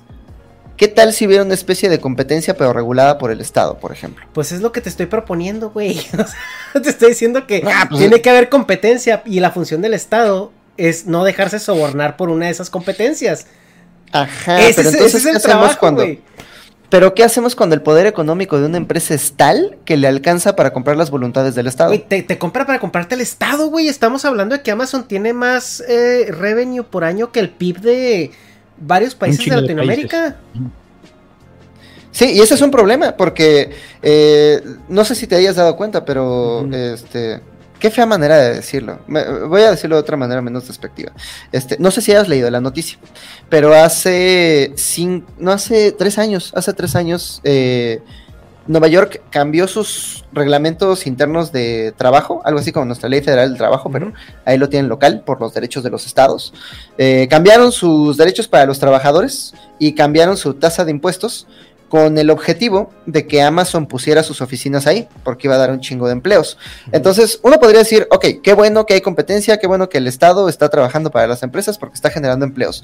Pero imagínate cómo es la calidad de sus, empleo- de sus empleos, que entre el año pasado y el año de... Y este año se están formando los primeros sindicatos de Amazon. Y uno de los primeros fue el de Nueva York justamente porque la regulación del empleo era tan baja y se aplicaba tan poco que Amazon, bueno, las historias son famosas, los, Sí, en- sí, los que entregaban tenían que hacer pipí en, en botellas y la gente no tenía tiempo ni siquiera para ir al baño, o sea, había popó ahí en los pasillos, ¿no? Este, la gente tenía que dormir en carros afuera de, la afuera de los centros de distribución porque no les alcanzaba para pagar la renta, ese tipo de cosas, este, eso nos habla de que Jeff Bezos tiene tanto dinero que puede comprar a los reguladores, entonces en efecto se está regulando a sí mismo. Este, aquí la gente en el chat me está acusando de fascista por defender al Estado. Yo no defiendo el Estado. Yo creo que el Estado y el mercado son los dos brazos de la misma oligarquía. Quien está defendiendo a los trabajadores hoy en día en Estados Unidos son los mismos trabajadores. Los mismos trabajadores que se organizaron y dijeron, si nosotros no trabajamos no hay ganancias. Y ese es el modelo que me gustaría ver. Por eso, volviendo- El, el tema es el monopolio, ¿no? El, o sea, el tema es el monopolio, pues. El monopolio afecta o no afecta. Y Ah. ese es el rollo. En México, el monopolio de la energía lo tiene el Estado, sí, igual que en Venezuela. Eso, eso afecta, lo vuelve improductivo, pues depende. Pemex tiene, Pemex tiene pérdidas, no, es que Pemex paga más impuestos que la gran mayoría. O sea, Pemex paga el 20% de impuestos, mientras, por ejemplo, América Móvil paga como el 4%, este Bimbo paga como el 3% y etcétera. O sea, el, el tema es también no tiene ganancias porque tiene una gran aportación al erario.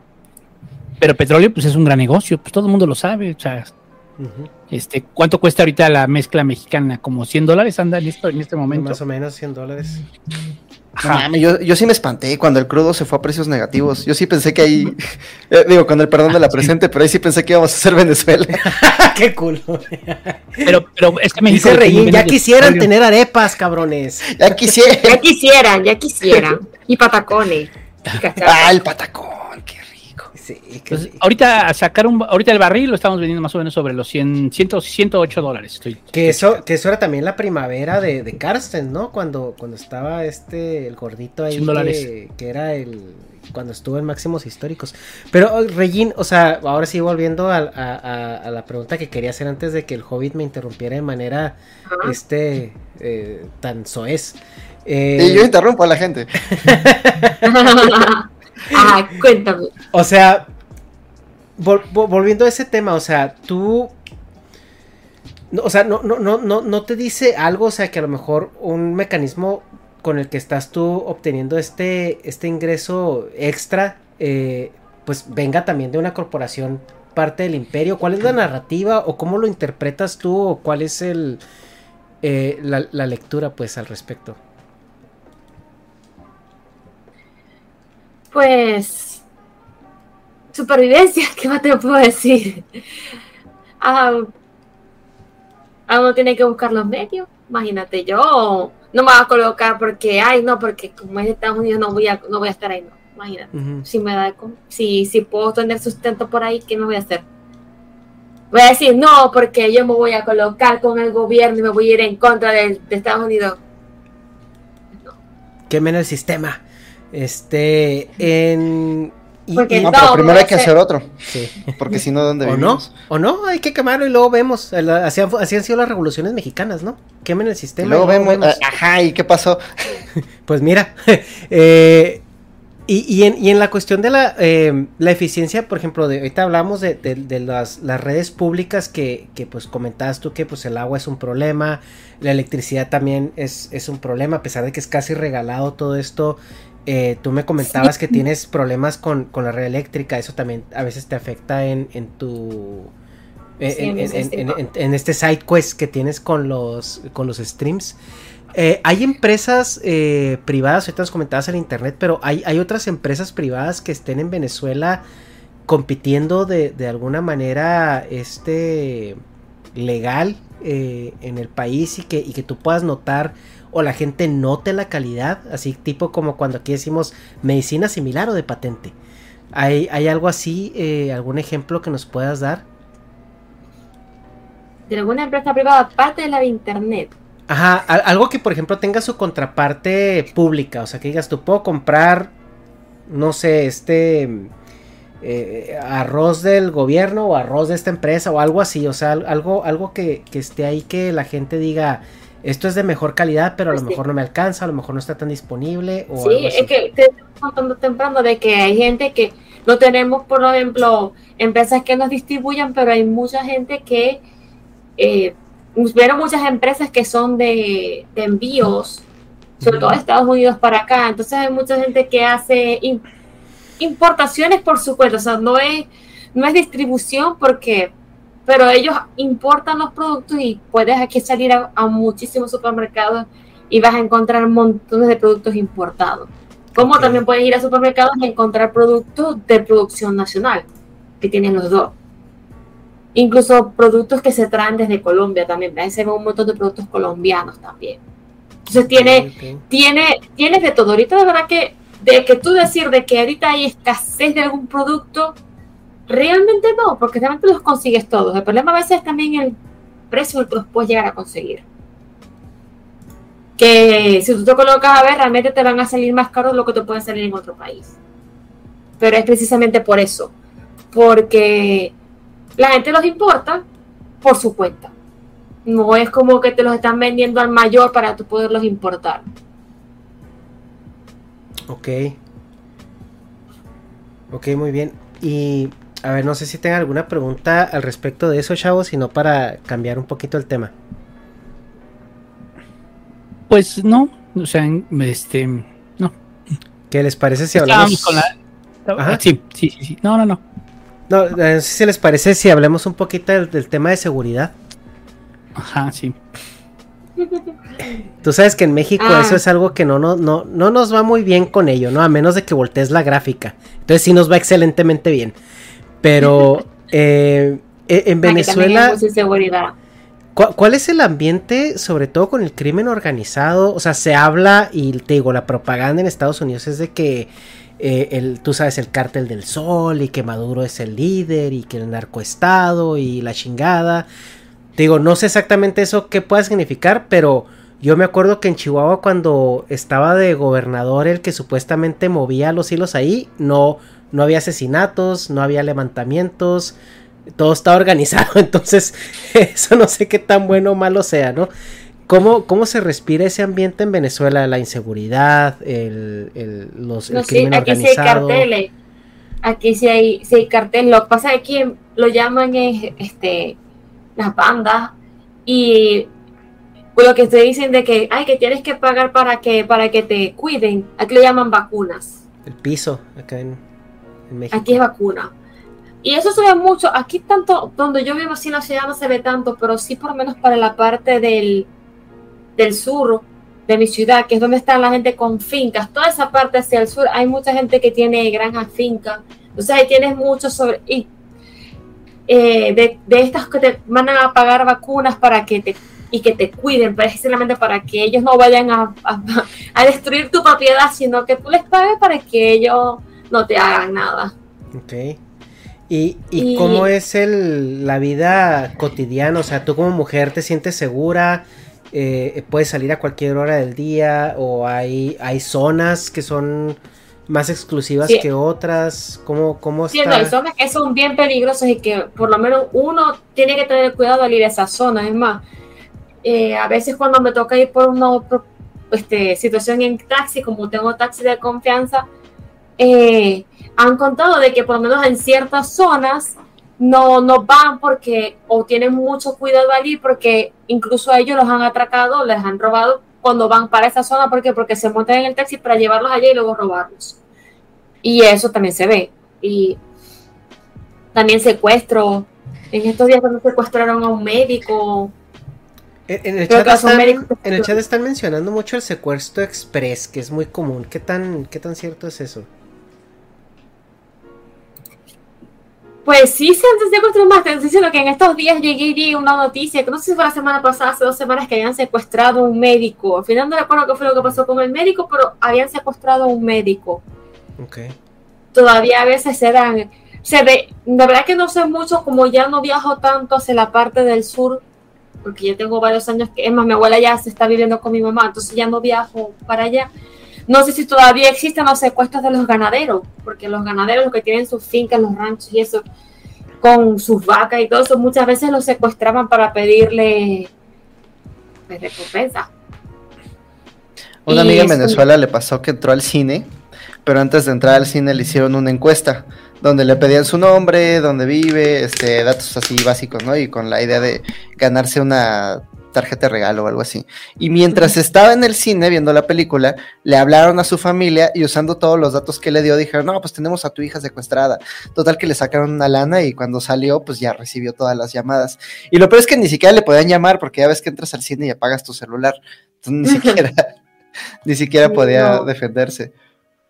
No, que terrible. No, aquí, se, aquí se han, han enviado así mensajes de que hacen estafas telefónicas, pero pero de verdad que a, a mí no me ha pasado, tampoco he conocido a nadie que les haya pasado, pero bueno. sí, o sea, que la gente que hace crimen pues, busca lo que sea. Pero Sí. sí, tienes que tener cuidado, por menos yo voy por la calle y yo no saco el teléfono. Mm. Porque yo sé que todavía te pueden llegar y te ven y te, te quitan el teléfono. Entonces yo por precaución, yo en la calle jamás saco el teléfono. Tiene que ser algo muy, muy, muy imperativo que yo necesite sacar y sin embargo voy y me meto en una tienda o algo así para poder revisar el teléfono. Ajá, por precaución. O sea, básicamente es Iztapalapa, güey. O sea, no tienen agua, tienes Sí. que esconder el teléfono. Pero sí, pero sí, pero sí he visto gente, por lo menos cuando yo me iba en el transporte para el hospital, ya realmente decidí dejar de hacerlo porque no me quiero levantar temprano, entonces me voy caminando. Sí, me levanto tarde, pero me voy caminando. Entonces, sí estaba la enfermera y otros médicos ahí que llegaban con su teléfono en la mano y como si nada. Gente que va por la, yo veo mucha gente por la calle que van por- con su teléfono en la mano como si nada. Yo sí no me atrevo porque no quiero que me atraquen y me quiten el teléfono, pero si hay gente que va por la vida como si, no importa, con el teléfono en la mano, hablando por teléfono, revisándolo y eso. Y el tema de em, los, los asesinatos y todo eso es algo, por ejemplo, en, en Venezuela se escuchan estos de masacres, ¿no? Como por ejemplo en México que, que, ay, que ahora se fusilaron a 17 afuera de un bar o, o aquí y allá. ¿Eso qué, qué, qué tal está en, en Venezuela en cuanto a la lucha entre carteles o, o los asesinatos da- dado al crimen organizado? Así de asesinatos masivos, de asesinatos sí he visto, pero así masivos no. Embargo, si hay enfrentamiento a carteles, yo, yo tuve incluso una paciente que fue, que fue, por si te llegó consecuencia de eso, de un, de una bala perdida. Sí, Eh, porque estoy viendo aquí una gráfica que dice que el rate de, de asesinatos en Venezuela ahorita está en los 80 por cada 100 mil. Bueno, en el 2018. Pero sí tenía una tendencia en declive. Ahorita, ¿tú, tú sabes más o menos en cuánto andamos, Búho? En México. Si andamos arriba de los 100, No. ¿verdad? Sí, creo que sí. Ahorita te lo Caliente.com, meto todos mis bonobocoins a que estamos peor. Seguramente sí, porque la verdad es que la situación en México es muy difícil. Eh, No, y este año en, en recrudeció, como dicen.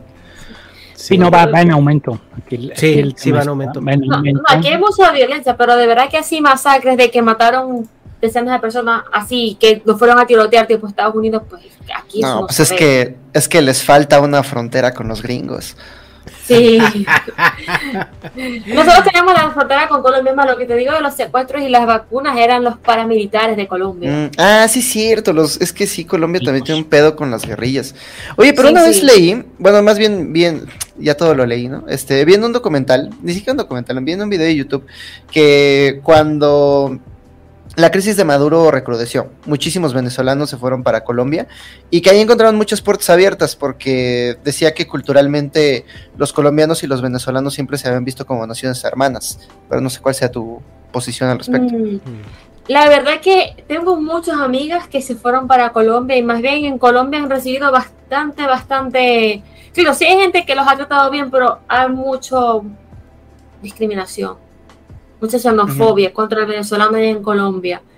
Y eso por eso muchas veces se han escuchado así como, como quejas, porque cuando hace muchos años hubo crisis en Colombia y los colombianos se venían para acá, eh, incluso aquí había, yo recuerdo de niña que había muchos colombianos aquí viviendo. Eh, no, realmente yo no sé si, si había discriminación o no, pero a él, la gente dice que no les habían discriminaban por ser colombiano. Pero sé, sé- de decir que si hubo o no aquí discriminación contra colombianos, no sé, pero sé que los venezolanos ahorita están recibiendo mucha xenofobia en Colombia, a pesar de ser países así, hermano. Tal vez no tanto en la frontera, porque creo que en la frontera, como siempre ha habido solo ese intercambio de gente que va y viene con negocios, a lo mejor no se ve tanto, pero sé que para el interior de Colombia sí se ve mucho. Hay una teoría que le llaman la teoría del contacto, que dice que entre más estás en contacto con un grupo de personas, más te das cuenta que pues, son personas, son seres humanos, y no son la caricatura esta xenofóbica que dibujamos en nuestras cabezas, ¿no? Y tiene como evidencia varios datos, ¿no? Por ejemplo, la mayoría de la gente que estaba a favor del muro de Trump, la gran mayoría vivía lejos de la frontera.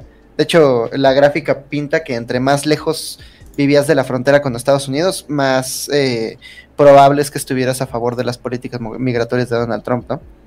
Eh, O por ejemplo los soldados de la Segunda Guerra Mundial que pelearon con soldados negros, originalmente tenían que estar separados, pero pues al calor de la batalla, ¿quién se fija en esas cosas?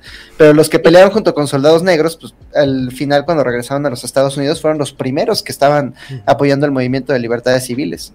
Pero no pasó algo similar en Colombia, que la gente que estaba más en la frontera era como más acogedora. La verdad que los que escuchado han sido más del interior del país, por eso yo pienso de que a lo mejor más en la frontera no se ve tanta, tanta parte xenofobia. Sin embargo, sí escuché una vez un, un, un amigo que me estuvo contando una mala situación que tuvo en, un- en una ciudad que queda fronteriza, fronteriza con Venezuela que se llama Cúcuta. Y que fue una- un problema muy, o sea, tuvo un encontronazo así como xenofóbico con un taxista de ahí de, de Cúcuta pero creo que no he escuchado más, más así en, ci- en ciudades que son fronterizas. Sí, más que todo el interior. Barranquilla, Bogotá y esas cosas. Ujú. Sí, es más xenofobia. Fíjate qué curioso que no encuentro la estadística de, de del murder rate en México. Pero- el el de 28 Venezuela sí me punto- sale en caliente. El de México de fecha del 2020 es 28.74 por homicidios por cada 100.000 personas. Pero pues igual tenemos... ¿Cuántos habitantes hay en Venezuela? No, pero es por cada 100.000. Sí, Y sí, en- por eso. en- ah, Venezuela. Hasta cinco, ¿no? habían como 30 millones, pero yo no sé cuántos quedan ya. Nosotros tenemos yo que son 100 más. 5. Nosotros 100 más. Ujú. Y en Venezuela es de 36.69 por cada 100.000. Datos de 2018, o sea que en principio lo que estamos viendo es que en el es que es, es comparar como tiempos distintos, pero de todos modos sí está Sí, pero sabemos que. México ha ido a la alza, ¿no? Pero Al México ha ido a la alza. Sí, al menos en Venezuela yo las gráficas que he visto se ve como una tendencia eh, negativa. ¿Y aquí qué crees? Que no han funcionado los pinches abrazos. ¿Quién lo diría? ¿Quién lo diría? Pero ¿qué tal los Ah, apretones de mm. mano? No, pues no sé, es que... Las señoras en El presidente, no sé, el presidente me da la impresión de que tiene ese apretón que ni siquiera aprieta los dedos, que nada más te pone la mano ahí para que se la aprietes. Sí, de esos, de esos saludos que cuando los saludas así, ay, güey, ¿quién saludé, güey? Así. ¿No te ha tocado, güey? Así que agarras, o que te saludan mal y te agarran como que de los, de los aquí de las manos y no puedes apretar y te sientes así acá, ah, ah, ya Ah, menos. eh, ese, ese es el peor porque, porque yo vivo bajo esta lógica de que entre Sí. más fuerte el apretón, como que más fuerte la personalidad. Ah, sí, pero güey, si me sí. agarras duro, no me das la oportunidad de mostrarte que también aprieto la mano. No, o, te o cuando no enganchas bien y te agarran como que de, de, de la puntita de los dedos, güey. Entonces tú no Ajá, puedes y apretar, puedes apretar. Y tú sientes Es ya que eres, sí, ya, ya soy tu esclavo, ya hazme tuyo. Así que- no valgo. Por eso Donald Trump los jalaba, ¿no? Los agarraba así macizo y los pues, jalaba es- del pues que aparte, a ver, hay muchos libros clichés que te dicen que cómo ser un... dar las buenas impresiones, ¿no? Y lo primero que te decían en los setentas era un, un saludo firme, ¿no? El apretón de manos con la mirada a los ojos era así como de, de hombres bragados, ¿no? Pero... Pero mira, sí. la virtud es el punto medio entre dos extremos. Yo creo que de un lado está el saludo de Andrés Manuel que te pone ahí la mano como pescado frío y ya se la sacudes. y la otra es el saludo de Donald Trump, ¿no? Que te jala y como que pues nada más mía. te tocó la mano, pero como que te sientes acosado, ¿no? sí. Yo- yo- en medio está así el señor profesional que te saluda y dices, ay, güey, este güey le sabe. Oye, Regín, y en la cuestión de turismo, eh, sé que Venezuela es un atractivo turístico bastante, bastante interesante. Eh, Eh, ¿Cómo es el, cómo es la experiencia del turista en, en la cuestión de, de, pues, de experimentar el país? O sea, se le abren las puertas, la gente es amable, cómo son los costos Sí, es de- que- del turismo, Es que etcétera, los sitios donde son realmente turísticos, ellos están ya, ellos, ellos están entrenados para tratar a la gente. Ajá. Entonces, ellos realmente se portan muy bien. Por lo menos los sistemas turísticos es, tienes los roques, y, pero lo que tiene muchos años siendo ya incluso dolarizado. Eh, Margarita, Margarita ahorita prácticamente es una colonia rusa, porque eso se la pasa yendo de rusos. También hay mucha gente que se va a la parte de la Gran Sabana y Salto del Ángel, sobre todo porque como hubo varias películas que son acerca de eso, entonces también hay mucha gente y ellos también te- están entrenados. Pasa que ahí sí, como tienes ahí también cerca frontera con, con, con Brasil, también hay que tener cuidado cuando vas.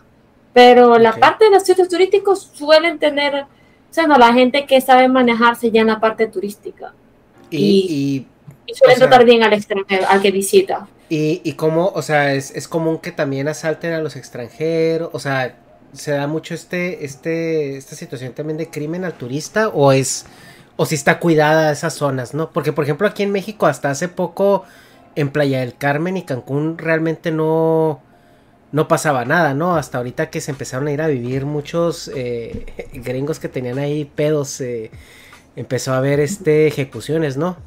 Búho. Pues, no sé, siempre hay. Ahora, yo de, de estar ahí pendiente de si les ocurre o no, pero yo pienso que eso puede pasar en cualquier país. Hasta en el mejor de los países te, te Ah, puede, claro, si no te, sí, si no te sí. cuidas, te, te van a, te van a robar. No, claro. Y si te metes en el sitio equivocado, pues obviamente que te- y a lo que escuchen que eres extranjero te van a venir a robar. Claro, no, sí, pero, o, o sea, Como obviamente. Luisito. Ajá, o sea, mira, por ejemplo, aquí en. Pues en California no hay. O sea, yo no he experimentado ese problema. O sea, obviamente hay lugares donde si te metes. Pues este, pues qué pendejo eres. Pero, pero en general, o sea, si tú vas a una zona turística o algo así, pues este no. Pues no hay mucho problema, ¿no? O sea, a lo mejor el, el homeless que está ahí nomás, este, volteando a verte. para ver. eh, No, sí, pero aquí, aquí, obviamente, yo- si te, si, si te descuidas, si, si te, si te sacarían provecho. También depende de dónde vayas, ¿no? Por eso siempre depende de dónde vayas. Los sitios que yo pienso que son más turísticos, tipo Margarita, pienso que son más, como, son más tipo llegar ya con paquetes y eso, muchas veces ya tienen hasta porque ya está, ya está todo tan bien organizado que hasta tienen la parte del, del transporte. Imagino que se ve mucho menos, ¿no? Porque ya tienes incluso transporte, sin gente que se va solamente para, para su hotel y se van a los sitios turísticos que están ahí, entonces ya está como menos organizado, pero por lo menos venirse eh, con negocios, para hacer negocios a lo mejor sí te pueden sacar el precio, porque lo vi hace poco con un amigo que vino aquí a traer muestras para, de su empresa de montura de lentes y bueno, en la aduana eso hicieron fiesta. Tuvo dos días metidos en aduana tratando de meter las muestras. Era que fue bien terrible, pobrecito. ¿Tú, has tenido, ¿Tú has tenido alguna experiencia eh, personal con, temas de seguridad, ya sea directamente o con familiares? Mi experiencia fue hace muchos años. O sea, mía, mía, que me haya pasado a mí, eso fue hace como 10 años más o menos que me atracaron, me quitaron el teléfono. y el, e incluso estaba con mi mamá y nos robaron el carro, se llevaron todos los bolsos, los teléfonos. ¿Y cuál es el sentimiento de impunidad eh, generalizado? O sea, en cuanto al crimen de calle. Mm. Pues realmente aquí, de que impunidad porque te roban el carro, pues no. Cuando yo estaba con mis padres y eso, que, que nos robaran el carro, cuando mi papá era haciendo cirujano. Y papá, y papá podía ser muy cirujano y todo, pero él tenía buen corazón. Entonces solía tratar, cuando llegaba la gente, le hacía así como que, ay, doctor, no me cobre, que estoy pobrecita. Entonces, él no les cobra la consulta. Okay. Y en ese caso, como también trataba muchos ladrones, pues hizo amigo de los ladrones. Y cuando lo van en el carro, pues nos llevan a encontrarlo. sí, así encontraron una vez el carro que se lo habían robado. No, los pues ladrones de mi papá lo encontraron. Esos son los medios, ¿no? sí, esos son los medios. Pero en cuestión de acción del Estado, o sea, se percibe como que, pues si alguien, o sea, obviamente, si alguien mata a alguien o algo así, o te roban o esto, eh, eh, eh, ¿el Estado resuelve la situación o es simplemente... El problema es que cuando te roben algo, ¿tú cómo vas a ir a buscar al ladrón? No, no, o sea, obviamente en México tenemos, en, México hay un ambiente de impunidad bastante generalizado, o sea, es muy difícil que se resuelvan las situaciones a menos de que sean extremadamente mediáticas. Pero, o sea, yo, yo, yo me gustaría saber cuál es el panorama en Venezuela. Tal vez un asesinato sí, tal vez un asesinato sí, pero el robo es, con el robo es muy difícil. Mm. Ah, porque, ajá, como te llega el ladrón así en la calle a robarte. Pues más una vez estaba con mi hermana, íbamos, estábamos en una cola, porque íbamos no recuerdo a dónde. Y claro, yo con el teléfono en la mano, pero el vidrio iba abierto y la persona llegó y se metió, agarró el teléfono. Ella, claro, intentó forcejear, pero al final el tipo le mordió la mano y se llevó el teléfono. O sea, ¿cómo tú agarras? ¿Cómo tú vas a denunciar al tipo? ¿Cómo lo vas a encontrar si tipo llegó de la calle a robarte el teléfono mientras estabas en el. No, sí, sí, sí, entendido. O sea, y en el, eso, pasó como cinco años. ¿Y en el tema de violencia a la mujer? Em, eso, yo una vez fui porque tenía que hacer una denuncia por así también por, por, por una, de decir, eh, no es violencia, sino más como una restricción. Alguien se te puso intenso. Eh, sí, sí. Se te puso tóxico y eh, tuviste que ir a, a poner un estratequito legal. Sí, tuve que ir a un estratequito legal, pero no era más, no tanto como violencia de mujer, sin embargo, en ese mismo sitio sí había violencia hacia, hacia una, un área de solamente violencia a la mujer y sí se daba hacían las visitas y todo eso y colocaban las órdenes de restricción. Ahora no sé qué tanto se cumplan, pero sí sé que tienen la intendencia precisamente para hacer eso. No es un proceso fácil, pero sí está el área para, hacer las denuncias legales de, violencia a la mujer. Y en el... Pero en general tienen un problema con, con eso o no, o sea de que se escucha cada rato que hubo algún ah, mujeres desaparecidas o violaciones o incluso asesinatos a, mujeres de manera como eh, generalizada o, que así como los casos que hubo hace poco ahí de México aquí yo no los he visto. Sin embargo sí se dan violaciones. Pero se da más que todo sabes en las áreas más rurales lo que pasa es que aquí también tenemos una cosa aquí que tenemos a los indígenas que son los guajiros los yupas los guayú ellos son como los nativos indígenas, y ellos tienen una particularidad de que ellos venden a las hijas. ¿Sabes? Eso es una cosa de, de que, bueno. Eso también pasa allá este, entonces. Sí, eso también pasa aquí. Y también, dicen que hay que cuidar las tradiciones. Ajá. Entonces ahí venir a decir, y se dan también muchas violaciones también. Sí se ven muchas violaciones. No, sobre todo por los padrastros y eso. Y eso creo que se ve en todo el mundo, padrastros violando a sus hijas. Mm. Hijastras. Yo Oye. tuve varias pacientes así. De ese estilo. Ok. No, es que también entre los pueblos originarios pasaba mucho que su concepción del matrimonio era distinta. Entonces cuando tú... eh, ni sé si tenga que ver. Pero cuando tú, digamos, eh, tienes un matrimonio, le estás quitando una persona a una familia.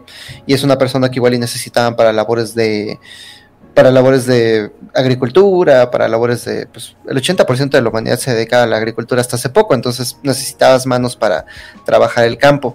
Entonces a cambio se daba lo que decían que era un dote. Pero cuando le preguntas a estas comunidades si ellos están vendiendo a sus hijas, ellas te dicen que eh, como tal no es venta porque en realidad es más bien un dote. Sería venta Sí. si después de comprarla pudieras venderla, pero pues después quedan unidas las familias. Es como más complejo que eso. Pero lo que sí es que la voluntad de la persona que se está intercambiando pues queda en segundo plano. Sí, Eso sí quedándola, está bien sí. feo. Sí, ella, ella no, ella no tiene derecho. Y usualmente las Ajá. venden niñas. Sí, bien, ch- Las chavitas. Sí. Pero bueno, yo tuve una vez una paciente en la UCI, por cierto, 14 años. La niñita estaba golpeada y eso, supuestamente la familia decía que era por un caballo. En fin, para hacer historia corta, se determinó de que la niñita era violada por el padrastro y la mujer, la mamá, como le dio celos porque se estaba, el hombre se la estaba violando a ella, pues no tuvo más nada que hacer que caerle a palo. Chale, qué situación horrible.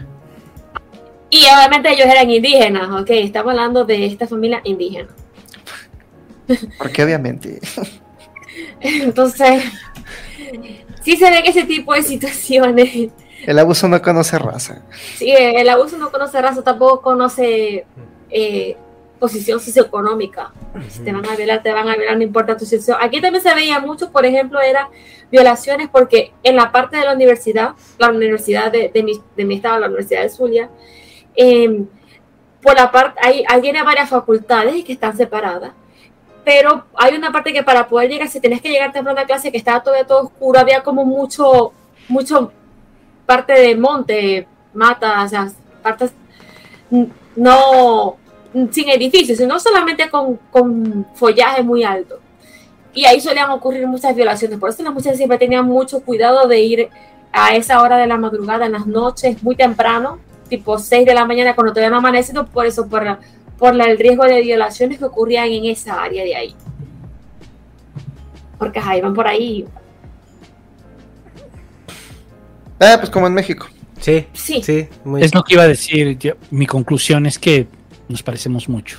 demasiado, Mucho. Entonces, demasiado, cada vez más. o sea, hay zonas que me describes y no me, no me impactan en general. O sea, no. Sí. eh, Sí, yo como pienso que la violación, la violación es un problema ya, yo creo que mundial, porque yo creo que en el país que no haya violaciones, yo creo, no sé. No, sí, que- claro. Ujú, ujú, ujú.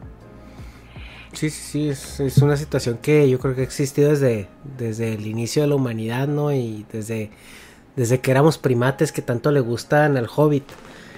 Eh, No ¿Qué? necesariamente, el patriarcado tiene 6000 años. si alguien, si alguien va a llevar la 200.000. viruela del mono a México, va a ser el hobbit.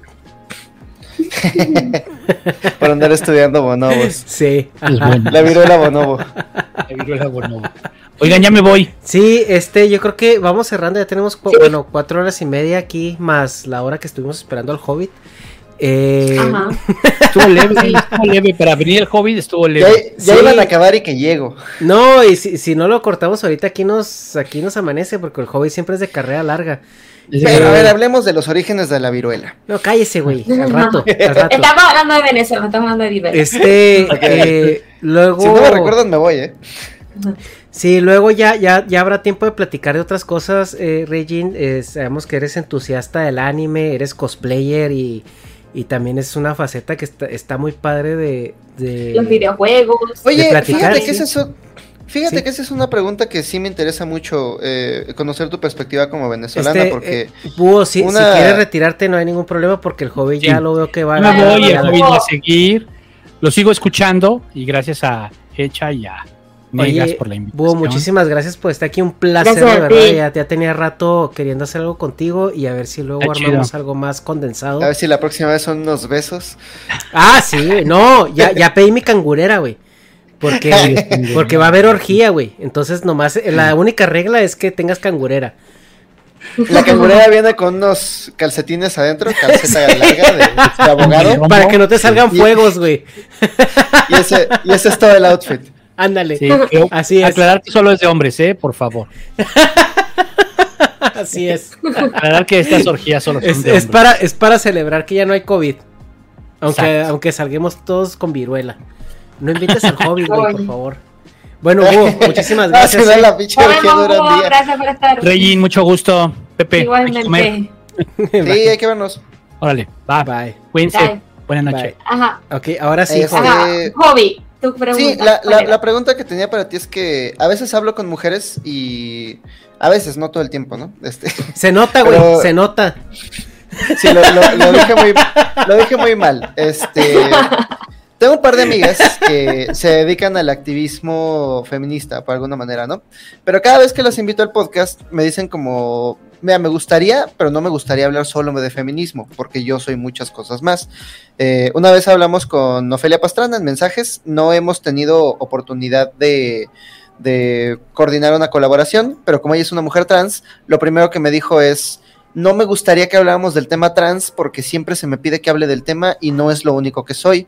Entonces quería preguntarte, Regin, si no sientes un poco lo mismo como con Venezuela, como que tú tengas todas estas actividades a las que te dedicas, toda una historia de vida y que, y, y que el interés sea como, bueno, sí, pero ¿cómo se vive en Venezuela? Pues es que la cosa es de que sí, me invitaron a hablar de eso, ¿sabes? Está bien que podamos hablar, la cosa es que cada tema tiene tanto que abarcar que yo pienso que si venimos a hablar de Venezuela, fíjate todo lo que nos llevamos solamente hablando de Venezuela, porque es que no es hablar de una sola cosa, porque siempre terminamos yendo por las ramas, tomando otros temas. Bueno, eso soy yo. Entonces, Y, y, entonces y está si nos bien, vamos, está padre, ¿no? si hablamos además de anime y de videojuegos, aquí se va a hacer el tema, aquí pasaremos tres días. No, y a mí, mira, o sea, ve, o sea, pregúntame, ¿qué quieres saber, güey? Yo te, yo te digo, de caballeros, yo, yo te digo que lo que quieras saber, ¿no? Pero, pero sí, Sí, entonces- sí. entonces- Entonces yo pienso que pues, quedarnos hablando solamente de Venezuela, no, porque fíjate toda la tela que tenemos para cortar y todavía tenemos muchísimo más de lo que podríamos hablar.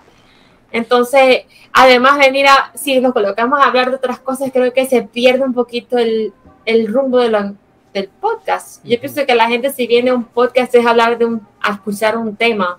Ahora si vivimos podcast variado, hablamos de lo que se nos salga del forro, pues es diferente. Hablamos de lo que se salga del forro, lo que se nos ocurre en el momento. Sí. Ya ves cómo no eres egoísta. No, no es cierto. Sí lo soy en algunas circunstancias, pero, pero trato, trato, trato de trabajarlo. ¿Cómo te gusta, cabrón? ¿Qué, güey? O sea, Perdón, perdón, solo es- estamos, estamos en el servicio de, del estamos en, en la economía del servicio, entonces solo estoy entreteniendo al público. Todos, todos creo que tenemos una faceta. Yo tengo mis facetas en las cuales me pongo así y a veces digo, Dios mío, no. Yo fui egoísta, Dios mío, yo debería haber hecho eso. Pero bueno, eso es parte de mejorar, se sabe, ser autocrítico, decir, mira, esto no lo hice bien, vamos a mejorar. ¿Conclusiones, Kesha? Conclusiones, este... Ahora sí. Estamos con- todos jodidos. Eh, Sí, estamos todos jodidos. Este Venezuela no es tan malo como nos lo pintan. Eh, la propaganda, chavos, es propaganda. Eh, dependiendo de donde estén, en el intro que hice para molestar al Hobbit, pero el Hobbit fue eh, muchísimo más inteligente y no llegó al intro. Eh, luego lo va a tener, luego lo va a tener que, que escuchar. Luego lo este- escucho y, y nos peleamos en Twitter. Sí, escúchalo, güey, pero creo que sí lo, lo- eh, esta vez lo hice a prueba de que salgas con tus mamás, que yo sé que si quieres vas a, les- vas a salir con ellas. Entonces, Al Socas, te creas una cuenta, una para sí, pelear no, el, el hobby tiene 20 cuentas, de hecho tiene como 20 canales de YouTube, tiene el Migala, el el Migala D, el Migala B, el Ah, Migala sí, C. hoy no, hoy no se los no, es que si se los presumo no le presto atención a la conversación. ¿Por qué? Pero sí, ahí búsquenlo, Migala A, Migala B, Migala C, Sí, Migala o sea, D. tiene un chingo de multicuentas y él solo se da likes, o sea... se- Y, se y la- todos siempre están diciendo, no sé por qué dicen que el Hobbit está mal si además de ser listo es bien pitudo. Simón. Es el Me quiere mucho ese Migala, ¿no? sí, quién sabe quién sea. Sí, ese mi, mi gala de es, es, un- es un pillo, es un pillín. Ah, yo, yo les quería pedir aquí en el chat, chavos. Tengo pineado en, el, en los comentarios el Instagram de Regine. Me gustaría que por favor vayan y le den follow a su Instagram para que se den cuenta de todo lo que ella hace, los streams que tiene, los cosplays que se avienta, eh, todo lo que, También en lo que TikTok. comparte. También hago cosas estúpidas en TikTok. Y ahí, y ahí van a encontrar su, me imagino, tu- sus demás redes sociales. Eh, pero vayan, vayan todos ahí. eh, denle, denle follow, por favor, porque la verdad es que la chava se lo merece. Aguantó al hobby tres horas. Lo cual, lo cual créanme ustedes me que. aguantaron a mí. Con lo todo que- y sí, la eso- pelea, Dios mío, que me pasa aquí que se me salieron gritos. Ay, Dios mío, perdón. Sí, lo, lo cual créanme que no es este, no es algo leve y vamos a darle paso al par de, de superchats que tenemos. Eh, ahí si quieren mandar su superchat, pues este es el momento para leerlos y vamos a leer un par de, de, de comentarios por ahí. Este, a ver. Oye, Ryan, muy breve antes de los superchats, ¿cuál es la diferencia entre la arepa colombiana y la arepa venezolana? Em, usualmente la arepa, la arepa colombiana la hacen es más para, o tengo entendido que es más como contorno de la comida. O se la comen sola. Nosotros aquí la arepa es un plato principal. O sea, un O sea, el pura arepa. el- sí, la pura arepa con el relleno y todas las cosas le hacemos súper relleno. Pero en general una es lo mismo, en esencia es lo mismo. Lo que pasa es que cada quien quiere separar Eso, y tomar eso propiedad. ya es eso. nacionalismo, ¿no? Sí, el nacionalismo. Al final es lo mismo. Al final es lo mismo. Arepa arepa. La preparamos igual, así que eso es lo que vale. Es que hay un video donde, no sé si conozcas a Alvinch y a Dana del Cuati. Eh, Dana del Cuati es una chica de Venezuela que cuando comenzó todo el desmadre se fue a vivir a Rumania. Y Alvinch es un youtuber de Colombia que igual es como fan de su contenido. Entonces tienen un video donde colaboran y Dana es como de, oye, pero ¿qué es aquí en Rumania? Y Alvin le dice, te traje arepas. Y le dice, pero colombianas o venezolanas. Y es chiste, pero para ellos parece ser así como un gran tema. Yo sí pensaba que eran bien, dis- bien distintos. Si se hacen iguales. O sea, ¿qué quiere? Que mira, es como, como también los tacos, ¿eh? Porque incluso dentro de México hay, hay pedo, ¿eh? O sea, eh, eh, si tú estás al No, norte de. México y pides un taco y te vas al sur y pides un taco, te pueden dar cosas diferentes, ¿eh? No, espérate, es que en el norte utilizan harina de, de trigo para hacer sus tortillas. ¿Qué es eso? Pues porque hay presupuesto, mi rey. No, pero la Bueno, tortilla tradicional es de... Aquí también existen arepas de harina de trigo. Son buenas. Son buenas. Es que. es Además que- que también existe, sí existen diferentes tipos de arepas, ¿sabes? Pero es que depende, depende de, la, de la ciudad, porque tiene las arepas, arepas, pero también tiene las arepas eh, andinas, que son otro tipo de arepas, las arepas peladas, que son otro tipo de arepas. Entonces que ya cada región le da su, su toquecito. Pues imagino es que igual que allá como las tacos. Ya, ya me dio hambre. Somos dos. Es que, eh, bueno, y no te voy a meter a la otra, pero ¿tú conoces las quesadillas, Regin? Sí. Viene el debate. ¿Cómo es una quesadilla? A ver, platícanos, ¿cómo es una quesadilla? ¿Qué lleva? ¿Qué ingredientes son? Tortilla, ¿Qué más? no sé, alguna, alguna proteína, ¿Y qué más? queso, frijoles. Ahora, te, puedo preguntar algo. Si una quesadilla no tiene queso, ¿es una quesadilla? Pues si se llama quesadilla de tener queso, ¿no? Porque de queso, quesadilla. Yo seré muy chilango, pero le están cantando al coro. Yo estoy completamente de acuerdo. La decisión.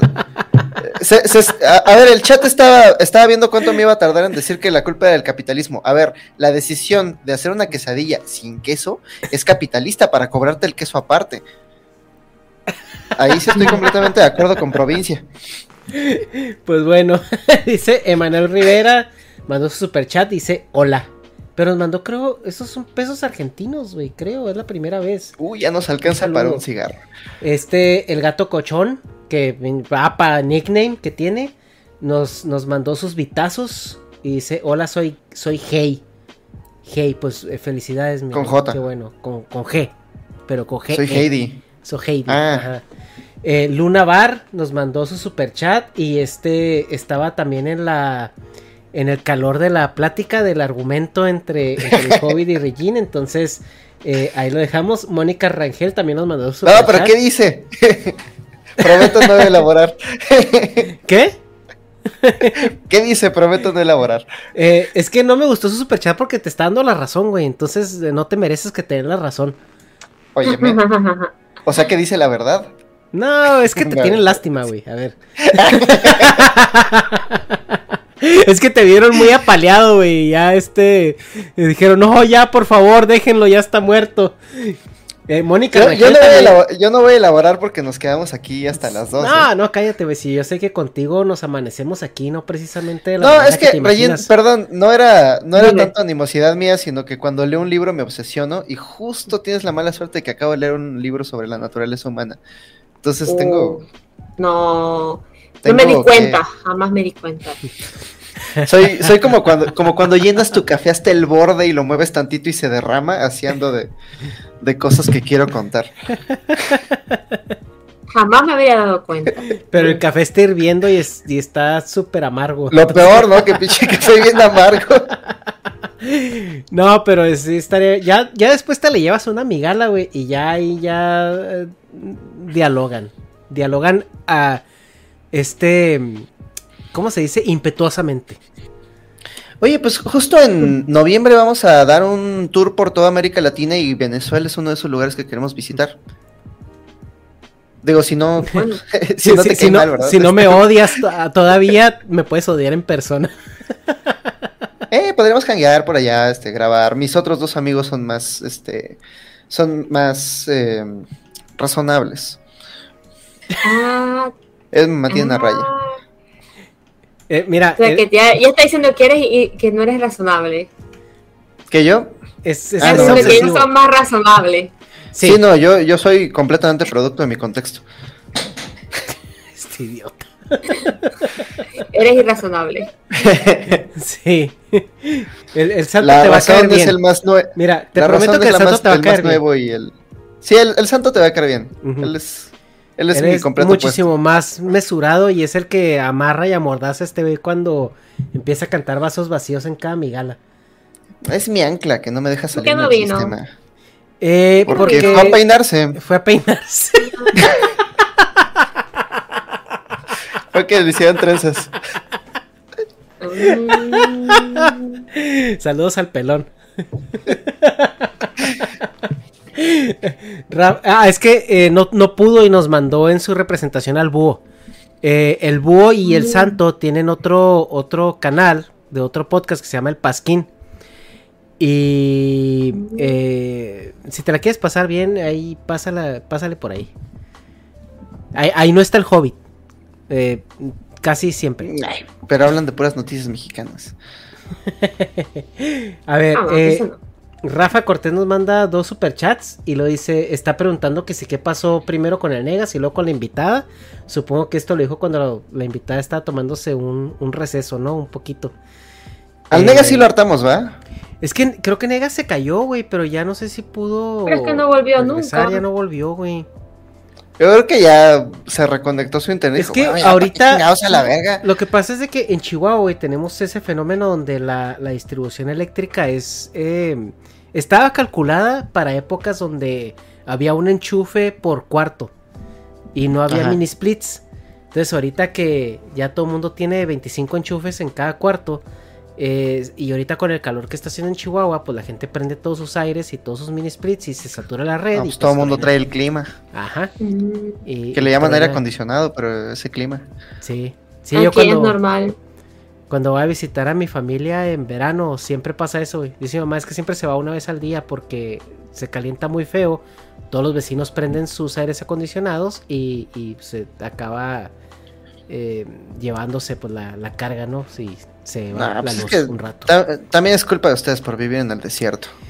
Sí, ¿verdad? Eh, ¿Quién diría que... Por eso, ¿quién, diría por eso Dios no puso agua. Sí, Ahí es donde crecen sus jicuris. no es para que viva la gente. Sí, mira, el chilango hablando de construir ciudades en lugares imposibles. No, pues mínimo ni no hay agua. Ay, sí, güey. Por algo no había tierra, cabrón. O sea, no, no era de a huevo.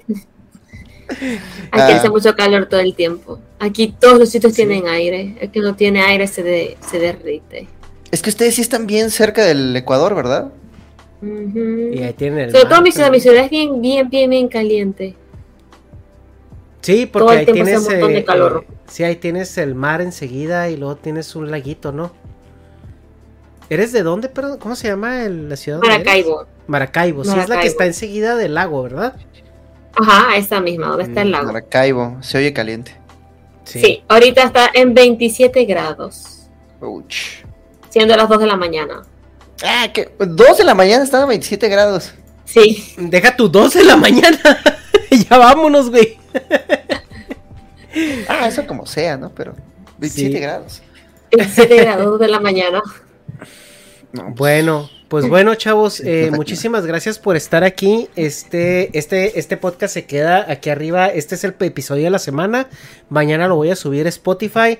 Eh, Regin, muchísimas gracias por estar aquí. Eh, una disculpa por el Hobbit, este, pero es, es- tienes es buena onda, problema chavo. a mí. ¿Eh? es buena onda chavo. Ay, me cayó bien. A veces. Ah, muchas gracias. A veces. Está siendo muy amable, Regín, gracias. Este, a toda la gente de YouTube, por favor, eh, vayan, denle amor a la, a la- al, al Instagram de, de Regin. Este, eh, la chava se lo merece, hace muy buenas cosas. eh, y se van a divertir, se van a divertir con sus streams, con todo lo que, el- el- todo lo que hace, si les gusta el anime y todo esto. Eh, luego la esperaremos eh, ver por aquí en otra ocasión, eh, ya hablando de cosas más relajadas como el anime y, y- y las series que tanto nos gustan a nosotros, porque no dejamos de ser niños ratas. Pero vayan, denle un follow, no sean gachos, síganla en Twitch. Regina, ¿algo más que quieras decir? ¿Algo que quieras anunciar, que quieras platicarnos? No, yo creo que ya este día ya vamos a. Ah, bueno, ya la chingada, dijo. Vámonos. Arre, pues a los de Twitch los mando con la Kirika y